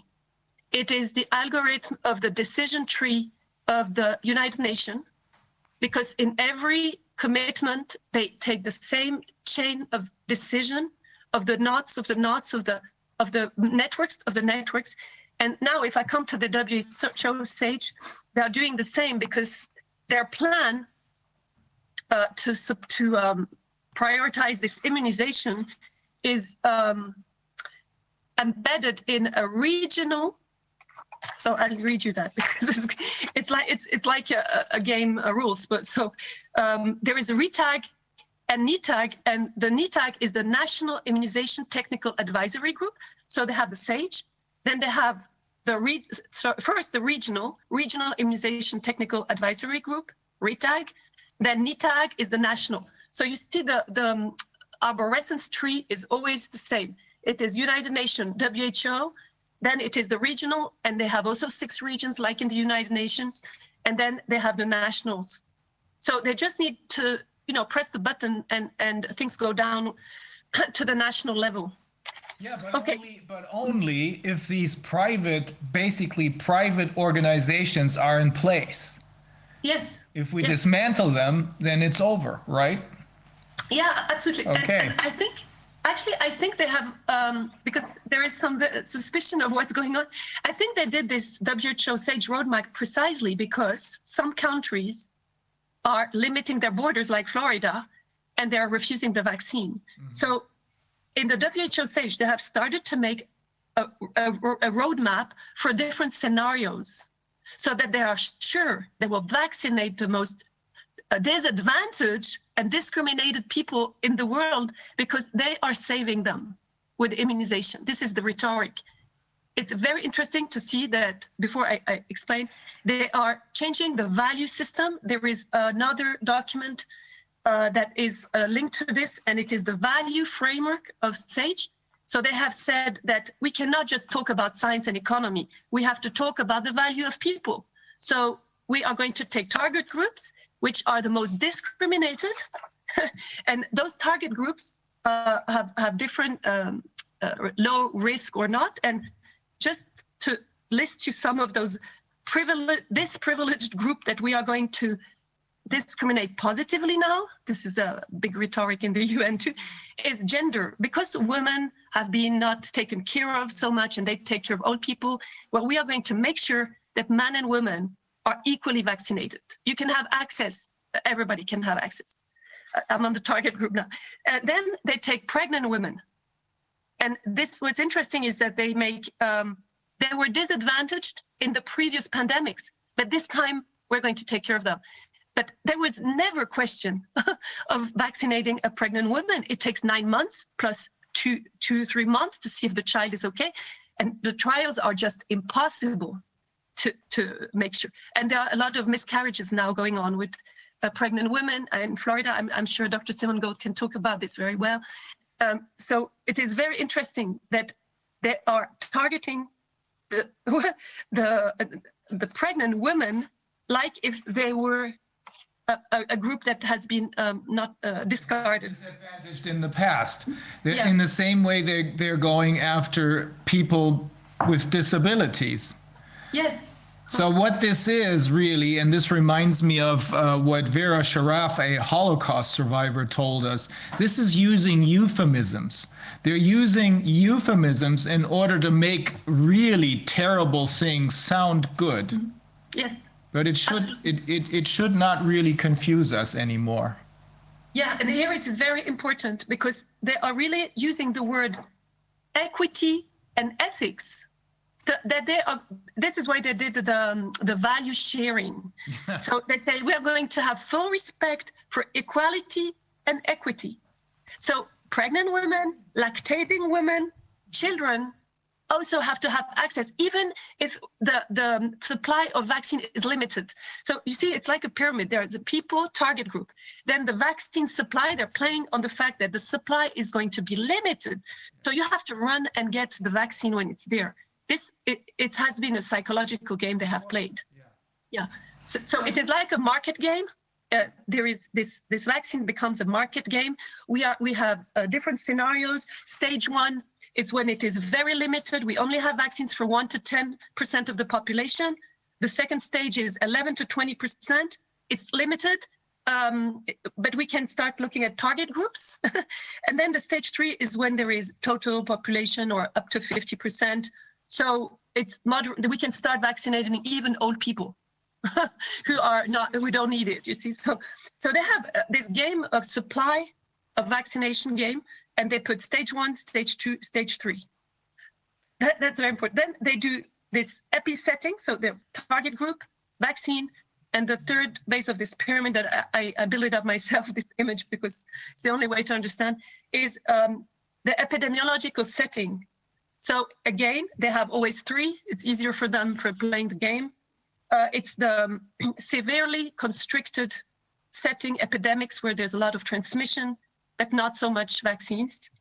A lot of the pandemic, they use the word pandemic still, they should take it away, uh, is still there. Um, uh, so the target group and the children are at risk there, and we should really take care of them. Um, we have to take, uh, uh, there are three also target groups that try to, to vaccinate i- in general as examples. It's the health workers, of course, the first group, um, especially in some of the epidemic when there's a big transmission. Then it's the socially disadvantaged because they have no money and they they they, they have less good health and um, it's important to, to take care of them for equity and respect. Uh, and then the last is uh, social employment, people who are in communities who, you see, health worker and social employment is where the transmission goes very quickly. Either the health worker can transmit, either he can get the disease. So they're playing on this game also um, to say that the epidemiological setting is very diverse. And then you have, so you have big transmission, sporadic case, uh, where there is sudden emergency, you know, um, high high outbreaks. They use the word outbreaks. Uh, so they're trying to make a scenario where small outbreaks they can make like they're doing now. When people get vaccinated, there is an outbreak, of course, because we know this with poliomyelitis. You know that it, ha- it has been eradicated, poliomyelitis, um, in some regions in the world, and they came with the vaccination, and it started a new outbreak. So we have proofs, scientific proofs, that um, that vaccines can re uh, create an outbreak, and, and and that's what's happening now. There's so much data now coming out. If you take the chronology of vaccine and the effects of death, is it's there. They just don't um, put put the like it was said before. They don't do the autopsy. They don't put the case of death, the cause of death. They always put COVID when the PCR doesn't work. Uh, it's, it's crazy. Um, okay, so this is um, the epi setting. The last one is very important, and it has. I take this example of Florida. They have the third setting scenario is there is no case, and the border are controlled. So they're very worried of border control, um, and and they add something very interesting. They add that non-pharma intervention are used. So they, they're using actually the antidote. You know that uh, Dr. Judy Mikovic has spread the news of an antidote to the vaccine, which is uh, the treatment for blind river disease, uh, suramine. But actually, the non-pharmaceutical alternative medicine have found out that this is a pine tree. That It is the the pine tree um, oil and pine tree uh, tea could actually have an effect on the treatment and um, reversal. So there is new science coming out which might counter this game and war against the people. So this is very interesting that they mention it already in October in, in their SAGE plan. So what do they do? What, what's the uh, plan for if there's a place that has no cases and that has borders that are controlled? How do they But they- address this?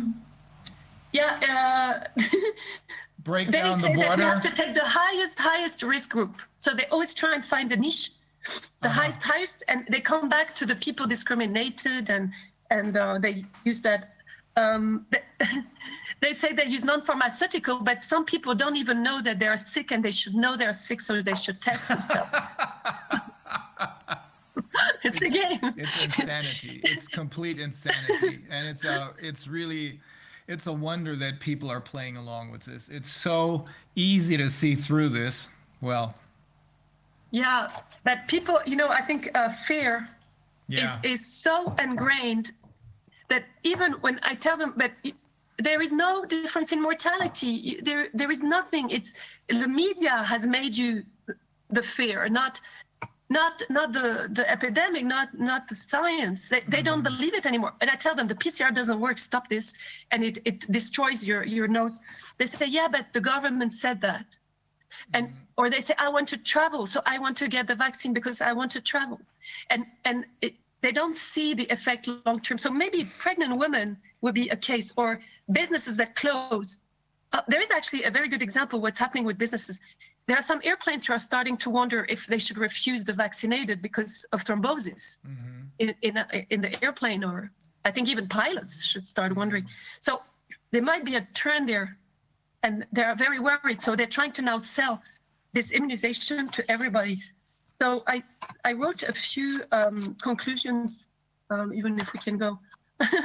um, it's that um, they, they are creating a new moral, that's my religion, of the new normal of immunization and vaccination. And this this document is very clearly like that. This moral and sharing your values of not of being a community. It's very communist in the bad sense here. You a community. You have to take care of each other, and you have to feel guilt if you don't, uh, you know, uh, comply with the fact that everybody has to get immunization. So this this is already it is rampant, and this is a bit worrying because they are trying really to make people believe that they can denunciate you if you did not get vaccinated or if you know I speak and they say oh she's saying something against the government. And it's, it's the fear and the guilt together that create this um, psychology of people who are become you know themselves a bit nazi in the bad way so this value sharing is very perverse because they say it's ethics but there is one there are two few things in ethics. I, I was a lot in the ethics committee of WHO, but one is that the autonomy is not respected. If if you're autonomous, you can decide if you want, if you don't want, and you can refuse anything, but you decide for your body. And there is nowhere something positive about this. There is nowhere something to say we stop. It's no, you know, to accept that the, the situation has changed. They're on the the the loop of the game of the crazy casino game where they're going to make money and it's like if we are almost bonds uh, you know uh, the donors are giving our taxes are giving the vax that we are giving the money to gavi cepi and and sage and the iffm to vaccinate people and so we have to also stop something maybe financially So that's Astrid, that's we have what. a we have a whistleblower uh, who gave us material that shows that uh, our German government has been has been paying money to Gavi, Bill and Melinda Gates Yeah. for years in the billions out of hidden hidden budgets that are part of the federal budget. The, the general population doesn't know anything about this. So what Yeah. what is happening right now is paid for by the taxpayers, and I'm sure this is not just true here in Germany. It must be true all over the world. everywhere. That, you know, you know, uh, they have um, built this system of payment since I would say 2000, 2006, uh, five, six, four, six. They started with the World Bank because there was a guy who was like uh, Gavi, like uh, Bill Gates. So, but if anybody wants to go and see, I, I can I invite them to go on on the, just the website of Gavi, the Vaccine Alliance, Global Vaccine Alliance, and they look at donor and you can look at the latest donor, Switzerland, uh, 18.5 million dollars Swiss has given Mm-hmm. through the SDGs. So in mm-hmm. Germany, it will be uh, through GIZ or something. Mm-hmm. I, I think it what is actually could be very easy easy to do is they have made the same system everywhere because in the game they have to, and and South Africa also they I, I, I've printed it for them, and there's even a graphic of all the donors contribution of pledge to Gavi, all the countries, just from 2016 to 2020, you will never guess how much donors, it's our tax, you know, donors country, 9.3 billion dollars, Not 9.3 billion to make immunization, vaccines safe and, and all this stupid uh, crime, uh, you know, against people's mental health and, and, and, and health in general. So uh, everybody can go and see this donor contribution in Gavi. It's in front of our nose. It's, it's absolutely crazy. So what I what I'm I want to also say um, is that it is it's like you know you have a, a circle in the pyramid of those actors, the target group, the population that's targeted, the market that goes through the vaccine and immunization, and the epidemiology, rhetoric of science, and and the media uh, directing the governance of the epidemic.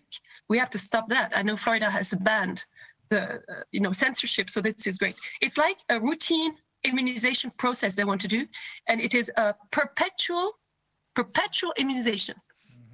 So you, E- Eventually, they'll have to get vaccinated every 10 seconds or so. yeah, yeah, it's, yeah, uh, they're, they're going to. Yeah, I'm sure they thought about this because they have put the different scenarios, and there are many combinations. Of course, but now that we're on to them, it'll be a completely different story. Okay. Well, we can't keep Simone waiting for that long, but um, Astrid, thank you so much. Yeah, You're welcome. Yeah, we'll stop this game.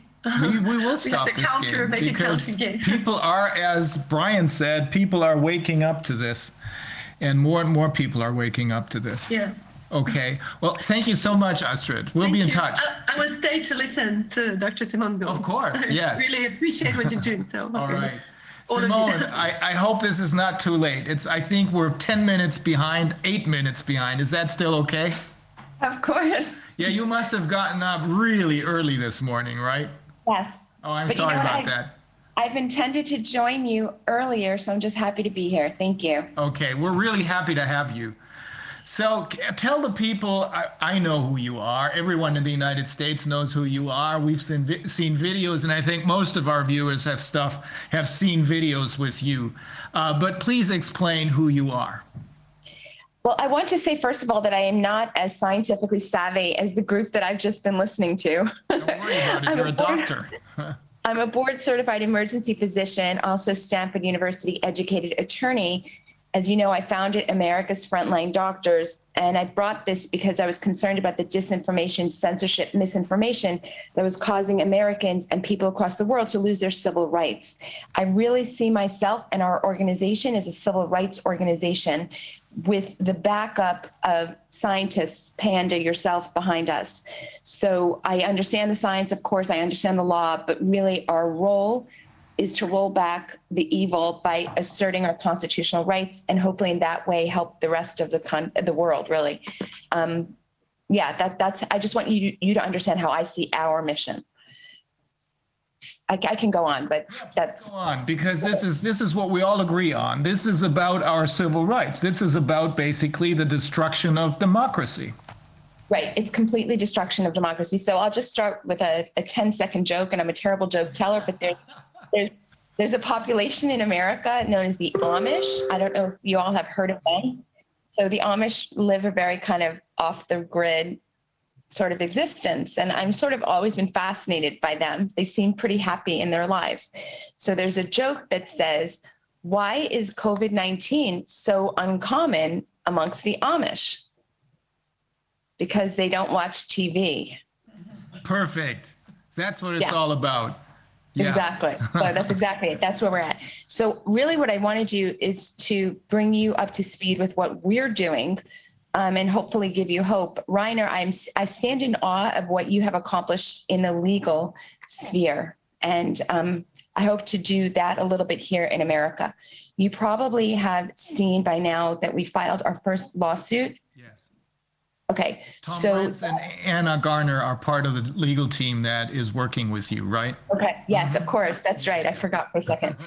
So Just to um, let everybody know, because we see this as a complete encroachment on our, our civil rights. the- Obviously, as, as you all know, the science is so overwhelming that there's something else going on. It has nothing to do with the science.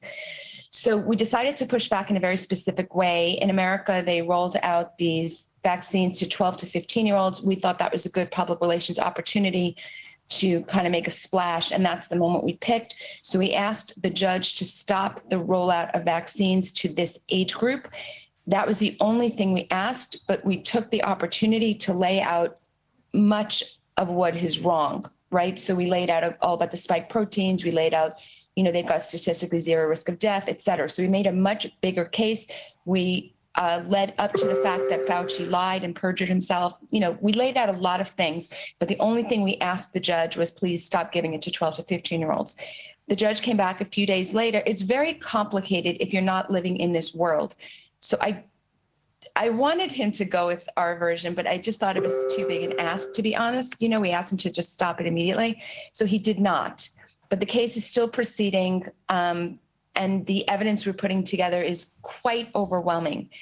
We chose a particular area of the country where the judge is more likely to see it our way.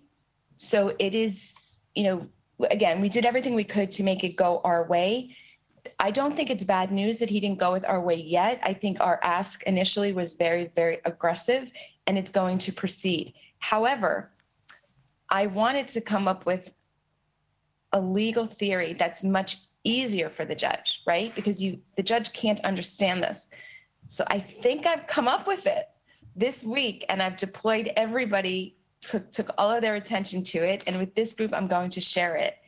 Um, Reiner, I really I, I think you'll like this one. Really? Because really, what's the problem? We have uh, mountains of evidence that we're right, but the judges either don't understand it or lack courage, or in America, don't believe it's their role to interfere with the executive branch's decisions, the FDA and the CDC, right? That's not something the judge wants to do. So, what if, as a doctor lawyer, we go for a process win, not a substantive win, right? That's how lawyers think. So, I thought, why are they able to do all this? Because they're just in America, they're opening up vaccination clinics on the street corners. They're opening up in the school gyms. They just come and get jabbed. That's it. That's never happened before. That's crazy. So I'm writing up the complaint right now, and the complaint is saying the following.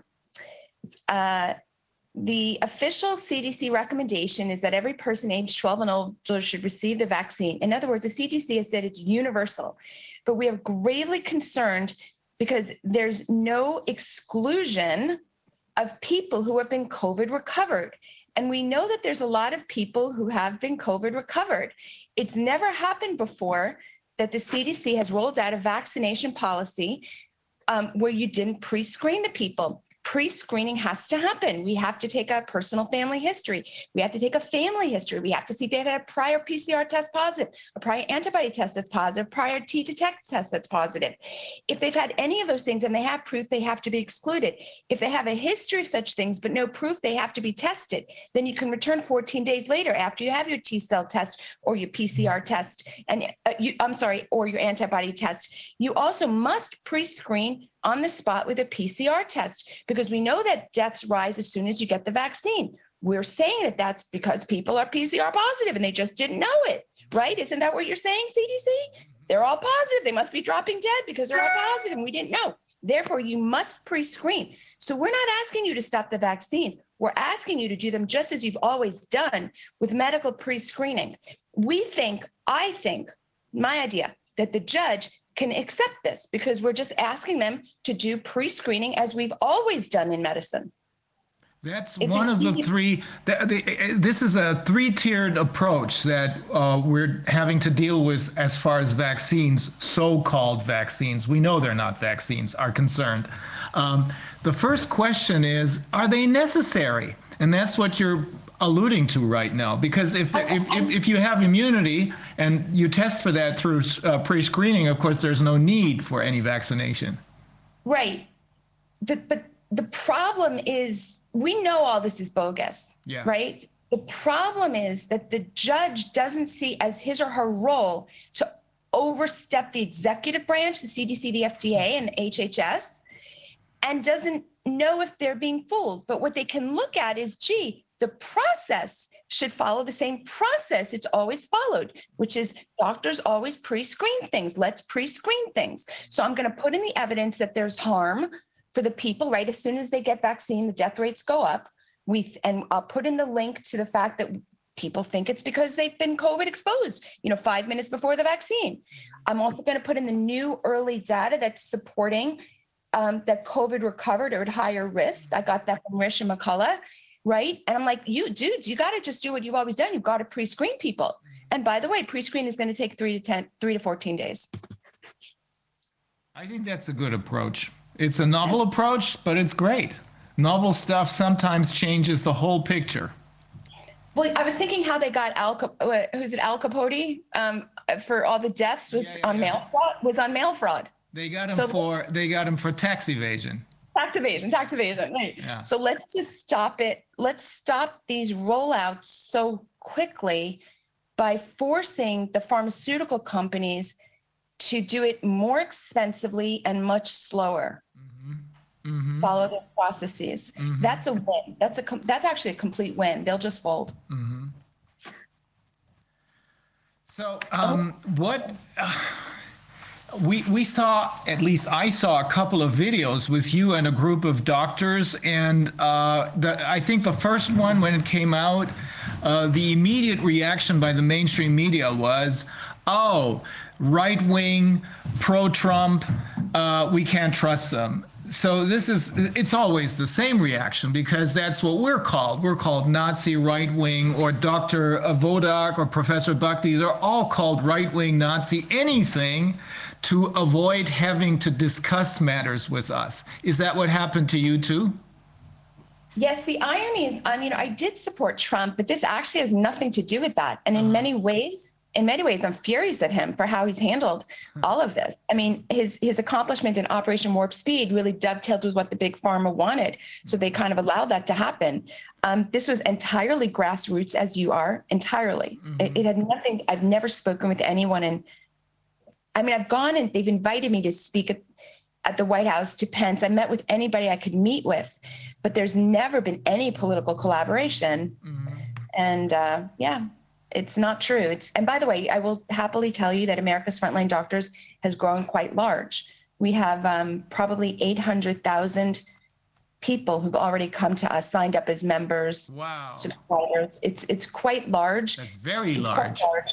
Very large. And everybody says they've never seen anything like this. I mean, and where I go, people, you know, thousands of people turn out to hear. And I attribute that to the fact that I'm really just speaking truth and it's super obvious that I'm speaking the truth. Yes, it is. yeah, well, you're authentic. You're not a politician. You're authentic. Yeah. Yeah. And everyone, and the other thing is everyone I, I mean, normal people can sense that there's something wrong. I, you know, I watch videos of what's going on in Europe, and it does. It's terrible in America, but it seems much worse in Europe. Yes. Um, the people in America are edgy on edge, like they don't know what to do. But there's definitely in the last month uh, way more um, awareness that this is very strange. This thing that happened in America, I don't know if you've heard, as soon as they released their vaccines to 12 to 15 year olds, some locations passed immediate laws saying that the 12 year olds can get it even though it's not approved and they can get it without parental consent Whoa. and without parental knowledge. They don't even have to tell. So the kids are walking into school and they get pressured immediately by the teachers to get the shot. It's incredible. San Francisco did it, Boston did it. Um, there's a few others that have gone at age 14. So they've made new laws just in relation to the COVID and just in relation being authorized only, not full approval. It's unbelievable. That is It's unbelievable. What do you think? Why that is? Do you think that's the corrupt structure, or like, I mean, what's the what's Is it behind that it? they're- Is it that they're uh, losing their nerves because, like Brian said, they're realizing that we're coming on to them? People are beginning to ask the right questions, and that's why they're pushing so hard because this is completely unheard of. I mean, without parental consent, consent and without parental knowledge, even. I, you know, if you guys are, it's it's it's dramatic. It's fun to talk to this group because you guys get it exactly. It's so dramatic legally. It's never happened anything like this. Just the rapidity of it, the fact that they went to write in the San Francisco ordinance that authorization qualifies 12 years old. It, it's just it's unheard of. The good thing, why they're doing it, I I got the same speculations that you have. I think it's so dramatic that it can't just be financial. Mm-hmm. Because if they just sit tight another month, like they wouldn't have had to do this. Mm-hmm. So I think it's more than financial. The good thing is people on the nefarious side, they tend to trip themselves up in the execution of their plans. They get ahead of themselves. And if they were just a little bit more patient, they often can win, right? You know, Hit- Hitler, I'm sorry because it's German, but like Hitler, he opened up two fronts. He just, if he had waited, he didn't open up two fronts, things might have gone his way. It's a little bit like that. This is such a dramatic step. You've probably heard that the governors of various states are offering free college, lottery, money, free ice cream you saw in Canada. Like th- this is not normal to the American public. So I think, God willing, they've overstepped They've overstepped. That's making that's making a lot of people nervous. Yeah. It's so desperate. I mean, to really come out with this, you know, force it upon the people. It's really Yeah. strange. It's it's, it's- it's, it's- an agenda. I mean, that's of obvious. course it's an agenda this is no coincidence it's it's just like brian Gerrish explained it to us this and we've known this all along i mean we've spoken this is our 54th session i think we've spoken to over 100 experts from everywhere uh, experts from all branches of science um, and this is the picture that we have now. This is no pandemic. It's never it's never been about health. It's about destroying the the mainstream economy. It's about population control which is a euphemism a, a euphemism for a terrible thing that's going on. Right. And I, I'm hopeful that because they've overstepped in such specific and, and, uh, uh, such in such a way that is so emotional to people, right? That your children, you know, we're not as communist country. You don't take the kids and say you're in charge of the kids. There was a YouTube video out just 24 hours ago about in a school a child calls his fa- her father crying hysterical that the teachers are pressuring her to get a shot the dad rushes to the school and is like basically attacked by people like how could you not get the shot he's like and he's like flipping out you know this kid is in this i mean so this is now going around youtube and that has nothing to do with the vaccine policy that really goes to the core of american parenting and so I'm hopeful that things like that will turn the tide. But I think it's very important not to think we can win in the media. We need a court to rule in our favor. End of discussion. That's it. The, the only two ways forward for America is the court rules in our favor or the people totally refuse. So I'm going around the nation right now. You may have heard going city to city to city to kind of activate the citizens is really what I'm doing. And I'm having success. I mean, people are going to school board meetings and city council, so the people can't comply, and we need the courts to rule. So I need to give the court kind of an easy win, which is mm-hmm. like, hey, let's just do some pre-screening like we've always done. I think I can get a judge to do that. Mm-hmm. What do you think is the ratio of people who are in favor of the measures and of people who are against the measure in measures in the United States? I think purely on the vaccine itself, I would say the I would say probably 60% think you should do it and you should kind of sort of force people to do it. Having said that, what's happened in the last month with the kids, I think has changed that a lot. I think it's probably cut it 50% down to like 30% because tons of people have a huge problem with the government doing this to kids. So at every opportunity, I'm, I'm having about the pregnant women and the kids and the mm-hmm. school and the parents. So it's been that's been very helpful. It's disappointing that most people don't remotely see what's going on. Don't remotely see what's going on. They still see it as a public health problem. Most people can't think for themselves. That's as you know, very disappointing as a human being to see that. Mm-hmm. So I never really talk about that anymore. But your question is good and it's the angle in America is like the loss of your children and the government coming into your space. I don't think the angle in America mm-hmm. is the vaccine is bad for your health. Mm-hmm. It, that I, it seems that makes a lot of sense to me. You know about Tony Roman, right? Uh, I'm not sure Are what you, you're are referring. you in California? Yeah. Okay, so Tony Roman has a restaurant down in uh, Hunt, Huntington Beach in LA, and uh, he Basilicos. Yes, Basilicos. That's the Yeah. one. That's the Yeah. one.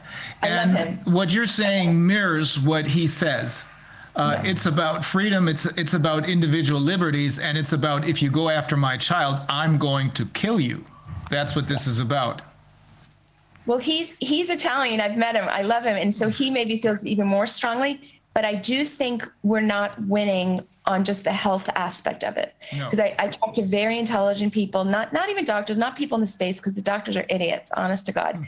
But just regular people put a lot of faith. Oh, the government's trying to help you. I don't think you can win that way. Mm. But they're seeing the government go doing such insane things Yes. that that's the strategy. Das ist der Punkt. That's the point. That's the, that's why you're saying they're overstepping, Te- overstepping in a very terrible way. And, and by the way, if you look at nefarious actors, that's actually why they fail. Mm-hmm. They, they they overstep. They like they have an idea in the plan, and then they start believing that it's going to work, and then they they go too far too fast. Mm-hmm. I think this is our opportunity, and to again, I, I do it in the public space by trying to activate the citizens, and I I really harp on the fact that government is coming after their kids. They get very alarmed. You know, I'm looking at the people in the audience; they're getting very panicked when I say that, as they should. Um, and then I'm going to the judge and saying, "Hey, judge, let's just let's just pre-screen like we've done for everything other disease. We got to pre-screen. Why is the CDC not pre-screening? Okay. You like you like that legal strategy, I think I like that legal strategy. I still believe that the PCR test is the real pandemic uh, because this is how it all started. This is what we learned from talking to um, uh, two former WHO employees. One of them is Astrid, uh, who uh, we spoke to just a minute before we uh, connected with you. The other one is Sylvia Behrendt from Austria, and she explained in great detail what really happened. At the beginning of 2020, in January of 2020, uh, I, I think it was on the 22nd and 23rd of January, they had, the WHO had a first emergency meeting because the pharmaceutical industry was pushing them to declare the, to announce the uh, public health emergency of international concern, which is pronounced, the acronym is pronounced fake. Tells you the whole story, right?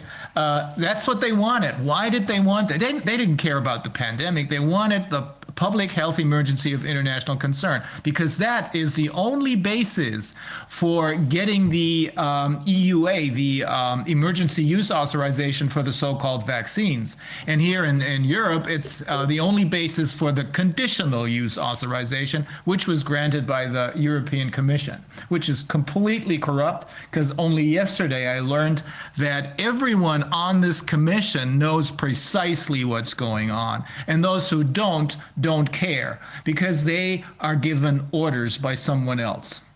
Um, Listen, I completely agree with you that the PCR testing is the foundational problem that allowed this myth to take hold. But I can see that the judges don't feel confident in their ability to assess medical facts.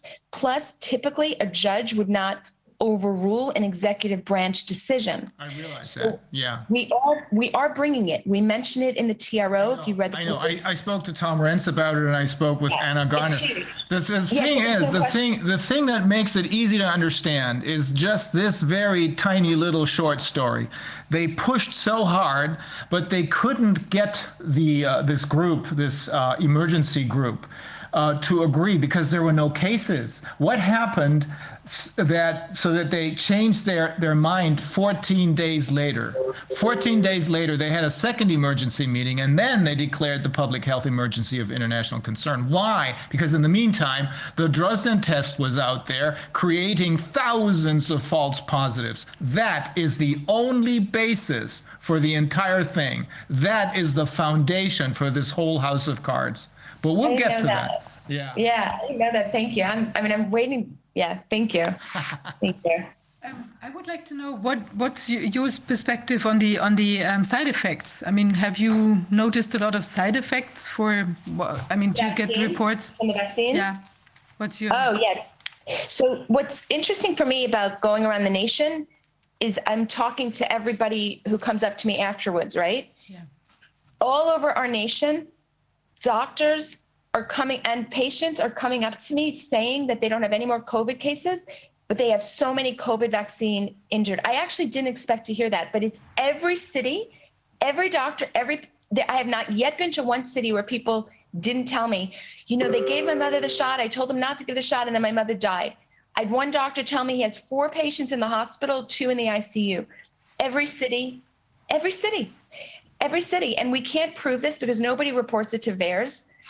But I'm I, I'm going to put that as an attestation that I've been I am in receipt of that knowledge from every city. Mm-hmm.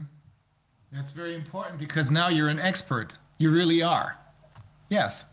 because people and the other thing that's interesting is you know because as you know so much information is scrubbed so america's frontline doctors gets emails from all over the world that's how i knew that there's something going on in terms of this quote unquote shedding you know i'm a pretty serious person as you are and i don't go i don't fall for every little fairy tale that comes along everyone asks me about the shedding i said what i can tell you is that all over the world women are having irregular vaginal bleeding all over the world like I, I don't know. I don't know. But I mean, I can tell you that I am in receipt of those emails from all over the world.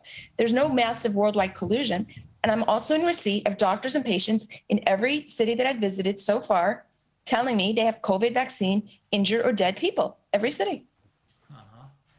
And well, what the statistics are telling us right now, the official statistics, is the following. You've heard this in the United States. I think uh, Tucker Carlson came out with a with numbers uh, from VAERS, and uh, on average, 30 people a day die after vaccination. Now, there's no real proof uh, of causation, but in close uh, proximity of the uh, vaccination, people die. 30 people a day. And as you pointed out, many of these cases, many of the actual cases are not even reported.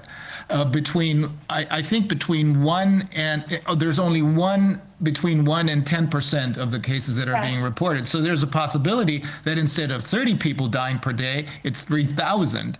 And that's what Brian Garrish told us, same story. That's what the Israelis told us, told us a very same story. That's what's uh, happening here as well.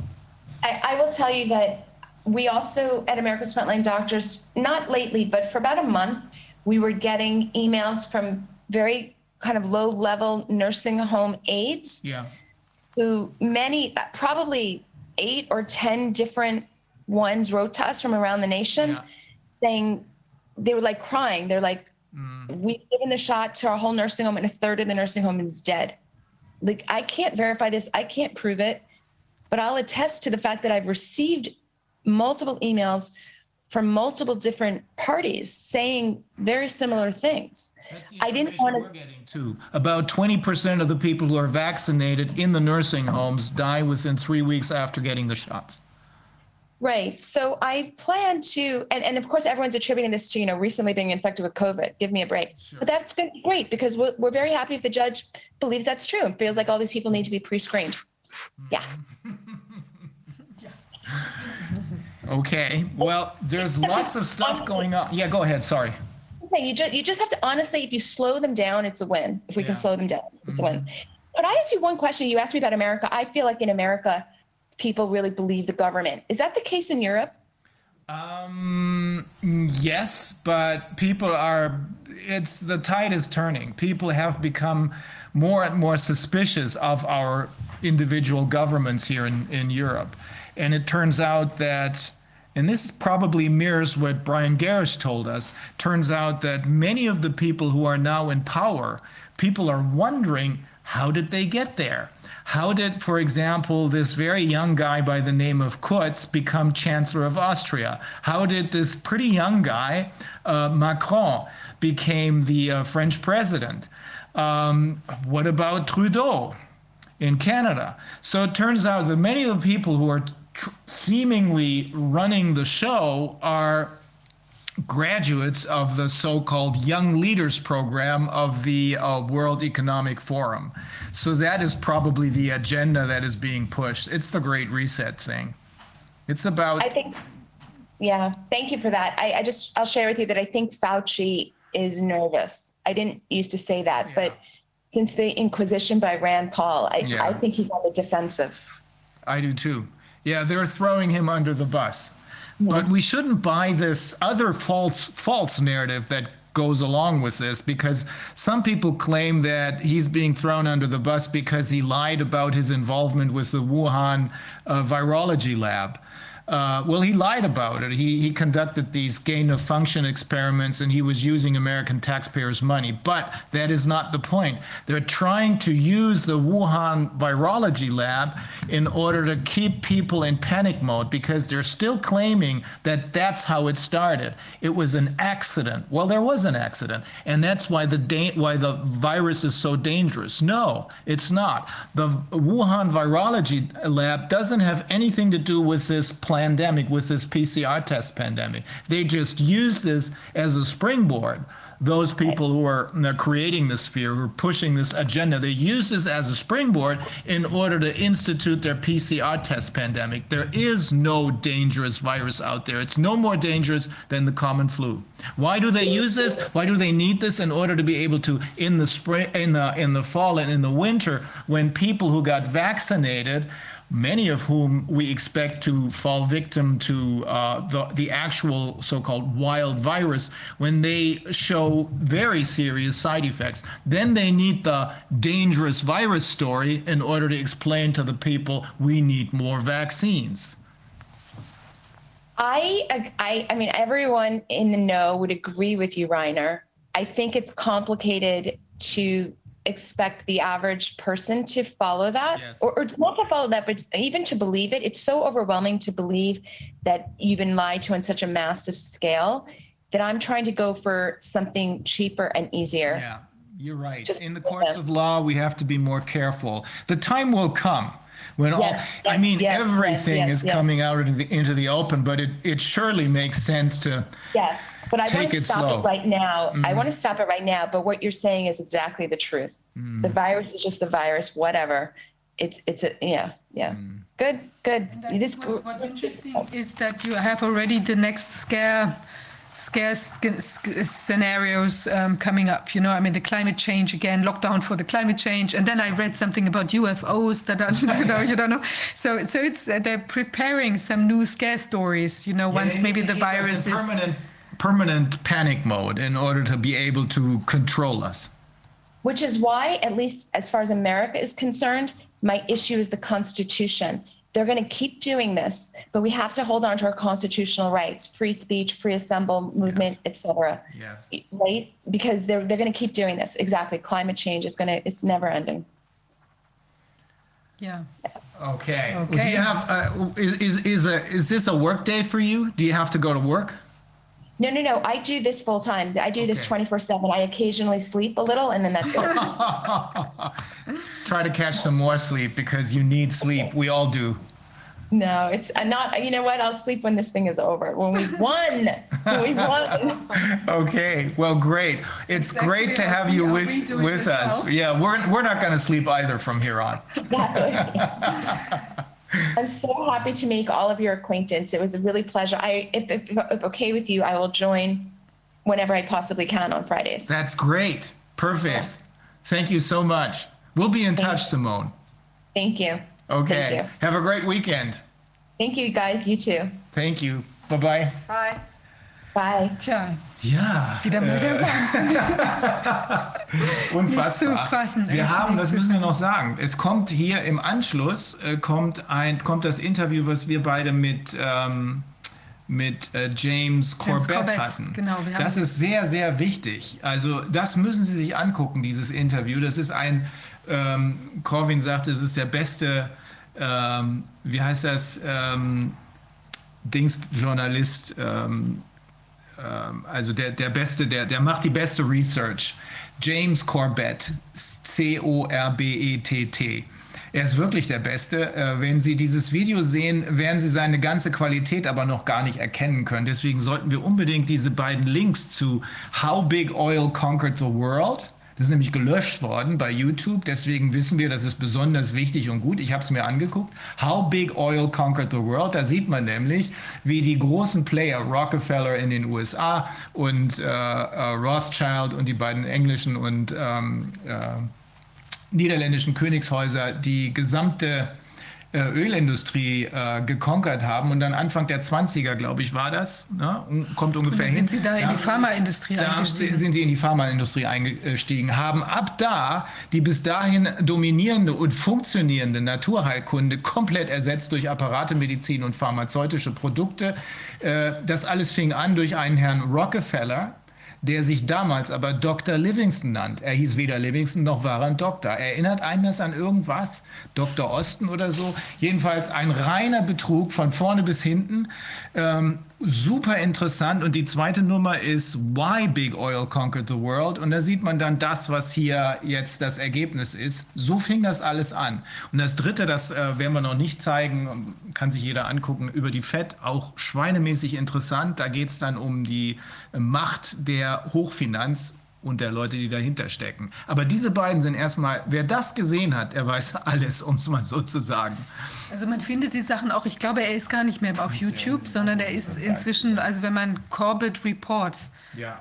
.com eingibt, also Corbett, C-U-R-B-E-E, B-E-T-T und dann report.com, da findet man seine ganzen Sachen und es ist wirklich toll, also es ist ein, ein ich glaube, er kommt eigentlich aus dem, Englisch, hat er studiert oder was immer und ist dann Mhm. Er ist irgendwann Kanadier nach und lebt, Kanadier, äh, genau, lebt mit einer Japanerin verheiratet ist, ganz seit lang schon 2006 in, in Japan, Japan. und ist wirklich ungeheuer emsig in seiner Recherche und kann es auch wirklich sehr gut vermitteln. Also das meiste ist auf, ähm, auf Englisch natürlich. Wir haben manchmal auch einen Artikel von ihm übersetzt und dann in, bei 2020 News reingestellt. Da ist jetzt auch ganz aktuell einer drin, wo es um so transhumanistische Bestrebungen geht und die Wirkung von den Impfstoffen. Also das ist eben aus seiner Sicht auch eine große dahinterstehende Agenda quasi. Also sehr interessant. Also sollte man sich absolut anschauen.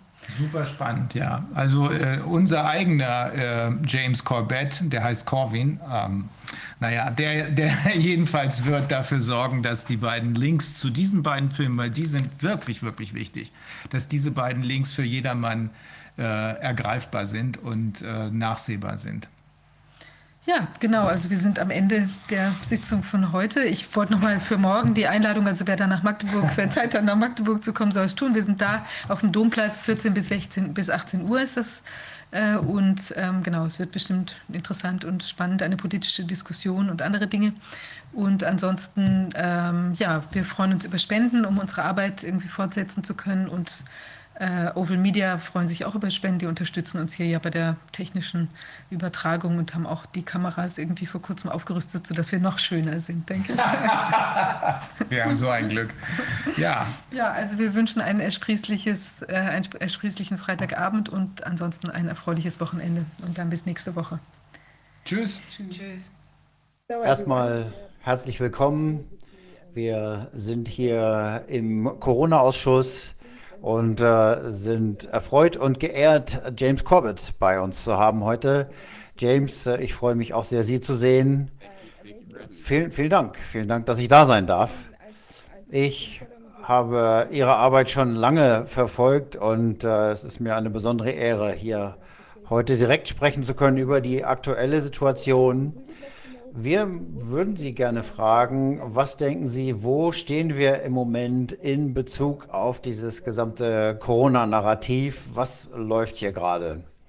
Ich glaube, es ist außergewöhnlich wichtig, das Corona-Narrativ in einem breiteren Kontext zu sehen, nicht nur politisch oder wirtschaftlich, technologisch, sozial, wo es eingebettet ist, sondern alle zusammen. Das ist das Material, aus dem eine neue Weltvision ist, die verschieden ähm, benannt wird, Great Reset zum Beispiel, aber ich glaube, es ist sehr wichtig, diese Informationen so einzuordnen, zu wissen, dass wir hier nicht mit einem bestimmten Virus es zu tun haben, sondern es ist ein kon eine konzertierte Bemühung, um am Ende jeden Bereich des menschlichen Lebens und die Menschheit selber zu transformieren. Das klingt natürlich etwas abwegig, aber das ist das, wo dieses Narrativ am Ende hinführt. Es geht nicht darum, einen Biosicherheitsstaat einzuführen, der äh, durchaus als faschistisch bezeichnet werden kann, sondern wir sprechen am Ende, so wie es auch oft gesagt wurde, zu Protokoll gegeben wurde. Ich habe gerade darüber geschrieben, ein Policy Horizons Document, die uh, Exploring Bio Biological Conversion. Da schauen wir uns an, wie Biologie und Digitales zusammenkommen in einer Form, die nicht wirklich menschlich ist. Und das ist die offizielle Kanad das offizielle kanadische Think Tank, der das sagt, nicht James Corbett. Und äh, wir müssen verstehen, dass das wir hier sehen, ist eine Vorläuferzeit, um die Infrastruktur aufzubauen, mit der diese Agenda dann verfolgt werden kann. Wie ich schon äh, gesagt habe, ich habe deinen Film, Ihren Film, wie das große Öl die Welt erobert hat, gesehen. Und es ist sehr erstaunlich zu sehen, wie die gleichen Leute, die vor 100 Jahren aktiv waren, immer noch da waren und das gleiche Spiel spielen. Was treibt die an? Die haben genügend Geld. Äh, Geld kann es ja nicht sein. Die setzen Geld ein, das ist klar. Sie bestechen viele Menschen. Was treibt die voran und warum? Das ist genau richtig, diesen Punkt anzusprechen und das, äh, offen, die offensichtliche Parallele zu dem, was ich für den, über das 19. Jahrhundert, Jahrhundert gesagt habe, gilt heute auch. Nämlich die Rockefeller-Familie, die der Name dahinter ist, hinter der, den verschiedenen Stiftungen und Unternehmungen dazu, die äh, der Ausstellungsjahr sicherlich auch schon untersucht hat. Also viele Familiennamen, die wir hier sehen, aber eben auch, wie ich in meiner Arbeit über Bill Gates, wer ist Bill Gates, den Dokumentarfilm dazu gemacht hat, die Gates-Familie insbesondere und bewusst ihren philanthropische Idee auch mit der Rockefeller-Familie entwickelt hat und ein massives Vermögen in diese Stiftungen überführt hat, die einer bestimmten Agenda folgen. Und es ist sehr interessant zu sehen, dass diese Agenda kontinuierlich weiter verführt wird. Ähm, das ist eben die Frage, speziell warum das Öl die Welt erobert hat. Da habe ich speziell einige der drei Punkte angesprochen, die äh, das miteinander verbinden, selbst ins frühe 20. Jahrhundert, Jahrhundert zurück. Denn ich glaube, zu der Zeit war die unterliegende, die unterliegende Ideologie, was ähm, mit der Eugenetik äh, und dieser Pseudowissenschaft passiert ist, dass es Leute gibt, die glauben, sie sind genetisch, genetisch besser dazu in der Lage, andere zu beherrschen. Ähm, und das hat das krasseste ähm, Form natürlich in der unfreiwilligen Sterilisierung äh, genommen, die wir nicht nur in, in, den USA gesehen haben, natürlich auch in Deutschland und anderswo auf der Welt, sogar in Japan.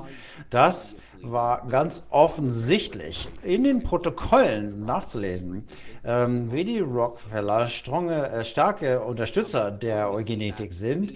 Und äh, dieser Name wurde natürlich eingeführt, eingetrübt ähm, durch die Nazi-Geschichten ähm, äh, und deswegen musste es etwas verschwinden. Aber es ist äh, keine Spekulation, denn ähm, es gab die äh, entsprechende Eugenetik-Vereinigung in den 50ern. Ähm, die Krypto-Eugenetik einführen wollen. Also das ist dasselbe unter einem anderen Namen. Die Eugenetikgesellschaft ist ähm, in den Bevölkerungsrat gegangen und das ist auch von der Rockefeller Stiftung finanziert und da geht es um die, das Bevölkerungswachstum und das ist genau das gleiche Problem, was hier angeht. Wir haben viel zu äh, viele von diesen nutzlosen Brütern, die müssen, die die Welt überbevölkern, die müssen wir loswerden. Und das klingt dann so, oh, ist gut. Wir müssen die loswerden. Wir müssen einen großen Teil der Menschheit loswerden. Und die zweite Stufe dieser Eugenetik, äh, die in der zweiten Hälfte des 20. Jahrhunderts ähm, vorgebracht wurde, wurde dann in die Umweltschutzhülle äh, gebracht und natürlich in die Kohlendioxidmäntelchen, ähm, ähm, was die Einschränkung von Kohlendioxid ähm, darstellt. Und das stellt aber die Menschheit als äh, Krebsgeschwür des Planeten dar. Und da muss man sich drum kümmern. Das ist die Aussage.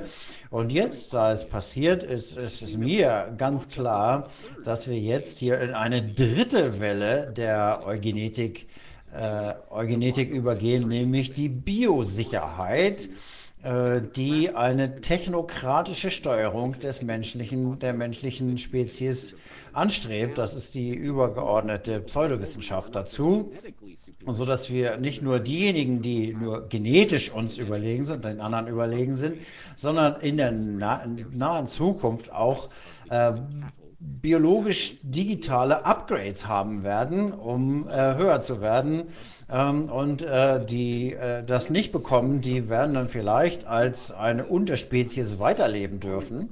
Ähm, das klingt abwegig, aber das sind protokollierte Aussagen und Angaben offizieller Art, die an dieser Idee arbeiten. Ähm, nicht nur ähm, die reine Forschung daran, sondern aber, wie wir das schon gehört haben, Mainstream-Newsartikel, die 2006 schon ähm, veröffentlicht wurden, selbst gab es da das schon, obwohl es sehr abwegig äh, erschien, wurde von der BBC ähm, äh, aufgeführt, wie sich die Menschheit über 100.000 Jahre in zwei Teile äh, teilt. Einmal große, stattliche, kriegsführende ähm, Figuren und andererseits kleine Kobolde. Ähm, und das ist Eloyd Morlock, H.E. Äh, Wells äh, Science Fiction, aber von der BBC, die diese Agenda vorantreibt. Und ich glaube, das ist das gesamte große Bild dessen, worum es in dieser Krise geht. Es geht darum, uns hier einzuführen in eine biotechnokratische Gesellschaft, wo wir nicht nur technische Überwachung in unseren ähm, Räuden, Gebäuden haben, sondern in uns, natürlich im Namen der Gesundheit. Und bis wir das verstehen, ist es so abwegig von irgendwelchen Profitmotiven irgendwelcher ähm, Unternehmen ähm, hier geht es darum, eugenetisch uns genetisch zu kontrollieren. Und solange wir das nicht verstehen, werden wir das überhaupt nicht verstehen. Das ist ja Wahnsinn. Ja.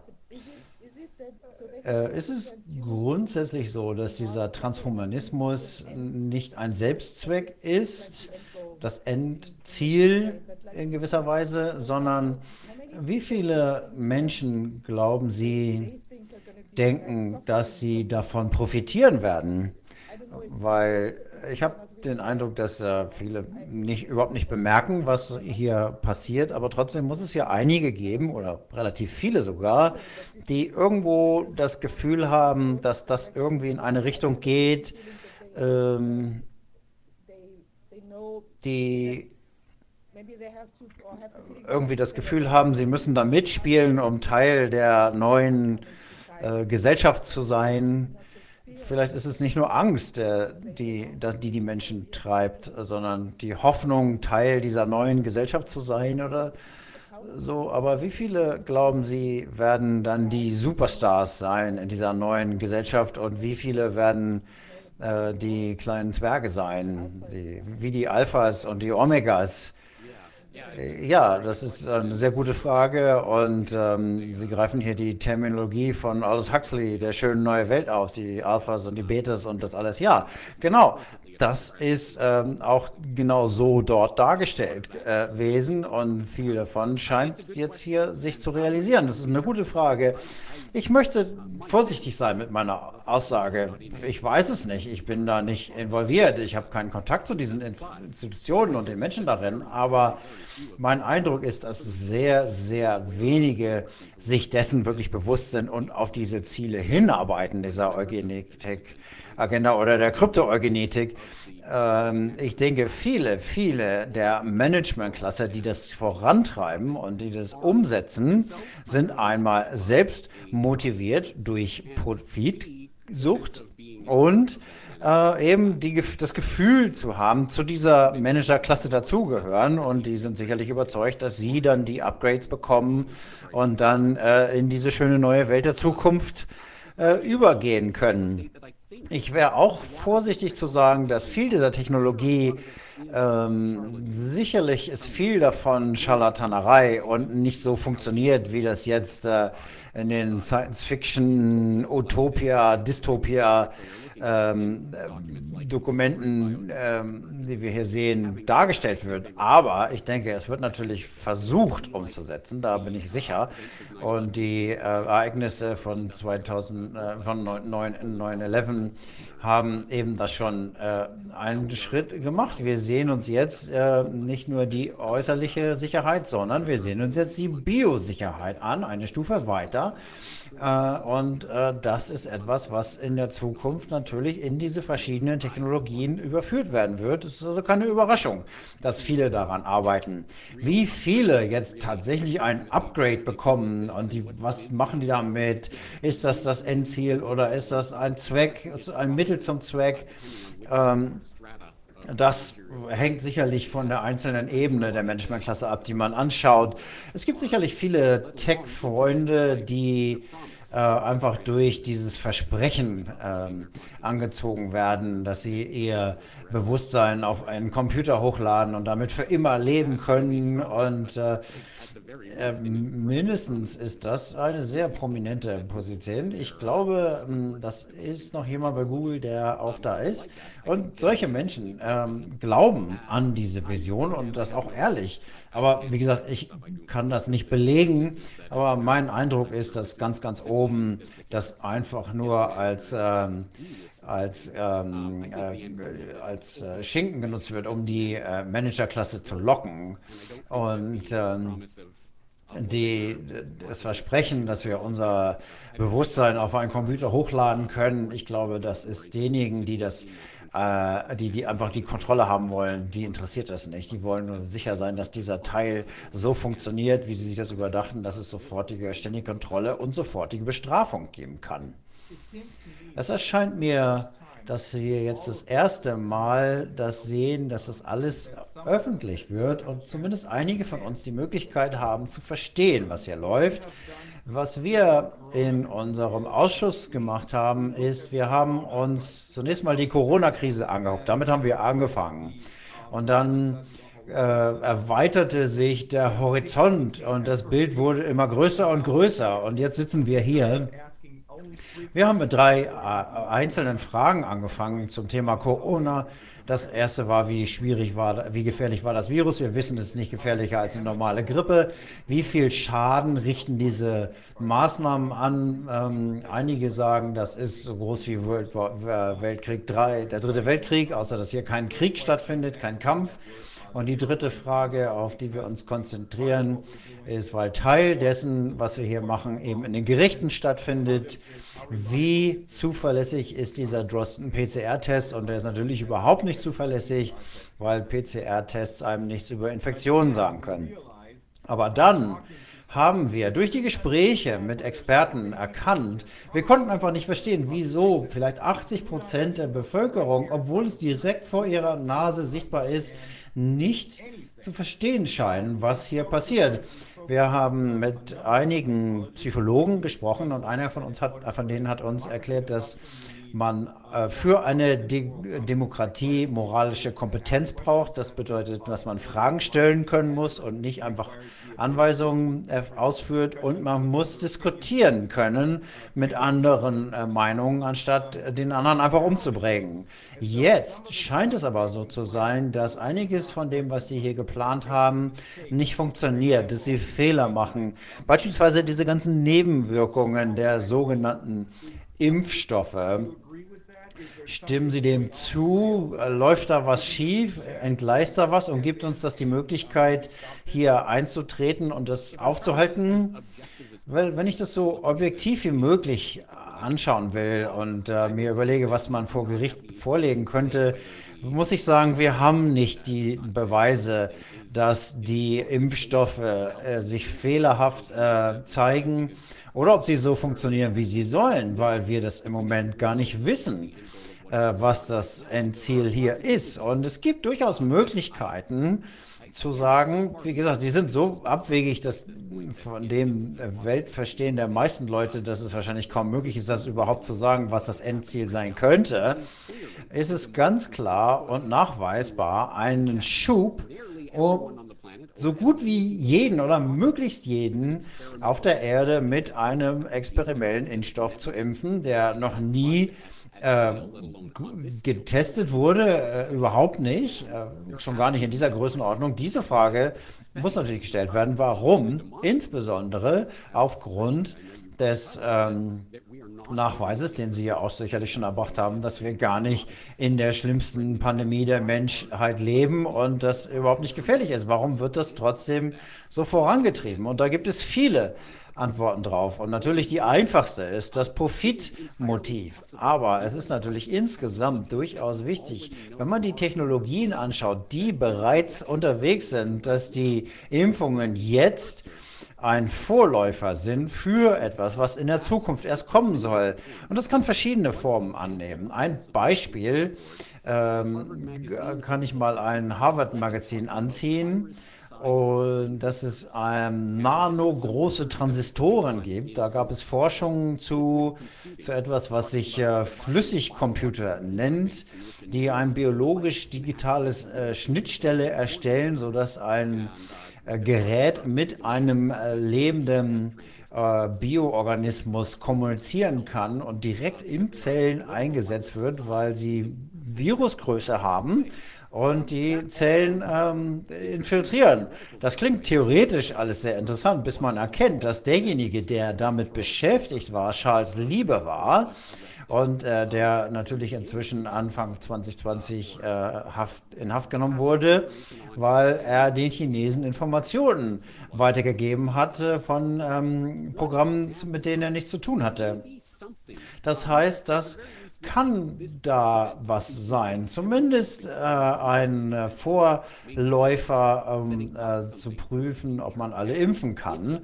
Und wenn dieser Vorlauf erstmal da ist, dann ist es unabhängig, egal was jetzt in dieser Impfstoffen drin ist, harmlos, äh, schädlich oder irgendwas dazwischen, kann man natürlich, was auch immer dann die überlegte Krise sein mag, genau das wieder zu tun und dafür zu sorgen, dass jeder sich impfen lässt. Und das kann natürlich irgendwann Nanotransistoren oder andere Technologien haben, die diesen Prozess der Biologen oder biologisch-digitalen Transformation dann mit oder ohne unserem Wissen einleitet. Und das ist natürlich sehr, ähm, äh, sehr theoretisch.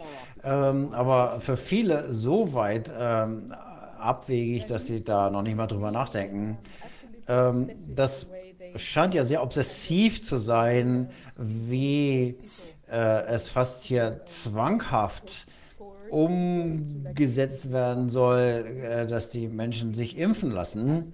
Das scheint absolut Teil der Agenda zu sein und da scheint es gar keinen Ausweg zu geben.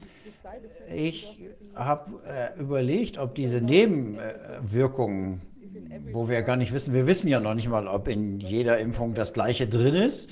Es kann natürlich auch sein, dass es äh, ein sehr abgestimmtes äh, Verfahren hier gibt, wo äh, bestimmte Impfstoffe verwendet werden. In anderen ist nichts drin, in anderen sind irgendwelche schlimmen Mittel drin. Man weiß das nicht. Und deswegen weiß man natürlich auch nicht, wo die Nebenwirkungen auftreten. Aber wenn wir jetzt hier uns die größeren Ereignisse mal gesundheitlicher Art anschauen wollen, wenn man sich mal anguckt, was hier vielleicht wenn jetzt beispielsweise ein wirklicher Coronavirus im Herbst auftritt, dann kann es ja dramatische Auswirkungen haben, schreckliche Auswirkungen auf die Gesundheit von großen Teilen der Bevölkerung. Ähm, die, das würde ja dann auch das ganze Sozialsystem zum Implodieren bringen. Ähm, das, dann könnten wir tatsächlich komplett überwältigt sein von den ganzen Kranken und Sterbenden. Das ist absolut möglich. Und Sie haben die Möglichkeit ja schon angesprochen, dass es ähm, eine Krankheitsverbesserung äh, oder Krankheitsverstärkung geben kann. Das ist sogar von den ähm, allergrößten äh, Impfgegnern angesprochen worden, die eben schon gesagt haben, dass es Corona-Impfstoffe geben soll und dass die da die äh, Pandora die Büchse der Pandora geoffen, äh, geöffnet haben. Das ist sicherlich was, was Ihnen auch schon bekannt ist. Wenn dann nämlich die Geimpften dem wilden, dem äh, freien Virus äh, begegnen, dann kann die Reaktion wesentlich stärker sein. Das ist absolut möglich, dass in Monaten möglicherweise es einen Ausbruch gibt, der unvorstellbar viel größer und schlimmer ist als das, was wir jetzt haben und das direkt äh, mit dem Impfstoff im Zusammenhang zeigt, was sicherlich nicht in den Medien auftauchen wird, weil die ja von Big Pharma gekauft sind und denen dort gesagt wird, was sie schreiben sollen. Und den ähm, multinationalen Unternehmen und den äh, übergeordneten Institutionen. Und das sage ich beispielsweise aus eigener Erfahrung, als mein YouTube-Channel gestrikt wurde, nochmal gestrikt wurde und dann komplett gelöscht wurde, habe ich immer wieder gehört und gesagt bekommen, du darfst nichts veröffentlichen, was gegen die Gesundheitsrichtlinien verstößt.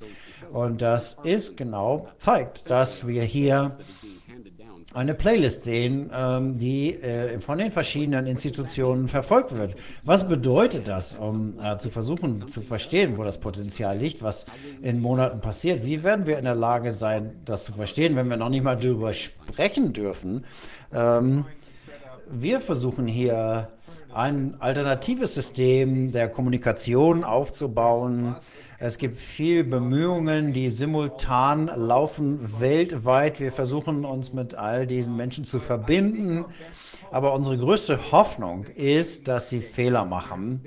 Sie scheinen das durchzudrücken mit äh, Hast. Und deswegen glaube ich, dass diese schlechten Nebenwir Nebenwirkungen passieren. Ich glaube, das ist nicht Teil des Planes. Nach dem Plan hätten wir alle glauben sollen, dass die Impfungen tun, was sie sollen und äh, das tun sie aber nicht.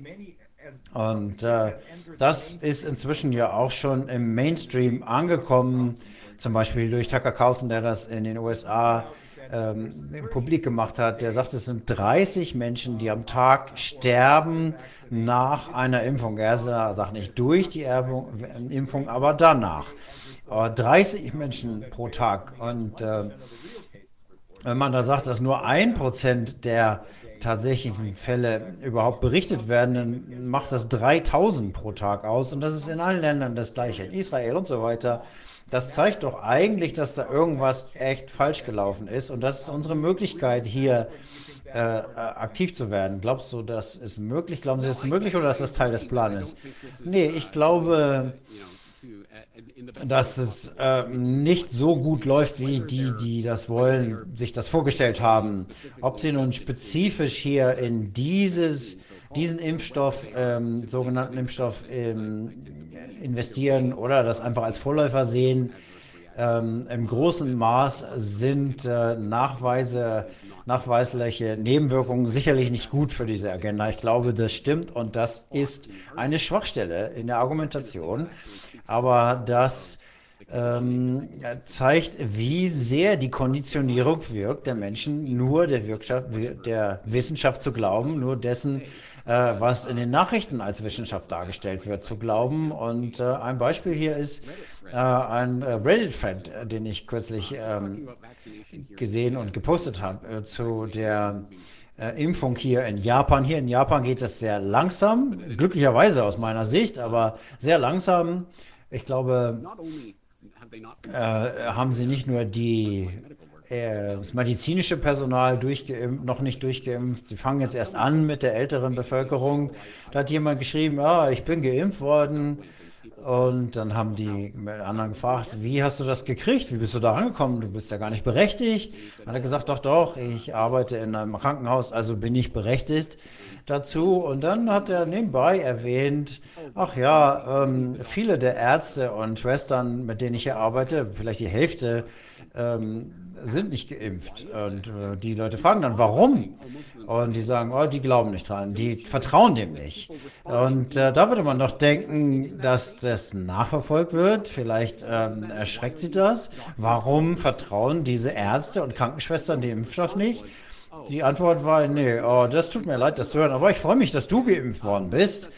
Das ist die Art von Antwort, die wir oft und viel sehen. Jeden Tag sehen wir das im Internet, überall ähm, wie es jetzt immer heißt, die Leute haben Nebenwirkungen und sagen deswegen, das zeigt, dass es funktioniert. Und äh, das heißt, viele sagen, wenn sie schlimme Nebenwirkungen erfahren, in vielen Stellen ähm, sind sie völlig unfähig zu legen, dann denken sie, das ist gut, das tut dem Guten und das ist anekdotisch aus Internet-Posts äh, und so weiter. Also keine handfesten Beweise, aber ich habe schon einige äh, äh Unterhaltungen gesehen, wo jemand äh, gesagt hat, dass ihre äh, Eltern gestorben sind und kurz danach gestorben sind nach der Impfung. Und dann sagt jemand, äh, das tut mir leid, das zu hören, aber das war genau richtig, dass sie das gemacht haben.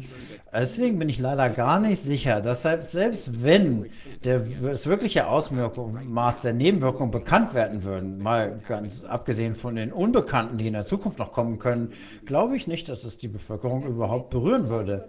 Ja, wir haben mit einigen Psychologen über dieses Phänomen gesprochen und es scheint so zu sein, dass diejenigen, die das alles glauben, dass das wie so eine Art Initiationsritus ist. Die sind jetzt Teil der guten Gesellschaft und kaufen sich ihre Freiheiten zurück und das muss man deswegen machen.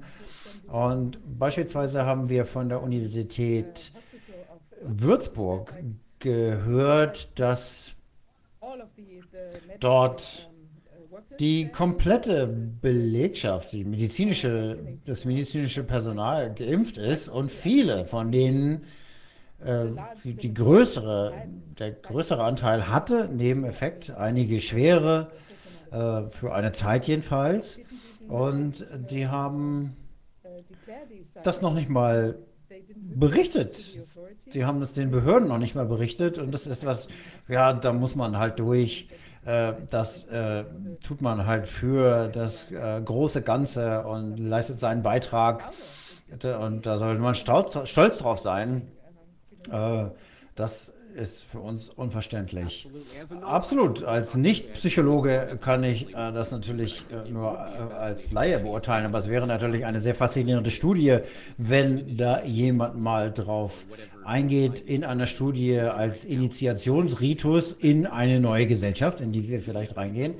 Insbesondere diejenigen, die jetzt äh, nicht nur geimpft werden und äh, ihr Bild posten, sondern diejenigen, die sich da formal für anziehen, als würden sie zu ihrer Promotion gehen oder so. Also das ist schon, das spricht schon dafür, dass das irgendwo als Initiation gesehen wird. Wir sind, haben die schlechten Zeiten hinter uns.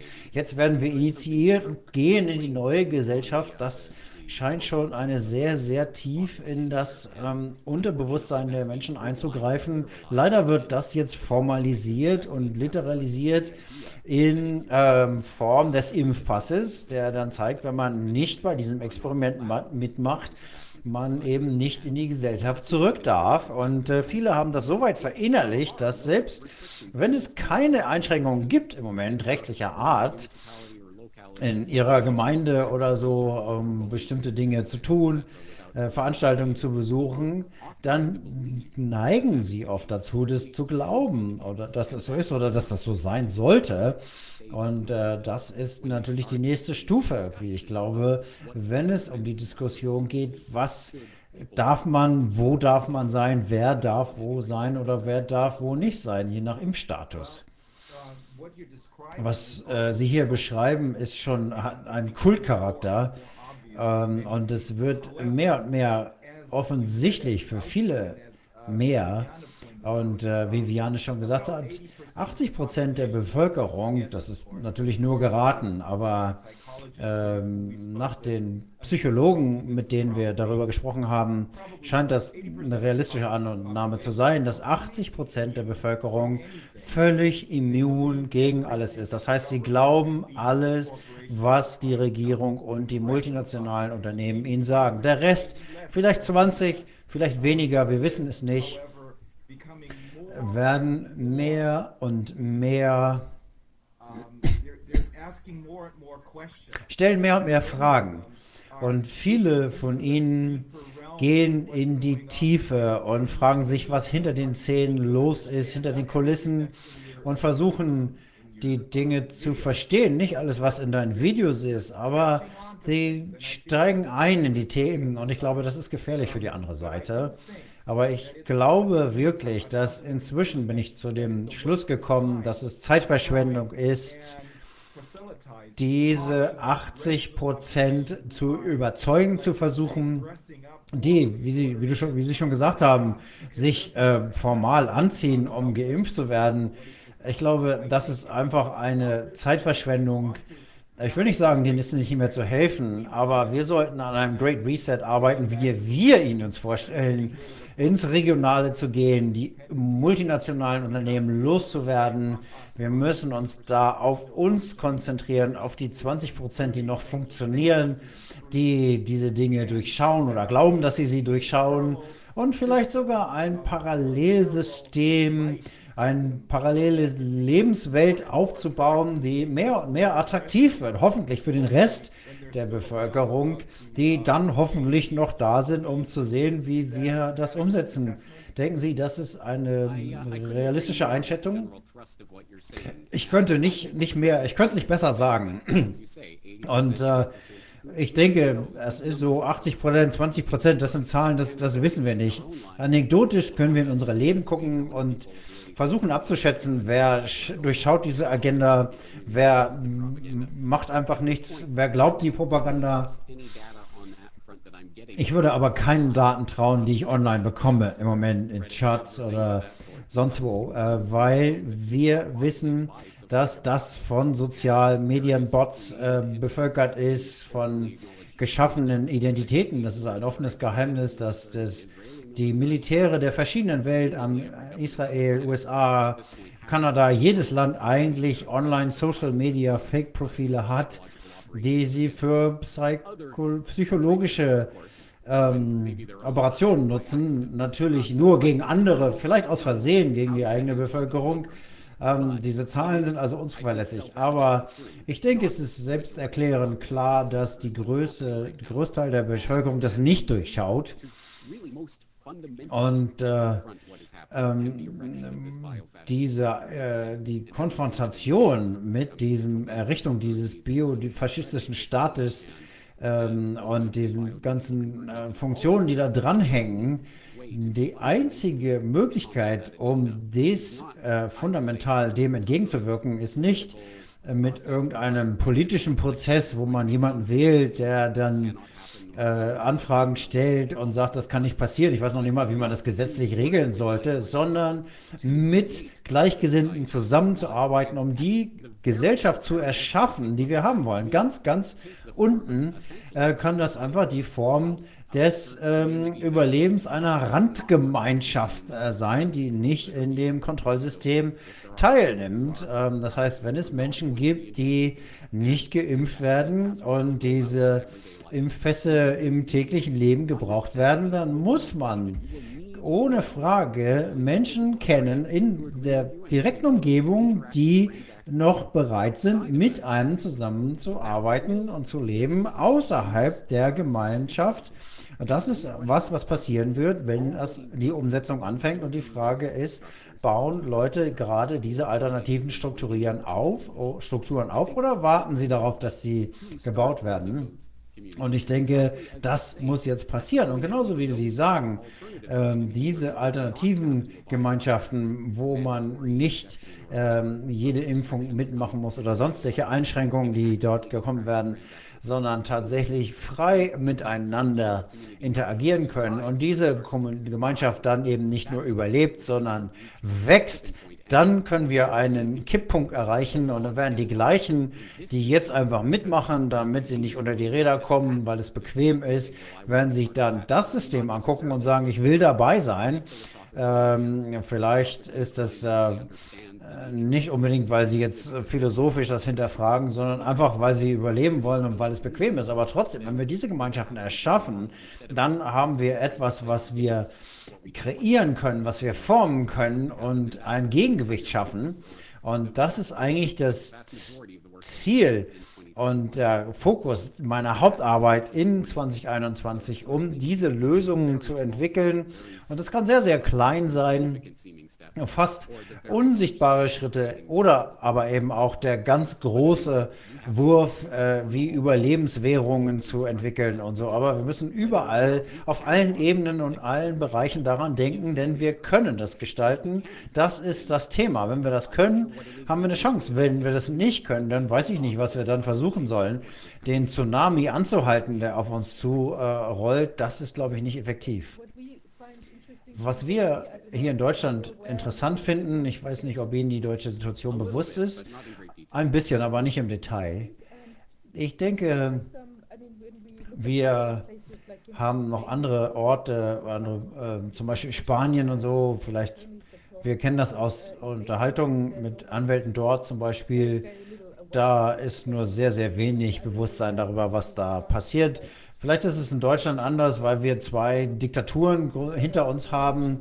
Vielleicht ist da noch viel Bewusstsein in der Bevölkerung, speziell in den ähm, ehemaligen, ähm, in den Teilen der ehemaligen DDR oder auch der spät älteren Vergangenheit, dass einfach irgendwo ein Gefühl dafür da ist, dass irgendwas hier aus dem Ruder läuft. Insbesondere im Osten ähm, riechen die Leute scheinbar Lunte ähm, dass das irgendwo stinkt, obwohl sie möglicherweise einfach mitspielen und sich impfen lassen um der, um der Freiheit willen. Das ist ein bisschen die äh, Kehrseite der Medaille. In, ähm, in der DDR war, waren Impfungen nie hinterfragt, da wurde geimpft und fertig. Aber wir haben viele Menschen hier, die tief einsteigen in diese Themen, in die wissenschaftlichen Bereiche auch, die sich die Zahlen angucken. Ähm, Vielleicht sind wir da etwas obsessiv, aber äh, da einzudringen. Aber wir haben, glaube ich, viele Menschen hier, denen bewusst ist, dass hier irgendwas nicht richtig läuft. Und äh, vielleicht ist das auch Teil unserer Arbeit, ähm, weil wir inzwischen schon erkannt werden auf der Straße, wo wir hinkommen, werden wir gegrüßt und sehen überall Leute, die sich bei uns bedanken für diese gute Arbeit und äh, so weiter. Und wir haben uns jetzt zusammengeschlossen mit dieser politischen Partei, die gegründet worden ist, die wir gegründet haben, die Basis. Rainer, äh, das ist eine politische Partei, die aktiv Grassroot-Demokratie von unten nach oben promoviert, nicht von oben nach unten. Wir wollen zurück ins Regionale, wir wollen uns selbst äh, regieren, ohne übergeordnete Strukturen, nationale, private Unternehmen zu haben, wie die WHO, die uns sagen, was wir zu tun und zu lassen haben. Das eine, was ich Sie gerne fragen möchte, ist, ist, die, ist es richtig zu sagen, dass sich in den USA etwas verschiebt, dass es dort äh, welche gibt, vielleicht die äh, Puppen, die Marionetten vorne, dass die nicht mehr die Kontrolle haben über das, was wir hier äh, sehen. Ändert sich da was? Ich würde sagen, es erscheint so. Ich kann das nicht aus direkter Erfahrung sagen. Ich bin ja nicht in den USA. Deswegen ähm, habe ich nicht die Hand am Puls. Aber aus der Entfernung sieht es tatsächlich so aus, dass es deutliche Rückschritte gibt hier, zum Beispiel für Leute wie Fauci, äh, die natürlich noch entblößt werden muss und wo man noch gucken muss, was da passiert, aber ähm, die jetzt auch äh, lächerlich gemacht werden und kritisiert werden. Ähm, und das scheint sehr politisch getrieben zu sein. Die Republikaner sind da eher ähm, gegen äh, als die Demokraten. Also es scheint hier aber eine Spaltung zu gehen. Und äh, erstaunlich in den letzten Wochen haben wir gesehen, dass der heilige Bill Gates, der bisher vor kurzem tatsächlich als Heiliger äh, in den Medien dargestellt worden wurde, obwohl es auch im Mainstream immer schon mal ähm, äh, im Atlantik zum Beispiel immer mal kritische Berichte gegeben hat über die Probleme, die mit diesem außergewöhnlichen Reichtum äh, einhergehen, wo jemand sich im Grunde eine komplette Gesundheit, Weltgesundheitsorganisation kaufen kann. Da gab es schon mal einige Randnotizen dazu dass es da vielleicht Probleme gibt, aber die meiste Berichterstattung war natürlich, dass es ein wunderbarer, philanthropischer Mensch ist. Und äh, das ist einfach nur ein Attest äh, dafür, was man einfach mit Geld machen kann. Aber offensichtlich hat sich das geändert. Es hat in den letzten Wochen eine deutliche Änderung gegeben, äh, möglicherweise durch die Scheidung, die jetzt ansteht und einige Dinge, die da ans Tageslicht kommen, ähm, die auf persönlicher Ebene vielleicht nicht so gut sind. Ich weiß aber nicht, ob das in das Herz der gesamten Geschichte vorstößt. Auch das, was wir letztes Jahr zu Corona gesehen haben. Aber es ähm, stößt ihn natürlich von seinem Thron und hoffentlich wird das einige der Initiaten, nenne ich sie mal, ähm, darüber nachzudenken, wie Bill Gates überhaupt zu dieser prominenten Position kommen konnte in den letzten zwei Jahren, obwohl er überhaupt nichts mit Medizin zu tun hat. Wie konnte er diese ganze Impferei orchestrieren oder zumindest leiten und als der Referenzpunkt für ganz, ganz viele Medienberichte darstellen. Ich glaube, das sollte mindestens mal jemanden zum Nachdenken anregen, ähm, der oder die sich dann überlegt, dass äh, das vielleicht irgendwie noch ist. Da könnte also ein Erkenntnisfenster sich öffnen, dass zumindest die Frontmänner ähm, da sind. Also ich weiß nicht, Bill Gates oder Fauci, ich glaube nicht, dass das diejenigen sind, die die Fäden im Hintergrund stehen und äh, dass das alles entgleist, wenn die fallen. Aber es könnte natürlich den einen oder anderen Unentschiedenen nochmal in die richtige Richtung schubsen. Welche Rolle spielt China? Äh, was ich zu dieser politischen Partei gesagt habe, wir sehen, dass viele jetzt aufwachen und der Partei beitreten. Äh, die wächst enorm von 1000 zu inzwischen, ich glaube, 25.000. Äh, das geht weiter und weiter. Äh, da kann es vielleicht doch eine Möglichkeit geben, diese, unter diesem Dach der politischen Partei, wir sehen das übrigens als Bewegung, wir sehen das nicht als Organisation. Ähm, ist natürlich immer so, dass äh, Parteien unterwandert werden durch äh, welche, die Mitglied werden und natürlich versuchen, das äh, zu torpedieren äh, und in irgendwas zu verwandeln, was nicht in die richtige Richtung geht. Aber ich glaube, die Menschen, die jetzt hier diese rote Pille geschluckt haben, die können nicht mehr einschlafen und die schließen sich dieser Bewegung an. Und deswegen gibt es im Moment diesen Zustrom von Menschen. Und ich glaube, das sind diese Punkte, wo Bill Gates, äh, diese Bill Gates Geschichte eben einfach darauf einzahlt. Das ist natürlich gut, aber es ist natürlich schon etwas befremdlich. Und glauben Sie, dass Sie Bill Gates fallen, fallen lassen ähm, und dann neue nachrücken?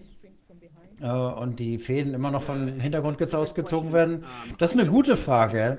Ich sehe nicht, dass das jetzt äh, für die Agenda von strategischer Bedeutung wäre, außer dass Bill Gates ein extrem schlechter Sprecher ist oder äh, er ist eigentlich nicht derjenige, den man vor der Kamera haben will, um darüber zu sprechen, weil diejenigen, die nicht 100% überzeugt sind äh, mit der Berichterstattung, ist es, glaube ich, äh, schon klar, dass das schon ein sehr besonderer Mensch ist, der eigentlich nicht die, der Art von Mensch ist, die man vor der Kamera sieht und von der man sich beraten lassen möchte in Gesundheits- und äh, gar Lebensfragen. Also äh, keiner, der irgendwie nachdenkt, äh, wird da ernsthaft das verfolgen wollen, außer es geht um die Milliarden von Dollar. Aber ich kann es nicht sagen, wirklich. Aber es ist nicht unbedingt Teil der Agenda oder hilft der Agenda. Ähm, und ob sie Bill Gates oder Fauci unter den Bus werden, werfen müssen, um die Agenda voranzubringen, ich glaube, sie würden keinen Moment zögern, das zu tun, wenn es ihnen hilft, äh, voranzukommen und ein besseres Gesicht in die Kameras zu halten. Ein äh, Landsmann von Ihnen, Michael Swingwood aus Kanada, hat eine äh, Sammelklage eingereicht, die äh, auch dann eine internationale Sammelklage werden wird und möchte jetzt auch eine für nur für Kinder einreichen. Und in dieser Klage ist eine der Angeklagten der Vatikan und äh, das Haus Windsor. Das Haus R schaut sich hier die historischen Hintergründe dazu an. Worüber wir sprechen, ist die äh, Rockefellers, die Rothschilds, die Bill Gates und alle anderen. Wir wissen, dass es eine Machtstruktur dahinter gibt. Zumindest glauben wir, dass wir das wissen. Welche Rolle spielt China hier? Ich würde dringend empfehlen, dass diejenigen, die sich dafür interessieren, sich meine Arbeit zu China angucken, die ich gesehen habe. Ich habe da, ich glaube, vor acht Jahren schon einen Podcast zu gemacht, China in der neuen Welt. Und ich habe einiges dazu gemacht, wie China speziell eingerichtet wurde, das zu werden, was es jetzt tut, nämlich ein Vorbild des technokratischen Staates für den Rest der westlichen Welt, der Restwelt. Und es funktioniert super in dieser spezifischen Rolle im Moment in der Krise. Natürlich das äh, Institut in Wuhan und die Rolle, die da gespielt wird, die es spielt, äh, sollte man sehr genau angucken. Wieder, ich weiß nicht genau, was da passiert ist, aber die Tatsache, dass äh, Funktionserweiterung als Forschungsbereich äh, im Mainstream angekommen ist, da habe ich vor Jahren schon zugeschrieben. Immerhin äh, wird dieses Thema jetzt ähm, öffentlich aufgegriffen und ich glaube, das ist ein wichtiges Thema, über das man sprechen muss, äh, unabhängig davon, ob das jetzt mit Covid was zu tun hat oder nicht, weil es ganz offensichtlich nicht nur ein nationales, sondern ein internationales Gesundheitsthema ist, dass man daran arbeitet, bestimmte Waffen aus bestimmten Viren zu machen, um das besser zu verstehen. Natürlich, die sind super sicher eingesperrt in diesen Hochsicherheitslaboren und so weiter. Genau, haben wir ja gesehen.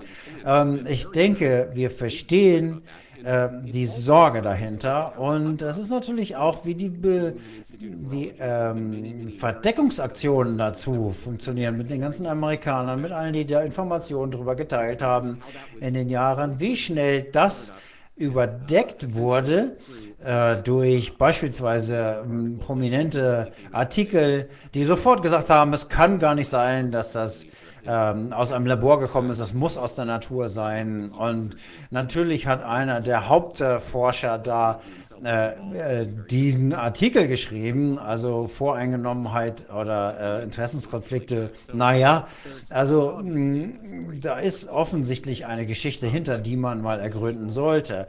Und die unglaubliche überzogene Reaktion der äh, chinesischen Regierung zu dem, was in Wuhan passiert ist, ganz am Anfang, hat natürlich den Trend gesetzt, die Atmosphäre geschaffen, die weltweit dann ausgestrahlt wurden, um strategisch geleakte Videos, die genau das Vorbild zu waren für den italienischen Lockdown und dann Spanien und in den restlichen Ländern der Welt.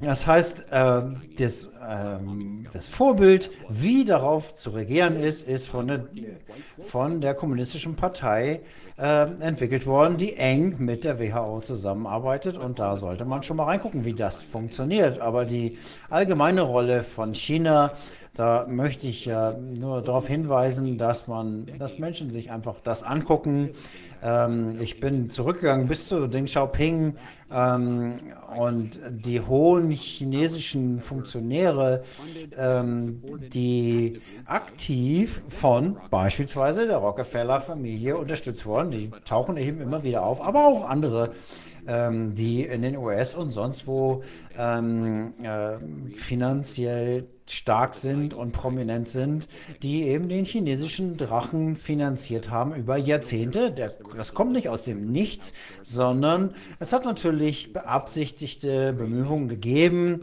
die Produktion nach China zu verlagern und das zu machen, damit China diese wirtschaftliche große Kraft wird, die es jetzt ist, damit es die wirtschaftliche und politische Kraft hat, das zu tun, was es jetzt tut, nämlich diese Rolle zu übernehmen, die die Sowjetunion vorher hatte im Kalten Krieg. Wir sehen jetzt sozusagen einen neuen Kalten Krieg, Kalter Krieg 2.0 die eingesetzt wird, um genau diese ganzen Einschränkungen der zivilen Freiheiten zu erklären und natürlich die Sicherheitsbudgets auszuweiten für die USA und die anderen Länder, die scheinbar gegen Japan stehen. Ich glaube, das ist einfach nur eine Spiegel- und Rauchshow, die wir hier sehen.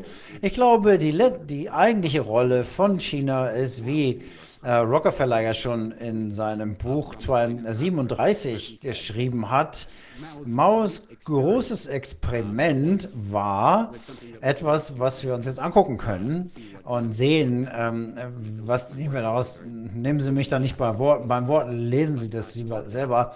Ähm, aber er hat, äh, Rockefeller hat sich auf Maos große Experiment bezogen ähm, und das ist eben das, wie kann man hier einen äh, faschistischen, technokratischen Polizeistaat ausrollen. Die ganze Überwachungstechnik, äh, die national, äh, Nation, äh, die, die nationweite verbundene Gesichtserkennung. Jeder kann überall verfolgt werden und in Sekunden äh, lokalisiert werden. Das soziale Punktesystem, äh, die zentrale Kryptowährung, die die Zentralbank ausgibt, das ist ein technokratischer Vorreiter als äh, Vorbild für Deutschland, Kanada, den Rest der Welt. Und ähm, vor diesem Hintergrund ist es sehr interessant, die Medienberichterstattung zu China zu sagen, die immer das bei hat, schaut mal, wie schrecklich das dort alles ist, was die Regierung dort macht, aber wäre das nicht eigentlich gut für uns? Das ist so der Unterton, den es dabei gibt und äh, das ist auch besonders in der Corona-Krise deutlich geworden. Kann ich Sie noch mal fragen, dieses Skript, ich würde es mal als Skript bezeichnen wollen, was wir hier sehen, ähm, das klingt sehr militärisch. Das sieht als Psyop aus, wie eine Psyop aus. Hm, das ist grundsätzlich nichts, wie, was durch hm, ein Unternehmen sein ist, weil diese Art zu denken äh, ist nicht die eines Unternehmens, das versucht, seine Kunden äh, reinzuholen und äh, eine Kundenbindung aufzubauen, sondern es klingt so ein bisschen wie, es ist ihnen völlig egal, die, die Opfer, das äh, würde man ja aus militärischer Sicht so sehen, aus strategischer Sicht. Wer schreibt dieses Skript? Das glauben, wir glauben, dass es schon aus irgendeiner Form von englischem, englischsprachigem Land kommen muss, aufgrund der verwendeten Terminologie, die ähm, auch ins Deutsche übernommen werden, Social Distancing und sowas, das ist ja unserer Sprache fremd. Vielleicht ist es auch in Englischen fremd, aber äh, das scheint ja aus einem englischen sprachigen Land zu kommen und äh, irgendwo muss es eine Quelle geben, ein, eine Einheit, ähm, die irgendwie das weitergibt, einem Medienunternehmen oder ähnliches, ein, ein Werbeunternehmen vielleicht, dass das dann äh, so ummünzt, dass es ähm, auf die einzelnen Länder passt und dann ausgerollt wird, weil das überall dasselbe ist. Wer schreibt, wer schreibt das ähm, Drehbuch? Ja, ich kann das für Japan bestätigen. Soul Gisting ist jetzt auch ähm, Teil der japanischen Sprache, obwohl es es natürlich nicht gibt sonst. Stay Home auch und andere Begriffe, die es hier gibt. Ja, das passiert und es scheint tatsächlich wenigstens durch irgendeine Art von PR-Agentur zu laufen, um einfach festzustellen, was nimmt die Öffentlichkeit auf. Ich kann mich an die Geschichten erinnern, die Ende März, April letzten Jahres kamen, als es dann hieß, wir sollten nicht Social Distancing sagen, soziale Distanz, das klingt ja so, als ob wir sozial äh, uns vereinzeln sollten. Nein, nein, wir nennen das physisch. Aber das hat halt nicht funktioniert. Social Distancing greift es offensichtlich besser und wird besser aufgenommen von der Öffentlichkeit und deswegen läuft das weiter. Ich denke, das wird einfach mal ausgespielt, um zu gucken, ob es funktioniert. Und das hat einiges davon hat schon einen militärischen Anstrich.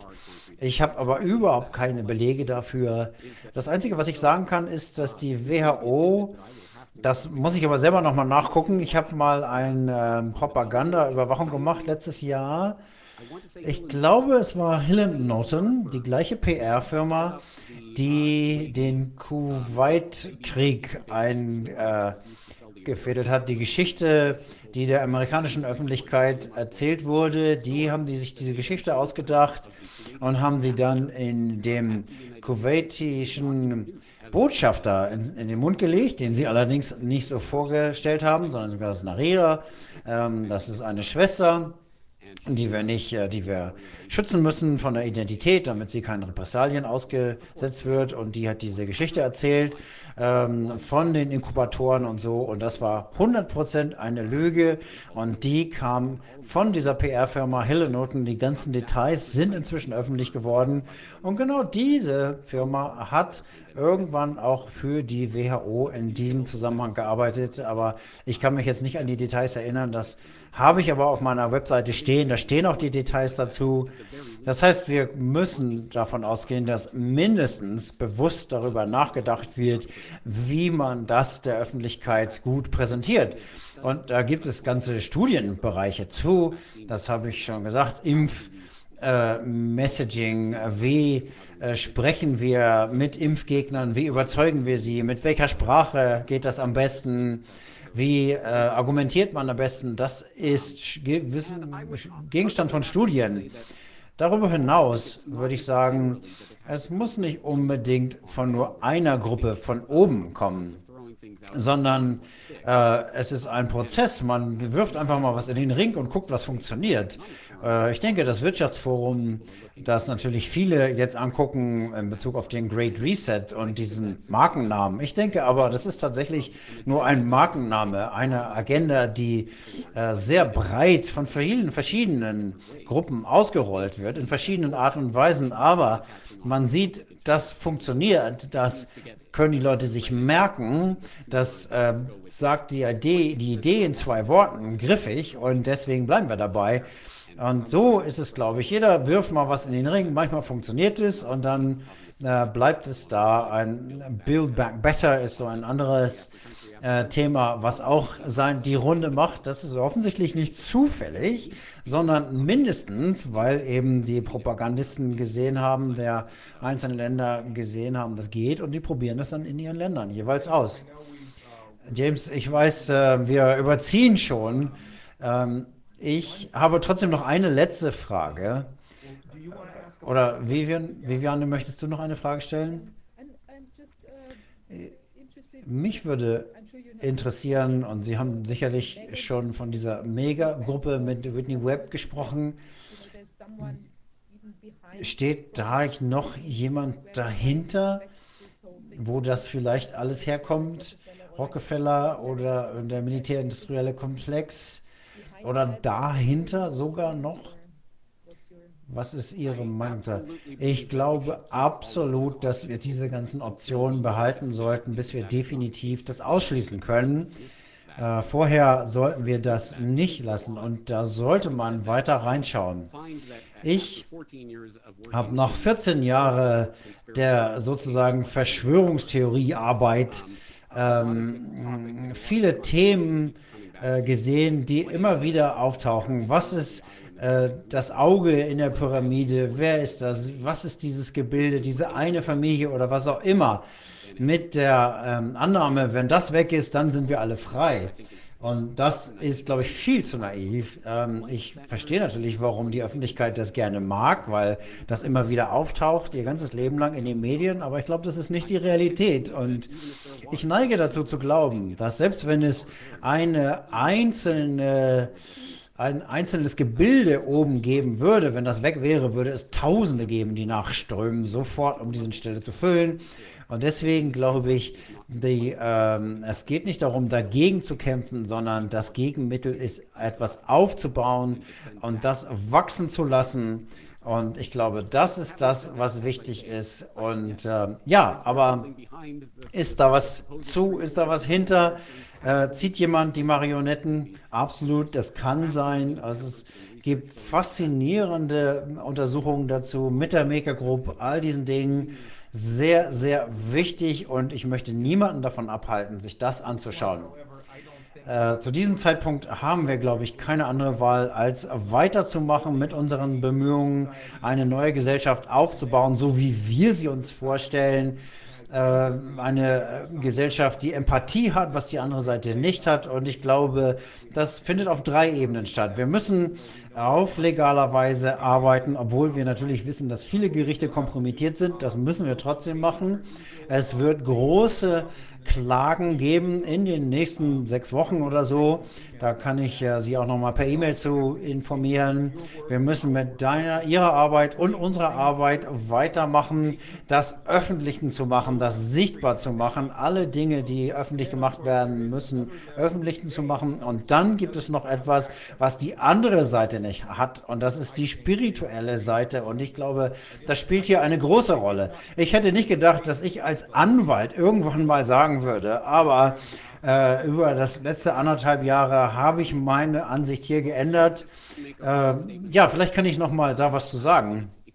Es ist extrem wichtig und auch sehr, ähm, es gibt sehr viel, zeigt sehr viel, ähm, wenn man sich das anguckt, äh, was ich jetzt zu Kanada auch gesagt habe, dass in einer Zukunft, wo, wenn diese Konvergenz passiert, wir die alte Ideologie des vitalen Lebens ausradieren, und das impliziert ja, dass Leben mehr ist als die Materie, aus der wir bestehen, sondern dass es da etwas gibt, was dieser Materie Leben einhaucht, was die Moleküle bewegt. Und die Tatsache, dass sie genau darüber sprechen, dass das weg muss, das vergessen wir mal alles, diesen ganzen Quatsch, weil wir können jetzt biodigital das alles steuern und machen. Das äh, spricht schon Bände über diese Ideologie. Und ja, wenn wir dem gegenüberstehen, dann muss es ganz klar irgendetwas im Leben geben als Atome, Moleküle. Und wenn sie versuchen, das aus unserem Denken zu eliminieren, da mag es einen Grund für geben. Wir müssen daran festhalten und das werden wir auch tun. Gut, vielen Dank, vielen, vielen Dank für Ihre Zeit. Es ist sehr wichtig, es ist sehr wichtig, dass alle, die auf der gleichen Seite sind, ähm, zusammen äh, diese Anti-Agenda gemeinsam verfolgen und die Menschen zu verbinden, um die Wahrheit ans Licht zu bringen. Vielen, vielen Dank. Wir sind sehr, sehr dankbar für die Beiträge. Vielen Dank für Ihre Arbeit. Ich freue mich, von Ihnen zu hören. Wir bleiben in Kontakt. Vielen Dank. Tschüss.